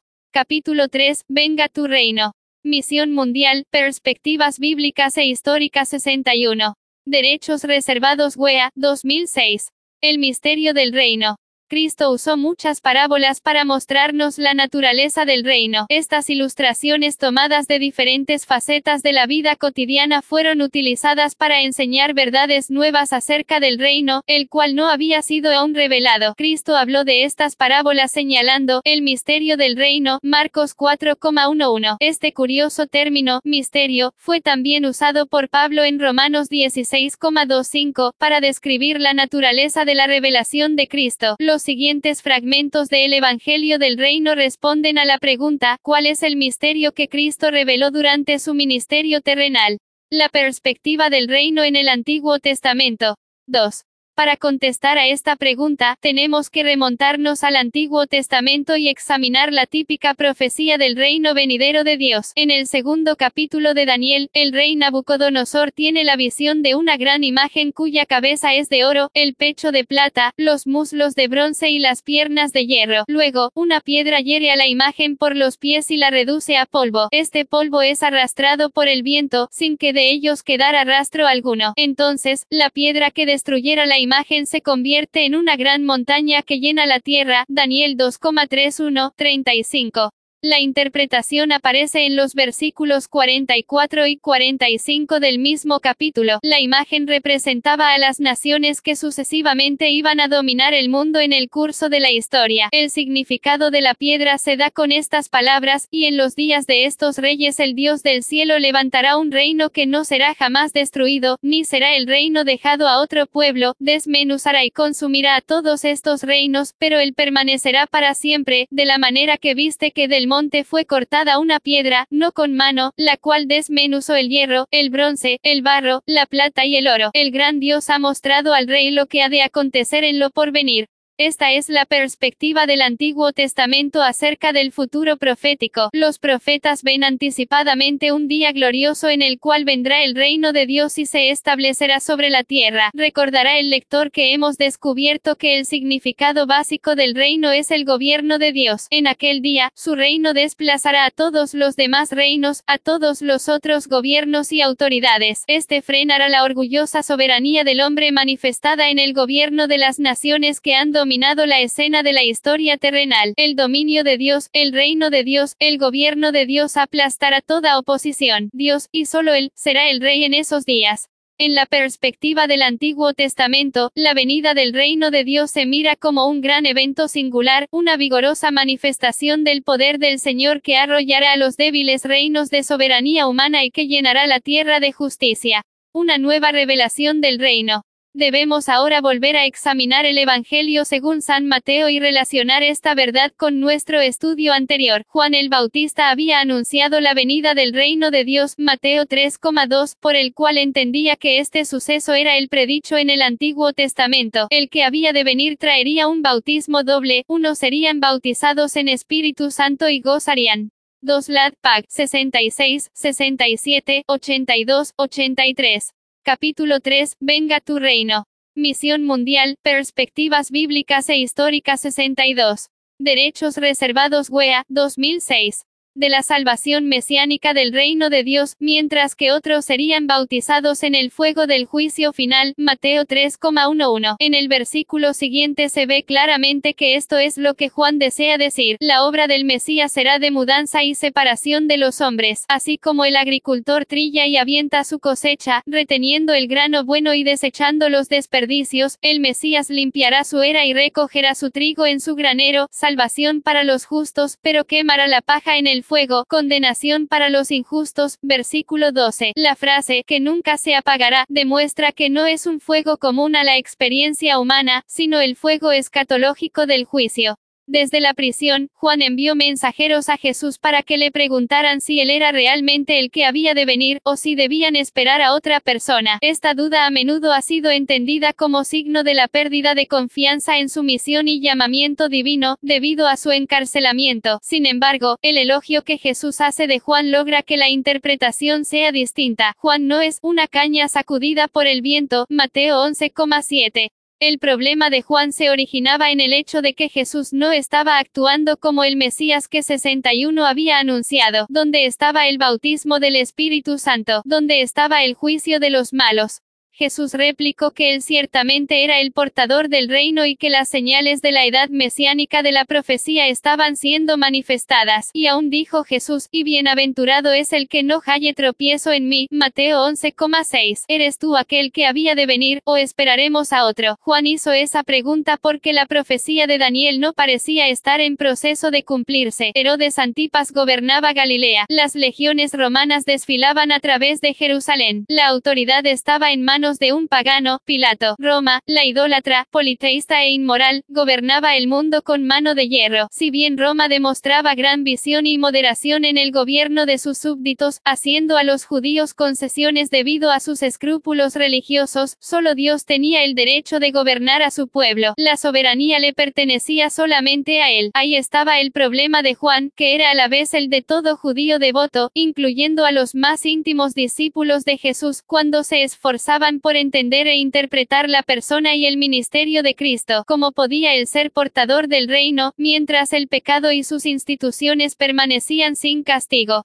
Jesús contesta, Bienaventurado es el que no halle tropiezo en mí. Lo que Jesús quiere decir es esto, sí, el reino de Dios está aquí, pero es un misterio, una nueva revelación. El reino de Dios está aquí, pero en lugar de destruir la soberanía humana, ha atacado la soberanía de Satanás. El reino de Dios está aquí, pero en lugar de introducir cambios en las cosas externas, en el orden político, está realizando cambios en el orden espiritual, en las vidas de hombres y mujeres. Este es el misterio del reino de Dios, la verdad que ahora Él revela por primera vez en su relato redentor. El reino de Dios ha de obrar entre los hombres en dos etapas distintas, en un tiempo futuro, cuando toda soberanía humana sea desplazada por la soberanía de Dios, según la profecía de Daniel, y en un tiempo presente. El misterio, la nueva revelación es que este reino de Dios ya vino a obrar entre los hombres, pero en una forma totalmente inesperada. No está destruyendo el gobierno de los humanos, está su suprimiendo el pecado de la tierra, está comenzando a traer ahora el bautismo de fuego que Juan había anunciado. Ha venido quieta, discreta, secretamente, puede obrar entre los hombres y jamás ser reconocido por las multitudes. En el dominio espiritual, el reino ofrece en este momento a los hombres las bendiciones del gobierno de Dios, liberándolos del poder de Satanás y del pecado. El reino de Capítulo 3, Venga tu reino. Misión Mundial, Perspectivas Bíblicas e Históricas 63. Derechos Reservados WEA, 2006. Dios es un regalo que puede ser aceptado o rechazado. El reino está ahora aquí, con persuasión más que con poder. Cada una de las parábolas de Mateo 13 ilustra el misterio del reino. Esto es que el reino de Dios, que aún está por venir con gran gloria y poder, se halla, sin embargo, presente ahora entre los hombres en una forma inesperada, para traer las bendiciones del siglo venidero a esta generación perversa. Esto es el misterio del reino, antes del día de la cosecha, antes del fin de este siglo, Dios ha entrado a la historia en la persona de Cristo para obrar entre los hombres, para traerles la vida y la bendición de su reino. Viene humildemente, sin imposición. Viene a los hombres mientras un carpintero galileo anda por las ciudades de Palestina predicando el Evangelio y librando a la humanidad de la esclavitud del diablo. Viene a los hombres mientras sus discípulos van por las aldeas de Galilea predicando el mismo mensaje viene a los hombres hoy en día, mientras los seguidores de Cristo llevan el Evangelio del reino por todo el mundo. Viene de una manera pacífica, humilde, sin gloria resplandeciente, sin partir los cerros en dos y sin espectáculo celestial. Viene como una semilla sembrada en la tierra. Puede ser rechazado por corazones endurecidos, puede ser ahogado y hasta, a veces, puede parecer que se seca y muere. Pero así es el reino de Dios. Trae el milagro de vida eterna a los hombres y los introduce en la bendición de la soberanía divina, es para ellos la obra sobrenatural de la gracia de Dios, y este mismo reino, el mismo poder sobrenatural de Dios, se manifestará al fin del siglo, esta vez no de una manera pacífica dentro de los corazones de los que lo han recibido, sino con poder y gran gloria, purgando todo pecado y mal de la tierra. Así es el Evangelio del reino. 3. Desde la perspectiva de dos profetas del Antiguo Testamento, ¿cuál es el destino de todos los reinos terrenales? 4. De acuerdo con Lad, ¿cuál fue el problema de Juan y cuál es el de cada devoto judío acerca del ministerio de Jesús? 5. ¿Cuál fue esencialmente la nueva verdad que Cristo reveló acerca del reino? Cristo rechaza la oferta de los reinos del mundo. Los líderes judíos no fueron los únicos que creyeron que el Mesías se iba a manifestar a sí mismo, primeramente, a través de un dominio físico sobre los reinos de la tierra. Satanás, conociendo muy bien las escrituras, trató de tentar a Jesucristo para que se rebelara contra Dios, ofreciéndole todos los reinos del mundo. Mateo 4,8, 10 nos registra el incidente. Otra vez, lo llevó el diablo a un monte muy alto y le mostró todos los reinos del mundo y la gloria de ellos, y le dijo, todo esto te daré, si postrado me adorares. Entonces Jesús le dijo, vete, Satanás, porque escrito está, al Señor tu Dios adorarás, y a él solo servirás. Jesús rechazó la oferta de Satanás, conociendo que estaba basada en términos que no podía pensar siquiera. No obstante, fue una oferta genuina fundada en su control temporal de los reinos terrenales. Si Cristo hubiera buscado manifestar su autoridad a través de medios políticos, esto hubiera sido ciertamente una tentación para alcanzar su objetivo en forma rápida, pero no era ese su interés. Él manifestó claramente en su ministerio, que su reino no era de este mundo. Juan 18,3 3.6. Capítulo 3, Venga tu reino. Misión Mundial, Perspectivas Bíblicas e Históricas 64. Derechos reservados WEA, 2006. Es muy importante para toda discusión sobre misiones que entendamos exactamente la verdadera naturaleza del reino. Como cristianos, tenemos una seria responsabilidad al confrontar problemas sociales. Algunas veces, inclusive, sentiremos el llamado para desafiar a instituciones políticas o sociales que quizás están amparando injusticia y opresión. Pero nosotros debemos siempre comprender, como Cristo lo hizo, que nuestra misión primaria es la extensión del reino de Dios en la tierra y esto únicamente se va a realizar cuando hombres y mujeres en todo lugar tengan una oportunidad razonable para aceptar la salvación que Dios ofrece, someterse al señorío de Jesús, y entrar en la comunión de su iglesia. B. Cristo y el reino.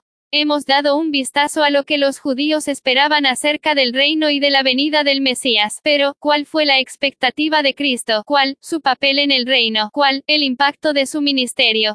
Cristo manifestó el propio entendimiento de su rol, por el título que eligió para sí mismo. Él pudo haber escogido entre varios nombres con que el Antiguo Testamento denominaba al Mesías. Pudo haber usado el más popular entre los judíos de ese tiempo, hijo de David, que lo hubiera identificado como el heredero del trono de Israel. Se identificó como hijo del hombre. H. Cornel Goerner 3 lo explica así.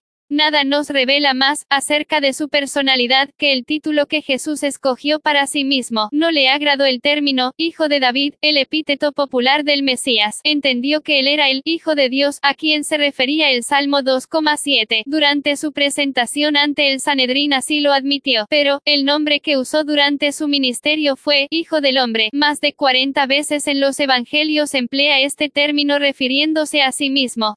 Nos llama la atención que el nombre preferido de Cristo lo identificó con toda la humanidad, no solo con el pueblo de Israel. Sin duda, su razón tiene importantes implicancias teológicas. Gran parte de la mística de la persona de Jesús es la manera en que pudo ser 100% hombre sin dejar de ser Dios. Pero para nuestros propósitos, entendemos que con este nombre preferido, se identificó con un papel más amplio que el de Rey de Israel. Vino para retomar su reino mundial. Satanás lo supo cuando cuando lo tento con la legítima oferta de todos los reinos del mundo, y la gloria de ellos, Mateo 4,8. Obviamente, la oferta fue trampa, ya que el requisito era ofrecer a Satanás la adoración, cosa que anularía los supuestos beneficios de poseer los reinos del mundo. Para recuperar esos reinos, tendría que tomar el camino de la cruz. A los judíos no les gustó para nada esta identificación con la gran humanidad. En el primer mensaje que dio en su pueblo de Nazaret, Lucas 4,25-30, ofendió tremendamente a la gente. Les hizo sentir que Dios no les tenía mayor respeto que a los gentiles, citando dos ejemplos del Antiguo Testamento en que la fe de gentiles superó la de los judíos. Elías fue enviado no a una viuda en Israel, sino a una en Sarepta de Sidón. Y Dios eligió sanar a Naaman el sirio, cuando hubo muchos leprosos en Israel, se enojaron tanto con este insolente joven que cuestionaba su 3 Goerner, H. Cornell, All Nations in God's Purpose, Broadman Press, Nashville, 1979, PAG 74, traducido con permiso. Capítulo 3, Venga tu reino. Misión Mundial, Perspectivas Bíblicas e Históricas 65. Derechos Reservados WEA, 2006 posición elitista entre las naciones, que lo llevaron a la cumbre de un monte para arrojarlo. Si no fuera por su poder milagroso, no hubiera escapado la muerte. A los judíos primero. En verdad, Cristo tuvo un profundo amor y preocupación por el pueblo de Israel. Su alma se angustió sobre él, Mateo 23,37, y sin duda, sintió que su primera responsabilidad era hacia su pueblo. Sin embargo, no era por visión exclusivista como algunos aseveran, era un acercamiento estratégico, como Pablo después lo expresó en Romanos 1,16, 2,10, al judío primeramente y también al griego. Sin duda, aunque la nación en su totalidad no respondería al acercamiento del Mesías, muchos sí lo hicieron, y Pablo también reconoció el valor de evangelizar primero a los judíos, sabiendo que muchos estaban abiertos al Espíritu de Dios. También entró el factor de urgencia, dado que el rechazo de Cristo por el liderazgo judío iniciaría un tremendo juicio sobre Jerusalén y el pueblo. Por eso instruye a sus discípulos a ir primero a las ovejas perdidas de la casa de Israel, Mateo 10,5, 6. Había una imperante urgencia también a los gentiles.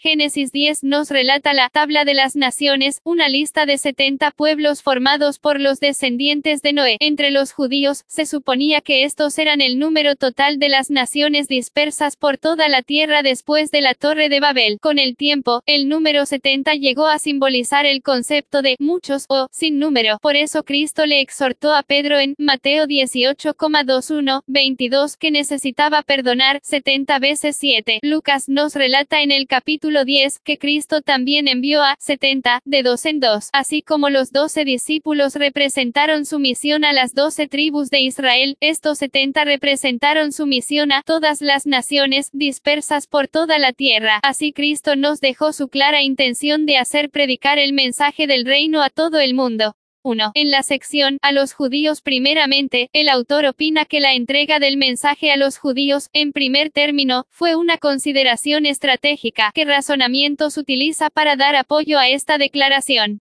Capítulo 3. Venga tu reino. Misión Mundial, Perspectivas Bíblicas e Históricas 66. Derechos Reservados WEA, 2006.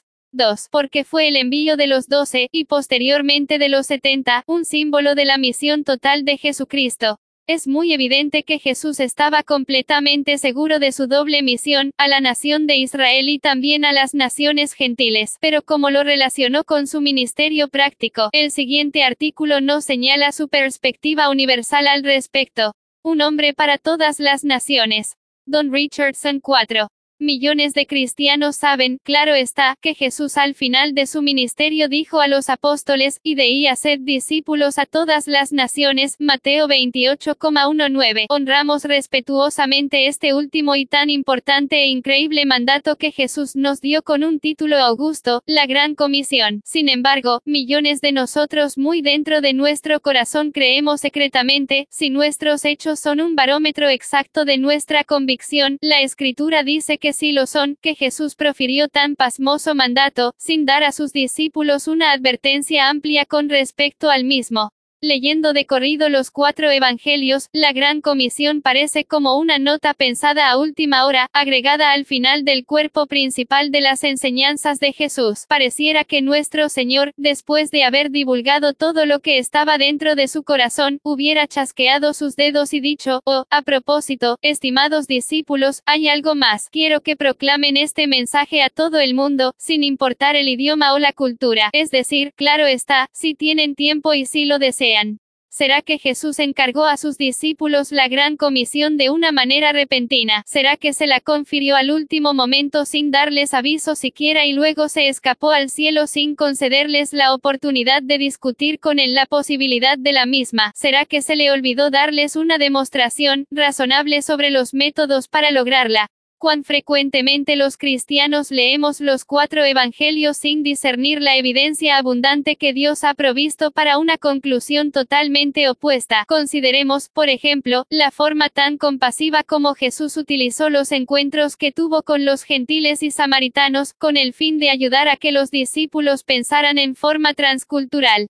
El centurión romano. En una ocasión, Mateo 8,5, 13, un centurión romano, un gentil, se acercó a Jesús con una petición para beneficio de su sirviente que estaba paralítico. En dicha circunstancia los judíos le suplicaron a Jesús que respondiera, es digno de que le concedas esto, porque ama a nuestra nación, y nos edificó una sinagoga. Lucas 7,4, 5. De hecho, en la parte norte del mar de Galilea y a dos mil años de distancia, todavía existen las paredes y los pilares de una sinagoga que muy probablemente haya sido construida por ese mismo centurión, pero notemos la 4 Richardson, Don, A Man for All Peoples, Eternity in Their Hearts, Regal Books, Ventura, sea, 1981, Pax, 136.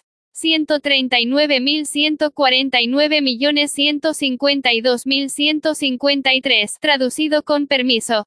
Capítulo 3, Venga tu reino. Misión Mundial, Perspectivas Bíblicas e Históricas 67. Derechos Reservados WEA, 2006.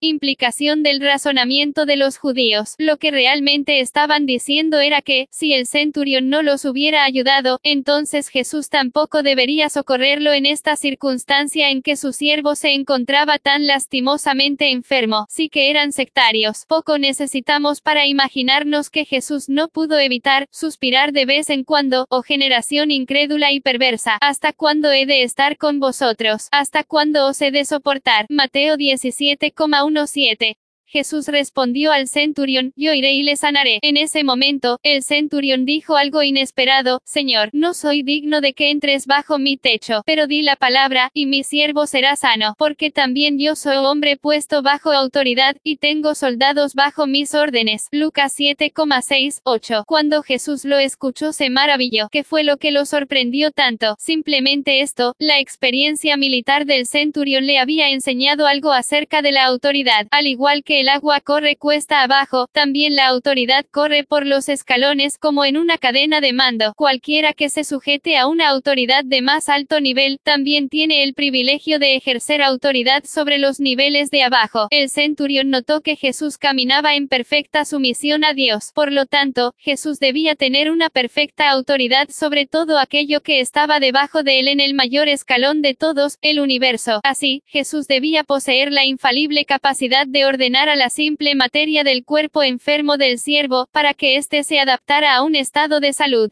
De cierto os digo, exclamó Jesús, que ni aun en Israel he hallado tanta fe. Mateo 8,10. Al igual que en muchos otros discursos, el Señor aprovecha la ocasión para demostrar a sus discípulos que los gentiles tienen el mismo potencial de fe que los judíos y que igualmente son objeto de la gracia de Dios. Determinado a hacer énfasis sobre ese punto, Jesús continuó diciendo, y os digo que vendrán muchos del oriente y del occidente. Lucas, como escritor gentil, agrega paralelamente, y del norte y del sur, y se sentarán con Abraham e Isaac y Jacob en el reino de los cielos, más los hijos del reino, esto solamente podía referirse a los judíos como pueblo escogido, serán echados a las tinieblas de afuera, allí será el lloro y el crujir de dientes, Mateo 8,11, 12, Lucas 13,28, 29. Las fiestas normalmente se anuncian para celebración. ¿Quién cree usted que celebrará esa fiesta a la que asiste Abraham y un ejército de invitados gentiles? Las insinuaciones de la gran comisión que vienen a continuación no podían ser más precisas. Espere, que todavía hay mucho más. La mujer cananea.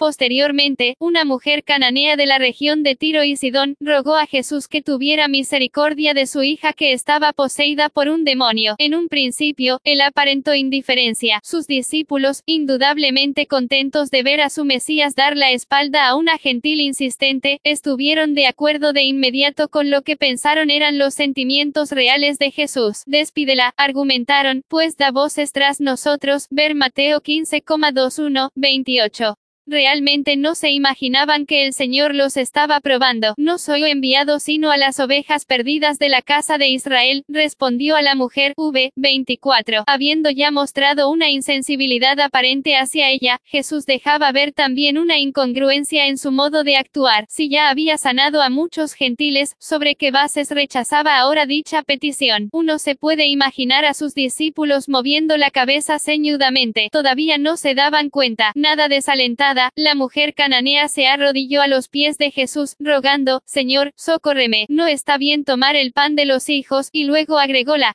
Capítulo 3, Venga tu reino. Misión Mundial, Perspectivas Bíblicas e Históricas 68. Derechos Reservados WEA, 2006.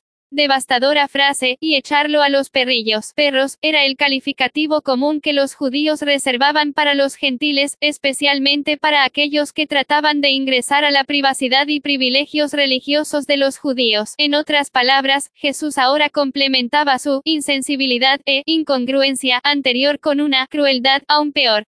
Era en realidad el Salvador del mundo el que hablaba así. Indudablemente sus discípulos pensaban que esos calificativos eran los apropiados para la ocasión, pero, precisamente, cuando sus corazones empezaron a inflamarse al máximo con el orgullo de su raza, la mujer cananea debió captar un brillo en los ojos de Jesús y se dio cuenta de la verdad. Sí, señor, contestó con mucha humildad, por no decir con sutileza, pero aún los perrillos comen de las migajas que caen de la mesa de sus amos. Mateo 15,21, 28, ver también Marcos 7,24, 30. Oh mujer, grande es tu fe, respondió Jesús maravillado, hágase contigo como quieres. No, no estaba siendo un veleidoso, su intención era precisamente hacer eso. Inmediatamente antes que eso, Jesús había enseñado a sus discípulos sobre la diferencia entre la inmundicia real y la aparente. Esa era su manera de hacer entender algo. Y su hija fue sanada desde aquella hora, registra Mateo, v. 28. Una aldea samaritana. En otra ocasión, cuando Jesús y sus discípulos llegaron a cierta aldea samaritana, los samaritanos se negaron a recibirlos. Jacobo y Juan, a quienes Jesús apodaba hijos del trueno por su temperamento, se enardecieron. Señor, exclamaron indignados casi pateando, ¿quieres que mandemos que descienda fuego del cielo y los consuma? Jesús volviéndose a ellos los reprendió. Algunos manuscritos antiguos registran que él dijo, Vosotros no sabéis de qué espíritu sois, porque el Hijo de el hombre no ha venido para perder las almas de los hombres, sino para salvarlas. Lucas 9,51, 55. Con esas palabras, Jesús se identificó a sí mismo como Salvador también de los samaritanos. Los griegos en Jerusalén.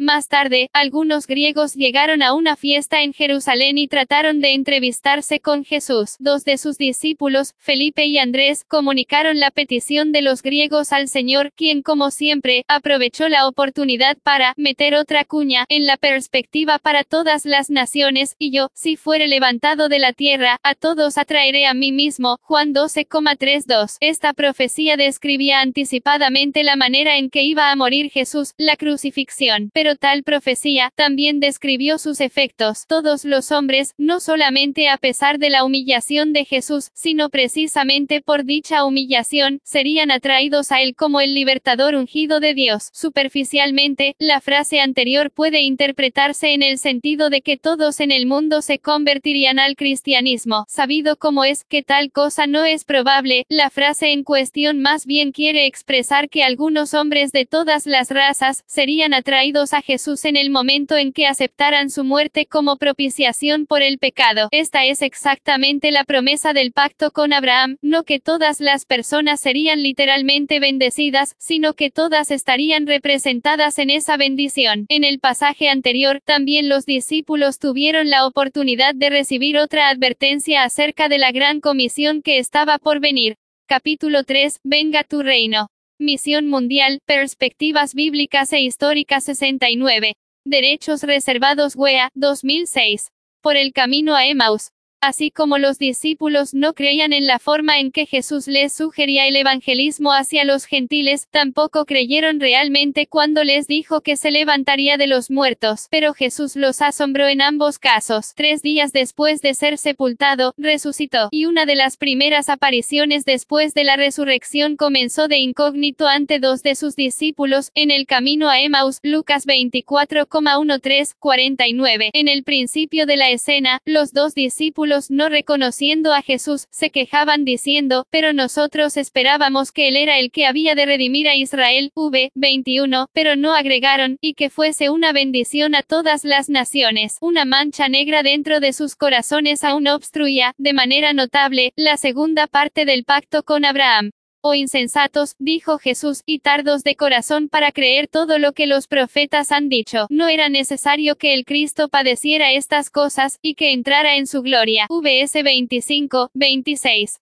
Luego, comenzando con los cinco libros de Moisés y los profetas, les explicó todo lo que la escritura decía con respecto a él mismo. Ya lo había explicado bien con anterioridad, pero quiso recalcarlo pacientemente. V. 27. En dicha ocasión, el corazón de los dos discípulos se hinchaba dentro de ellos, a medida que les abría las escrituras. V. 32. Sería que al fin estaba penetrando en sus corazones una perspectiva más amplia. Más tarde lo reconocieron, pero en el mismo momento, Jesús desapareció de su vista. Los discípulos volvieron de inmediato a Jerusalén y se reunieron con los once, como se conocía a los discípulos después de la traición de Judas, y les explicaron su experiencia. Pero, antes de que estos dos terminaran de hablar, Jesús apareció en medio de ellos y los once experimentaron por sí mismos la verdad de la resurrección.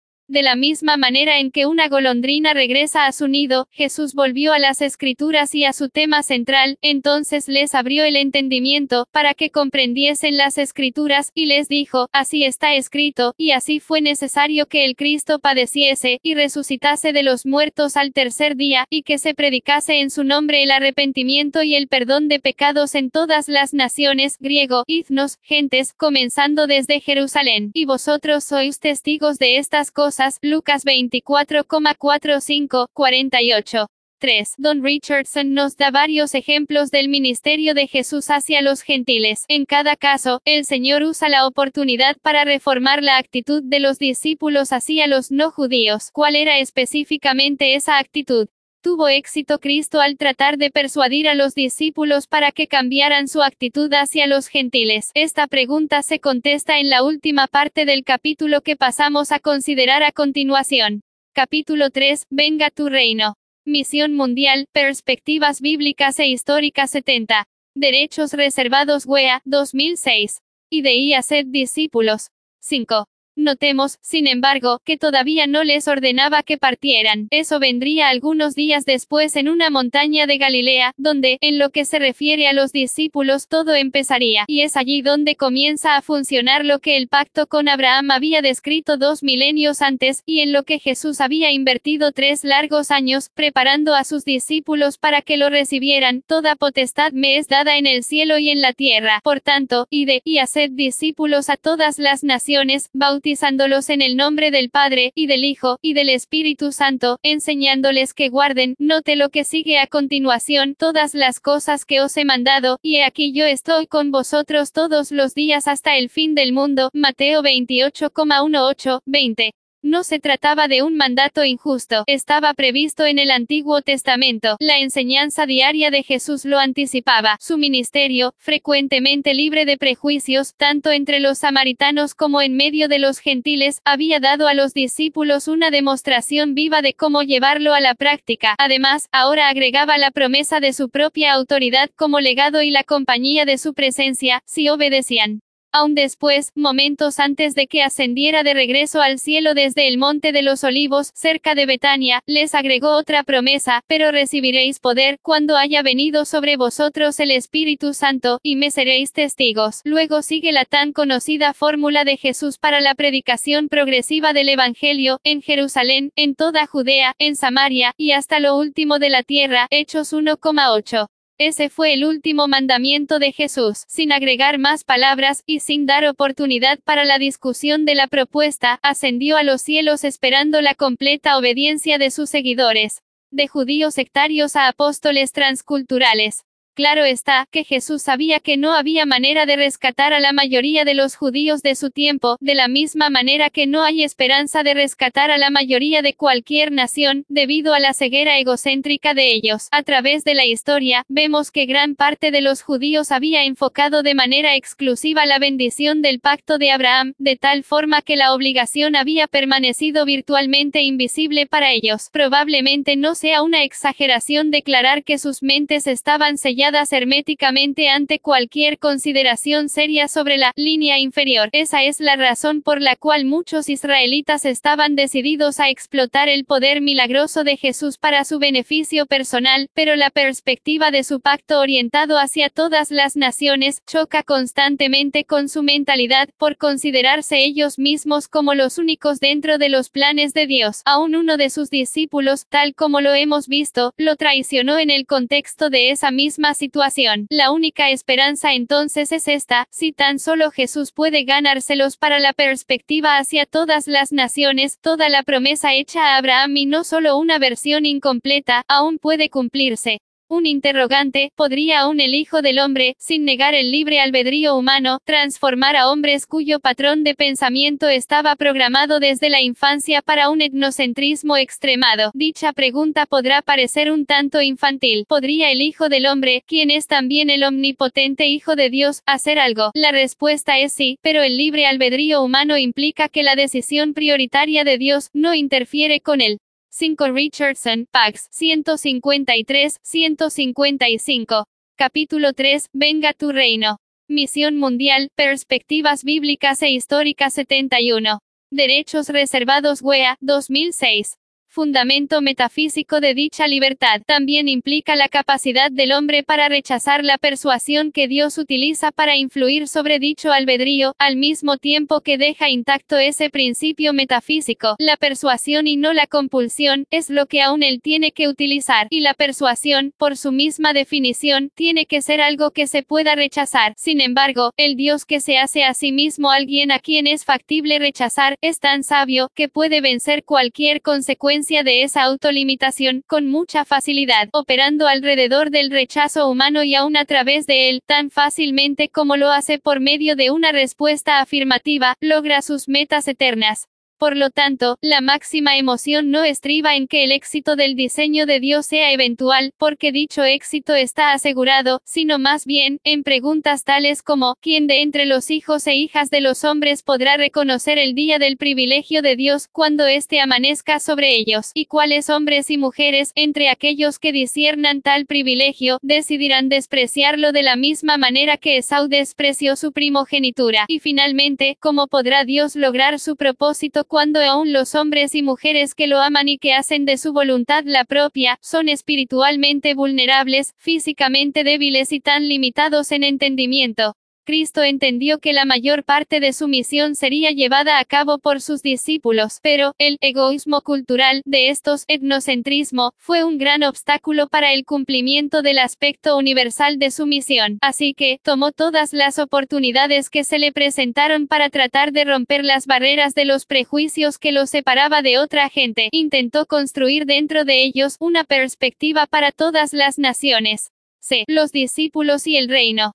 Seguimos nuestro tema del reino con preguntas esenciales acerca de las manifestaciones del reino y su mensaje. El diálogo de Cristo con los discípulos sobre este tema, Mateo 24, tiene información tan significativa que afecta grandemente el punto de vista desde el cual vemos el resto de la tarea para la evangelización del mundo. Lea el siguiente fragmento de El Evangelio del Reino para ver cómo Cristo respondió a la pregunta de los discípulos. ¿Cuándo llegará el reino? 6.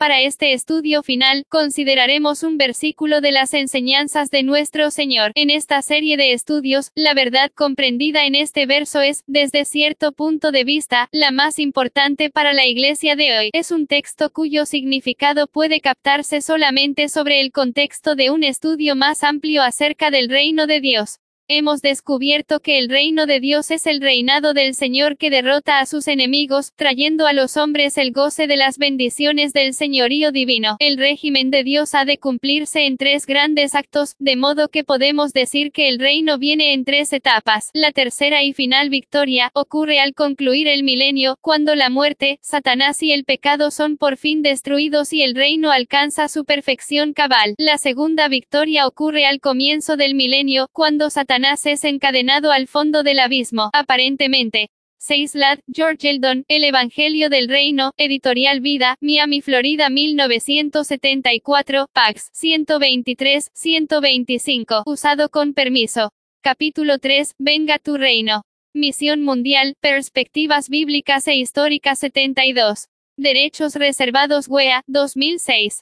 Sin embargo, el pecado y la muerte continúan prevaleciendo a través de todo este período, pues solo al finalizar el milenio ellas son echados al lago de fuego. La manifestación inicial del reino de Dios se encuentra en la misión de nuestro Señor sobre la tierra. Antes del siglo venidero, antes del reinado milenario de Cristo, el reino de Dios se introduce, en el presente siglo malo, aquí y ahora, a través de la persona y la obra de Jesús. Por eso podemos experimentar su poder, conocer su vida y participar de sus bendiciones. Si hemos entrado al goce de las bendiciones del reino de Dios, nuestra pregunta final es, ¿qué hemos de hacer como resultado de estas bendiciones, disfrutaremos pasivamente de la vida del reino, mientras esperamos la consumación de la venida del Señor. Sí, debemos esperar, pero no pasivamente. El texto para este estudio tal vez sea el de mayor importancia para el pueblo de Dios hoy día, Mateo 24,14.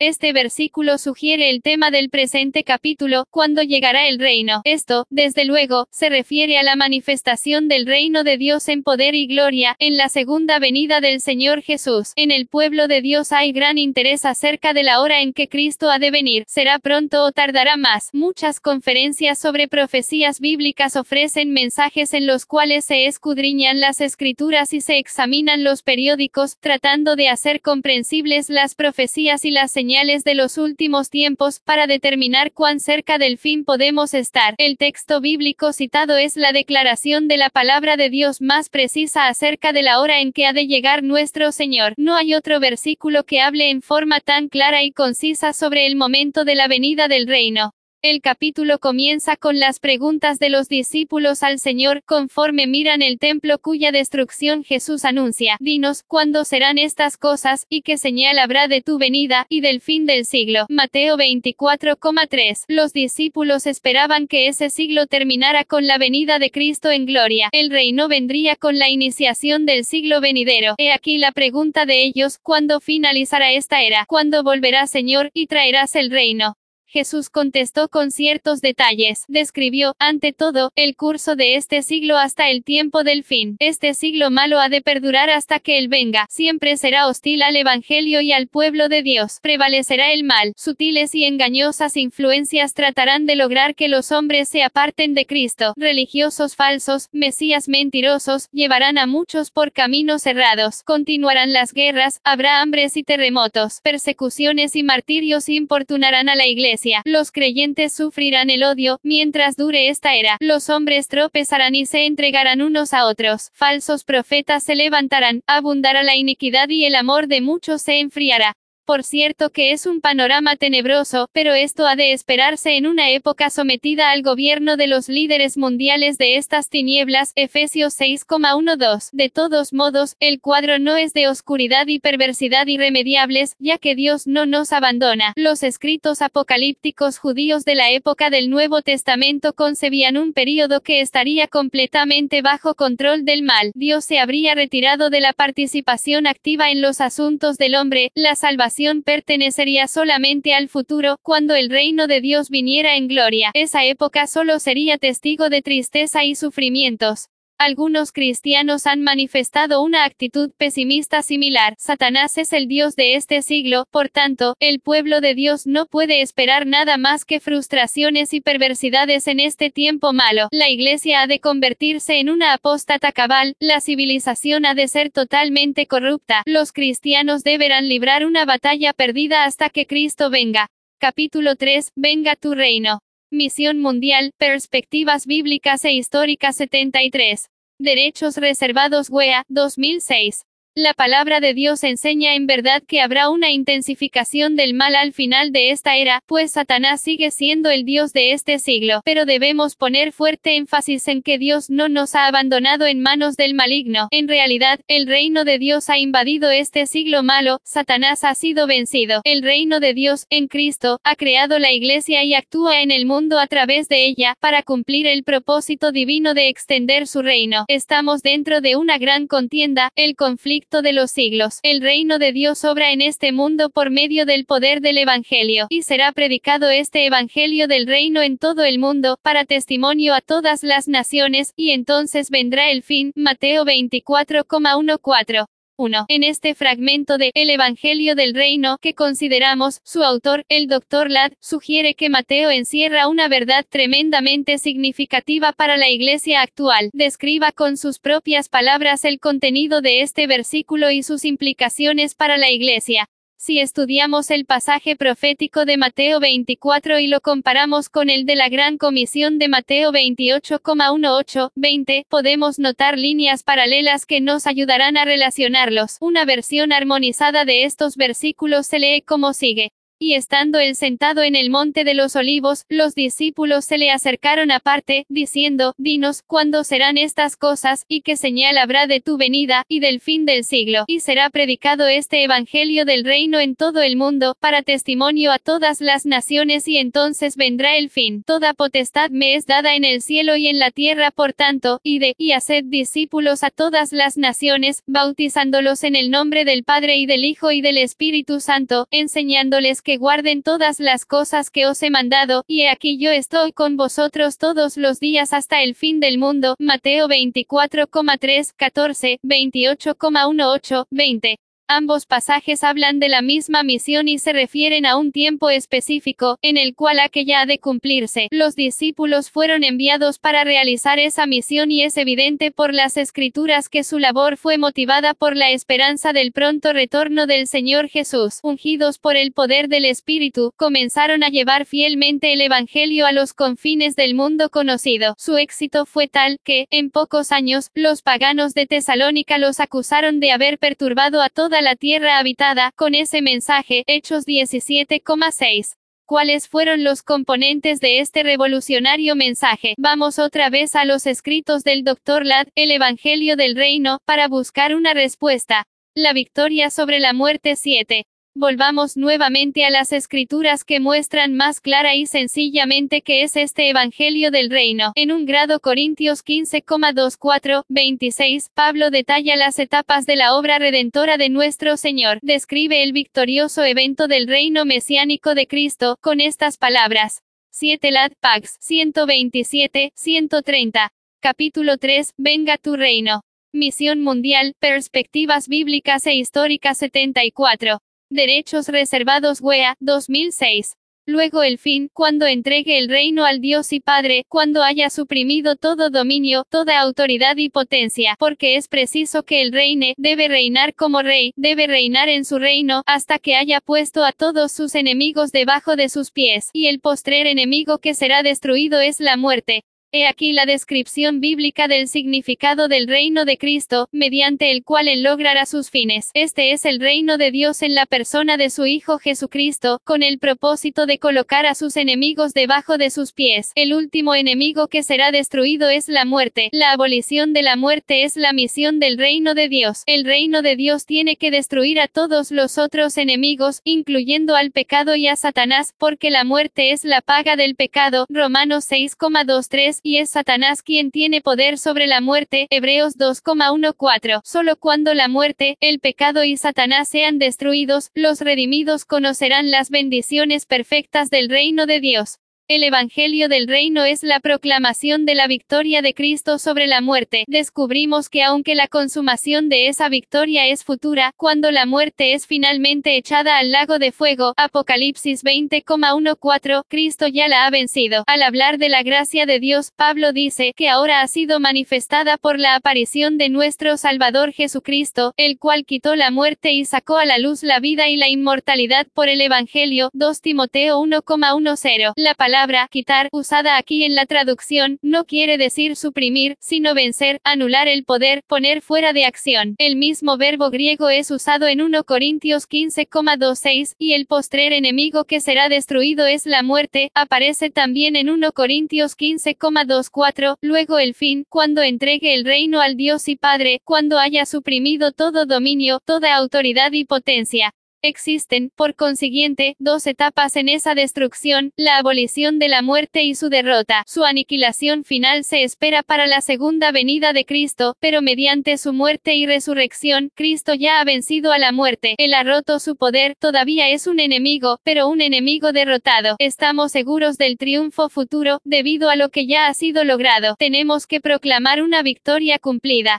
Estas son las buenas nuevas del reino de Dios, como necesitan los hombres este Evangelio. En cualquier parte se encuentran fosas que tragan muertos. Las lágrimas por la pérdida, por la separación, por la partida, manchan todo rostro. En cada mesa, tarde o temprano, queda una silla vacía, y en cada hogar, un puesto vacante. La muerte es la gran niveladora. Opulencia o pobreza, fama o anonimato, poder o inutilidad, éxito o fracaso, raza, credo o cultura, a las distinciones humanas nada significan, ante el irresistible paso de la guadaña que a todos derriba, y en el caso de que el sepulcro que nos aguarda sea fabuloso como el Taj Mahal, una pirámide monumental, o una tumba olvidada y sin deshiervar, o las indefinidas profundidades del mar, un hecho predomina, la muerte. Aparte del Evangelio del Reino, la muerte es la poderosa conquistadora, ante la cual todos somos inútiles. Tan solo podemos agitar los puños en completa impotencia contra el sepulcro inexorable y silencioso. Pero las buenas nuevas son estas, la muerte ha sido vencida, la vida y la inmortalidad han sido traídas a la luz. Una tumba vacía en Jerusalén es la prueba de ello. Este es el Evangelio del Reino.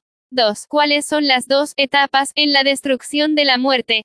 Capítulo 3. Venga tu reino. Misión Mundial, Perspectivas Bíblicas e Históricas 75. Derechos Reservados WEA, 2006. La victoria sobre Satanás. El enemigo del reino de Dios es Satanás. Cristo debe reinar hasta que haya puesto a Satanás por estrado de sus pies. Esta victoria también espera la venida de Cristo. Durante mil años, Satanás ha de ser atado en el fondo de un abismo. Solo al final del milenio ha de ser echado al fuego.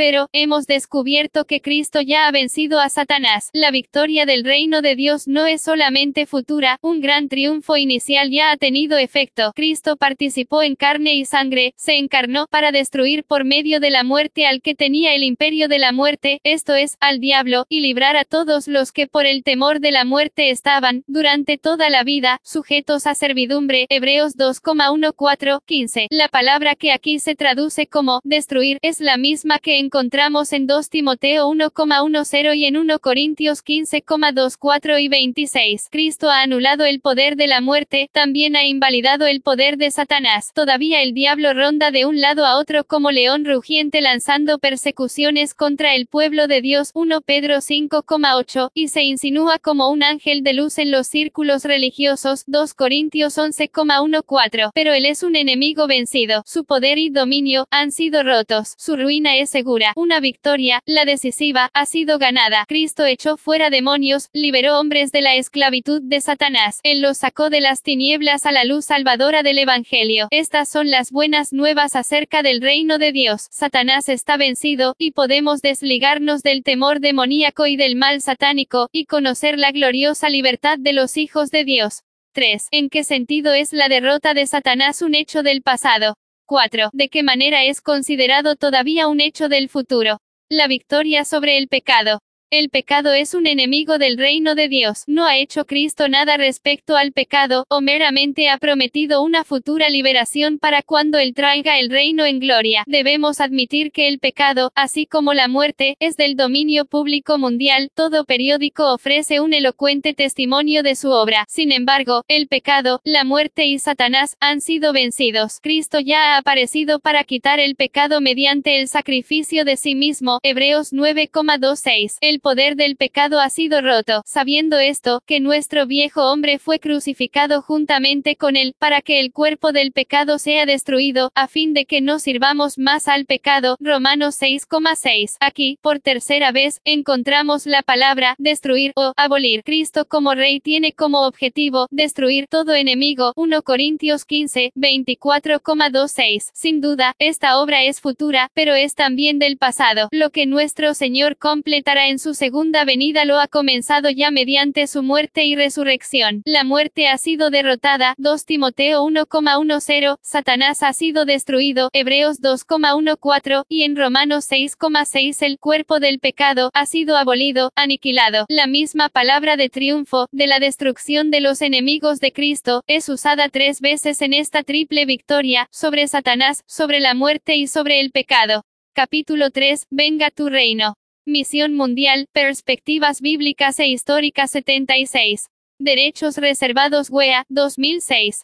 El Evangelio del Reino de Dios es el anuncio que Dios ha hecho y que hará. Es la victoria sobre sus enemigos. Son las buenas nuevas de que Cristo vuelve para destruir eternamente a sus adversarios. Es el Evangelio de la esperanza. También son las buenas nuevas de lo que Dios ya ha hecho. Él ya ha roto el poder de la muerte, ha vencido a Satanás y al gobierno del pecado. El Evangelio es una promesa, pero también una experiencia y una promesa fundada en una experiencia. Lo que Cristo ha hecho garantiza lo que hará. Este es el Evangelio que debemos llevar al mundo. 5. Antes de que una persona reconozca a Cristo como Señor, está sometida a la esclavitud del pecado. ¿Cuáles son las buenas noticias concernientes con esa esclavitud? El Evangelio del Reino contiene un mensaje poderoso. Anuncia que Cristo ha vencido a los enemigos del alma del hombre. La victoria de Cristo significa que ninguno que reconozca su señorío, necesita permanecer en la esclavitud de la muerte, de Satanás, o del pecado. Mientras vivamos en la carne aún tendremos dificultades, pero al permanecer fieles somos asegurados por la victoria ya lograda y esperamos el día glorioso con las señales del retorno de Cristo, que traerá la destrucción final de todos los vestigios de opresión satánica. El Evangelio del Reino es un mensaje maravilloso de libertad y de poder. Es el mensaje que necesita desesperadamente ser escuchado y entendido por hombres y mujeres en todo lugar. Se mantiene en un abierto contraste con los intentos del hombre por encontrar un significado para su vida aparte de Dios. En los siguientes fragmentos, Lad describe el sentido y propósito de la historia humana. La naturaleza de nuestra misión 8. En segundo lugar, encontramos en Mateo 24,14 una misión, así como un mensaje. Este Evangelio del Reino, estas buenas nuevas de la victoria de Cristo sobre los enemigos de Dios. 8 Lad Pax 130, 135. Capítulo 3, Venga tu reino. Misión Mundial, Perspectivas Bíblicas e Históricas 77. Derechos Reservados WEA, 2006 debe ser predicado en todo el mundo para testimonio a todas las naciones. Esta es nuestra misión. Por eso, este versículo es uno de los más importantes de toda la palabra de Dios para discernir el significado y el propósito de la historia humana. Si no hay un Dios que maneja el timón de la historia, me siento pesimista, pero creo en Dios, creo que Dios tiene un plan, creo que Dios ha revelado en Cristo y en su palabra, el propósito suyo en la historia. ¿Cuál es ese propósito? ¿Dónde han de buscarse sus lineamientos? Uno viaja por el cercano oriente y contempla con admiración las ruinas, testigos silenciosos de pueblos que una vez fueron poderosos. Todavía quedan macizas columnas que se elevan apuntando hacia el cielo, mientras por todas partes enormes montones de peñascos sobre llanuras áridas denuncian escombros acumulados de civilizaciones que dejaron de ser. La Esfinge y las pirámides de Jais, los pilares de Persépolis y las torres de Tebas aún constituyen elocuentes testimonios de la gloria que brilló en Egipto y en Persia. Todavía puede uno ascender a la Acrópolis de Atenas o pasearse por el Foro de Roma y percibir algo del esplendor y la gloria de las civilizaciones de los siglos primeros, que en ciertos aspectos jamás han sido superadas, pero de las cuales hoy tan solo quedan ruinas, columnas derrumbadas, estatuas postradas, culturas destruidas. ¿Cuál es el significado de todo esto? ¿Por qué se levantan y caen las naciones? ¿Hay algún propósito en ello? ¿O la Tierra algún día se convertirá en un astro muerto, sin vida, como la Luna? 6. Por lo que el autor ha dicho acerca de la búsqueda secular del significado de la historia, que es lo mejor que el hombre puede esperar si no cree en los propósitos de Dios. El propósito divino y la gente elegida. El tema central de toda la Biblia es la obra redentora de Dios en la historia. Hace mucho tiempo, Él escogió un pequeño pueblo frecuentemente despreciado, Israel. Dios no estaba interesado en ese pueblo exclusivamente, su propósito incluía a la humanidad entera. En su soberano designio seleccionó a esta nación insignificante para desarrollar, por medio de ella, su plan redentor que eventualmente incluiría a todo el género humano. El significado cabal de Egipto, de Asiria, de Caldea y de las otras civilizaciones antiguas del cercano oriente se encuentra en la relación que tienen con la minúscula nación de Israel. Dios estableció sus reglas y derribó a esos estados para dar a luz a Israel. Eligió este pueblo y lo preservó. Tenía un plan y estaba desarrollándolo en la historia. Llamamos a esto la historia redentora. Solo la Biblia, entre todas las literaturas antiguas, contiene una filosofía de la historia y es una filosofía de redención. Entonces llegó el día cuando, en la plenitud de los tiempos, apareció en la tierra el Señor Jesucristo, un judío, hijo de Abraham según la carne. El propósito de Dios para con Israel fue llevado a su cumplimiento. Esto no quiere decir que Dios haya terminado con Israel, pero sí que cuando Cristo apareció, el plan redentor de Dios por medio de Israel alcanzó su objetivo inicial. Hasta ese momento, la clave del significado divino del propósito de la historia estuvo identificada con Israel como nación. Cuando hubo acabado su obra redentora de muerte y resurrección, ese propósito divino se trasladó de Israel, que había rechazado el Evangelio, a la Iglesia, la comunidad de judíos y gentiles que lo habían aceptado. Esto está demostrado en capítulo 3, Venga tu reino. Misión Mundial, Perspectivas Bíblicas e Históricas 78. Derechos reservados WEA, 2006. Lo que dice nuestro Señor en Mateo 21,43 dirigiéndose a la nación de Israel, el reino de Dios será quitado de vosotros, y será dado a gente que produzca los frutos de él. La iglesia es un linaje escogido, real sacerdocio, nación santa, 1 Pedro 2,9, y es en esta misión actual de la misma, conforme lleva las buenas nuevas del reino de Dios a todo el mundo, que el propósito redentor de Dios en la historia está siendo logrado. El cabal significado de la historia desde el momento de la ascensión de nuestro Señor hasta su venida en gloria se encuentra en la extensión y la obra del Evangelio en el mundo. Será predicado este Evangelio del reino en todo el mundo, para testimonio a todas las naciones, y entonces vendrá el fin. El propósito divino en los 19 siglos desde que nuestro Señor vivió en la tierra, se encuentra en la historia del Evangelio del reino. La hilación que da significado a estos siglos está tejida con los programas misioneros de la Iglesia. Algún día, cuando entremos a los archivos de los cielos a buscar un libro que exponga el significado de la historia humana tal como Dios la ve, no sacaremos un libro que describa la historia del Occidente o el progreso de la civilización. Ese libro tendrá por título La preparación para el Evangelio y su extensión entre las naciones, porque es solo aquí donde se desarrolla el propósito redentor de Dios.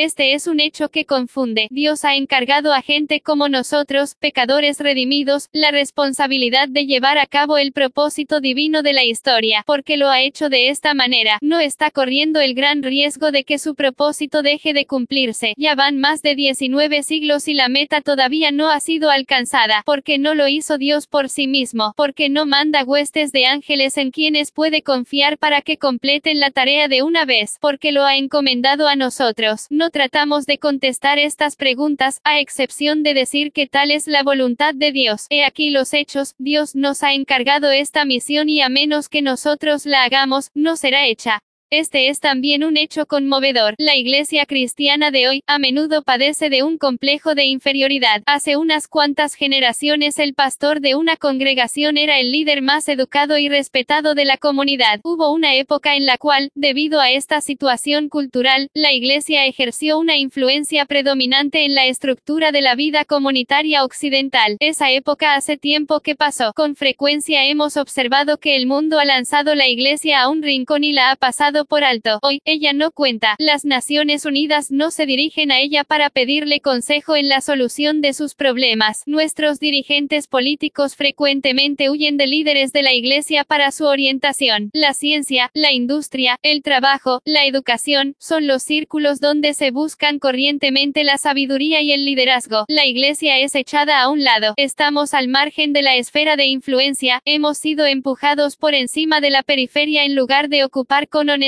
del centro, nos lamentamos de nosotros mismos y deseamos que el mundo nos preste atención. Así caemos en una actitud defensiva e intentamos justificar nuestra existencia. Ciertamente, nuestra principal preocupación parece ser la de nuestra propia preservación, y asumimos una interpretación derrotista de nuestra importancia y de nuestro papel en el mundo. Permitamos que este versículo que comentamos, Mateo 24,14, arda en nuestro corazón. Dios no ha hablado de esto a ningún otro grupo de personas. Estas buenas nuevas del reino de Dios deben ser predicadas por la Iglesia en todo el mundo para testimonio a todas las naciones. Este es el programa de Dios. Esto quiere decir que en el significado foral de la civilización moderna y del destino de la historia humana, tú y yo somos más importantes que las Naciones Unidas. Lo que la Iglesia hace con el Evangelio es de mayor influencia, al fin y al cabo, que las decisiones del Kremlin. Desde las perspectivas de la eternidad, la misión de la Iglesia tiene más. Capítulo 3, Venga tu reino. Misión Mundial, Perspectivas Bíblicas e Históricas 79.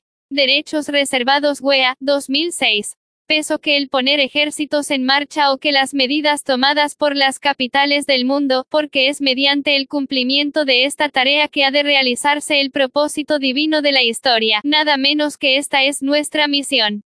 Abandonemos este complejo de inferioridad, dejemos para siempre de compadecemos de nosotros mismos y de lamentamos por nuestra insignificancia. Reconozcamos que somos como Dios nos ve y giremos en torno al programa que nos ha sido divinamente encomendado. Estas buenas nuevas acerca del reino deben predicarse en todo el mundo, para testimonio a todas las naciones, y entonces vendrá el fin. Me siento contento, en verdad orgulloso, de formar parte de la Iglesia de Cristo porque a nosotros se nos ha encargado la tarea más significativa y valiosa que haya sido dada a cualquier institución humana. Esto comunica a mi vida una importancia eterna, pues estoy participando en el plan de Dios para todos los tiempos. El significado y el destino de la historia están en mis manos. 7. Porque la influencia de la Iglesia sobre la historia es más significativa que la de cualquier organización secular, tal como las Naciones Unidas, o aún los gobiernos más poderosos de las naciones. Dios ha confiado a su gente la tarea más grande de la historia humana. Nosotros somos los agentes de su reino y tenemos la responsabilidad de llevar las buenas nuevas de libertad, a través de Cristo, hasta los confines de la tierra. Nosotros no sabemos por qué Él ha elegido al hombre como su agente. Quizás sus ángeles hubieran podido hacerlo mejor y más rápido, pero sospechamos que Dios nos ha confiado esta misión porque, a la vez, el proceso de su ejecución es esencial para nuestro crecimiento y para nuestra madurez. La historia y la experiencia enseñan que la iglesia que no propaga el Evangelio se marchita y muere. De igual manera, el creyente que individualmente no aprende a enfocar su atención en las necesidades de otros y a ministrar para satisfacerlas, permanece perpetuamente en la inmadurez. Pero, quizás esta no es la última motivación para nuestra participación en la misión de Dios. El Dr. Ladd presenta en Mateo 24,14 un factor que nos debe impulsar a la acción. El motivo para la misión. 9. Finalmente, el texto que comentamos contiene un motivo poderoso, entonces vendrá el fin. El tema de este capítulo es, ¿cuándo vendrá el reino? No estoy estableciendo ninguna fecha, no sé cuándo vendrá el fin, pero sí sé lo siguiente, cuando la iglesia haya terminado su tarea de evangelizar el mundo, Cristo vendrá otra vez. La palabra de Dios lo dice, porque no vino en el año 500 de esta era, porque la iglesia no había evangelizado al mundo, porque no volvió Cristo en el año 1000, porque la iglesia no no había terminado su tarea de evangelización del mundo entero. Viene Cristo pronto, sí, pronto. Si nosotros, el pueblo de Dios, somos obedientes al mandato del Señor de llevar el Evangelio a toda criatura. 8. Según lo expuesto por Lad, porque Cristo no ha retornado aún. 9 Lad Pag 135. Capítulo 3. Venga tu reino. Misión Mundial, Perspectivas Bíblicas e Históricas 80. Derechos Reservados WEA, 2006. Algunos maestros de la Biblia acusarán a Lad de ser muy simple en su comentario de Mateo 24,14. No hay duda que existen muchos debates complejos que conducen a diferentes interpretaciones de este pasaje en particular, pero nadie puede negar que la evangelización es la tarea principal de la Iglesia. De igual manera, es imposible negar por medio de las escrituras nuestra responsabilidad de estar participando en ese trabajo hasta que Él vuelva. Si Cristo está tardando su retorno, ello debe ser motivación suficiente para colaborar en la tarea de evangelización mundial. 2 Pedro 3,8, 13. Los que aman su venida, deben estar apresurando el día a través de su labor. Vivimos en una época diabólica. Los poderes de la oscuridad están redoblando sus esfuerzos contra Cristo y su reino. Satanás conoce que el final se acerca y está haciendo todo lo posible, dentro de su poder, para destruir el alma de los hombres. Pero, en medio de esta confusión en aumento, las buenas nuevas del reino siguen esparciéndose en una forma sin precedentes. El Espíritu de Dios está penetrando en los lugares más recónditos del imperio de Satanás y las puertas del infierno no pueden soportar el ataque de la Iglesia. El Evangelio está siendo llevado a los confines de la tierra y la Iglesia está cumpliendo su comisión. Lea este último fragmento del Evangelio del Reino. Por tanto, y de 10. ¿Deseas tú la venida del Señor? Entonces te someterás a toda clase de esfuerzos para llevar el Evangelio al mundo entero. Esto me preocupa a la luz de las claras enseñanzas de la palabra de Dios, a la luz de la explícita definición, hecha por nuestro Señor, de la tarea consignada en la Gran Comisión, Mateo 28,19, 20, que tomamos tan a la ligera. Toda potestad me es dada en el cielo y en la tierra. Estas son las buenas nuevas del reino. Cristo ha vencido la autoridad de Satanás. El reino de Dios ha triunfado sobre el reino del diablo, esta edad impia ha sido derrotada por el siglo venidero en la persona de Cristo. Toda autoridad es suya ahora. Él no mostrará esta autoridad de su gloriosa victoria final hasta que venga otra vez, pero ahora la autoridad es suya, y de, por tanto, vosotros. ¿Por qué? Porque toda autoridad, todo poder es suyo y porque Él está esperando hasta que hayamos terminado nuestra tarea. Suyo es el reino, Él reina en los cielos y manifiesta su señorío sobre la tierra dentro de su iglesia y fuera de ella. Cuando hayamos cumplido nuestra misión, Él volverá y establecerá su reino en gloria. A nosotros nos ha dado no solo esperar su venida, sino también apresurar el día de Dios. 2 Pedro 3,12. Esta es la misión del Evangelio del Reino y esta es nuestra misión. La obediencia de Cristo logra la victoria.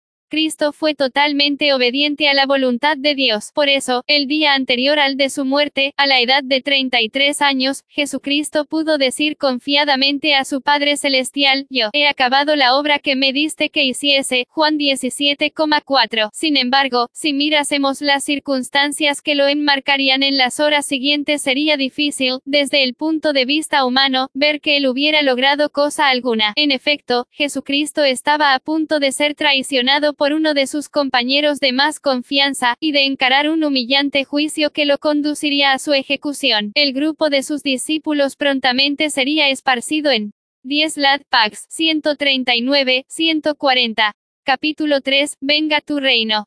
Misión Mundial, Perspectivas Bíblicas e Históricas 81. Derechos Reservados WEA, 2006.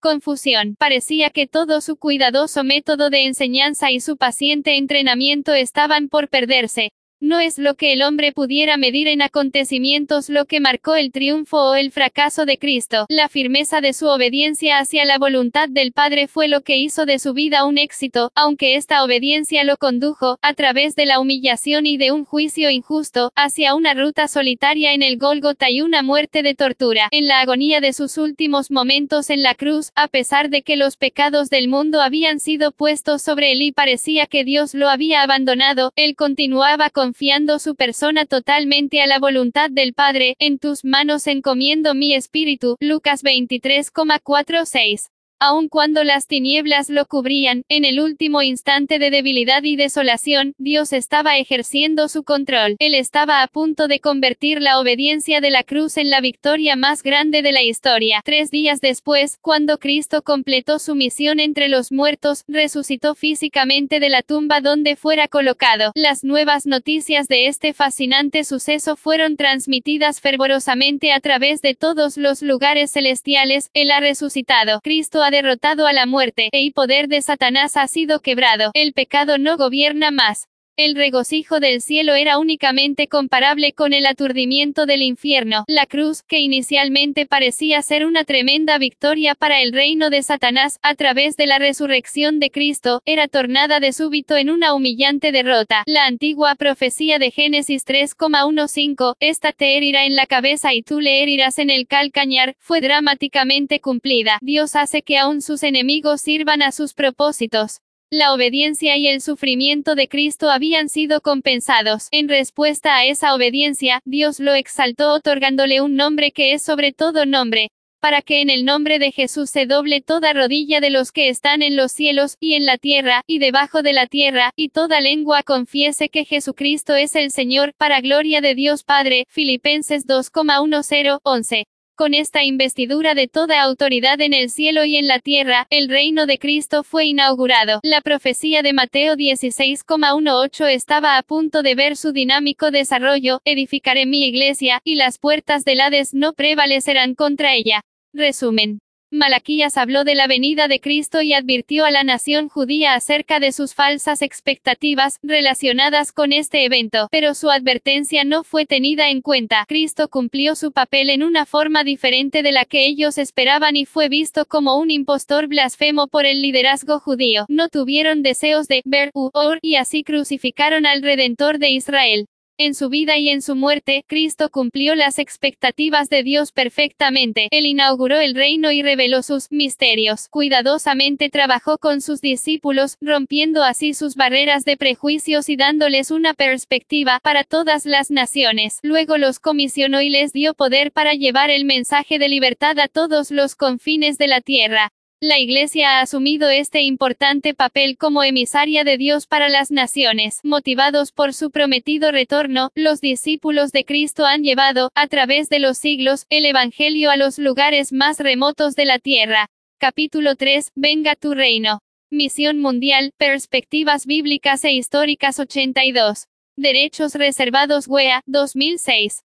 La Iglesia está embistiendo las puertas del infierno y está prevaleciendo sobre ellas. Estamos más cerca de cumplir la gran comisión que en cualquier otro momento de la historia. Si amamos su venida, vamos a trabajar apresurando ese día. Maranata, Señor Jesús. Tarea integral.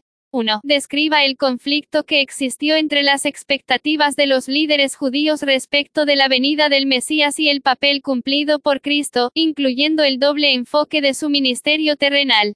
2. Escriba una dramatización de una de las situaciones usadas por Cristo para reformar la actitud de sus discípulos hacia los gentiles. 3. Prepare un bosquejo para una charla breve titulada El mensaje de liberación del Evangelio. Asegúrese de reforzar cada punto con las escrituras. Preguntas para reflexionar.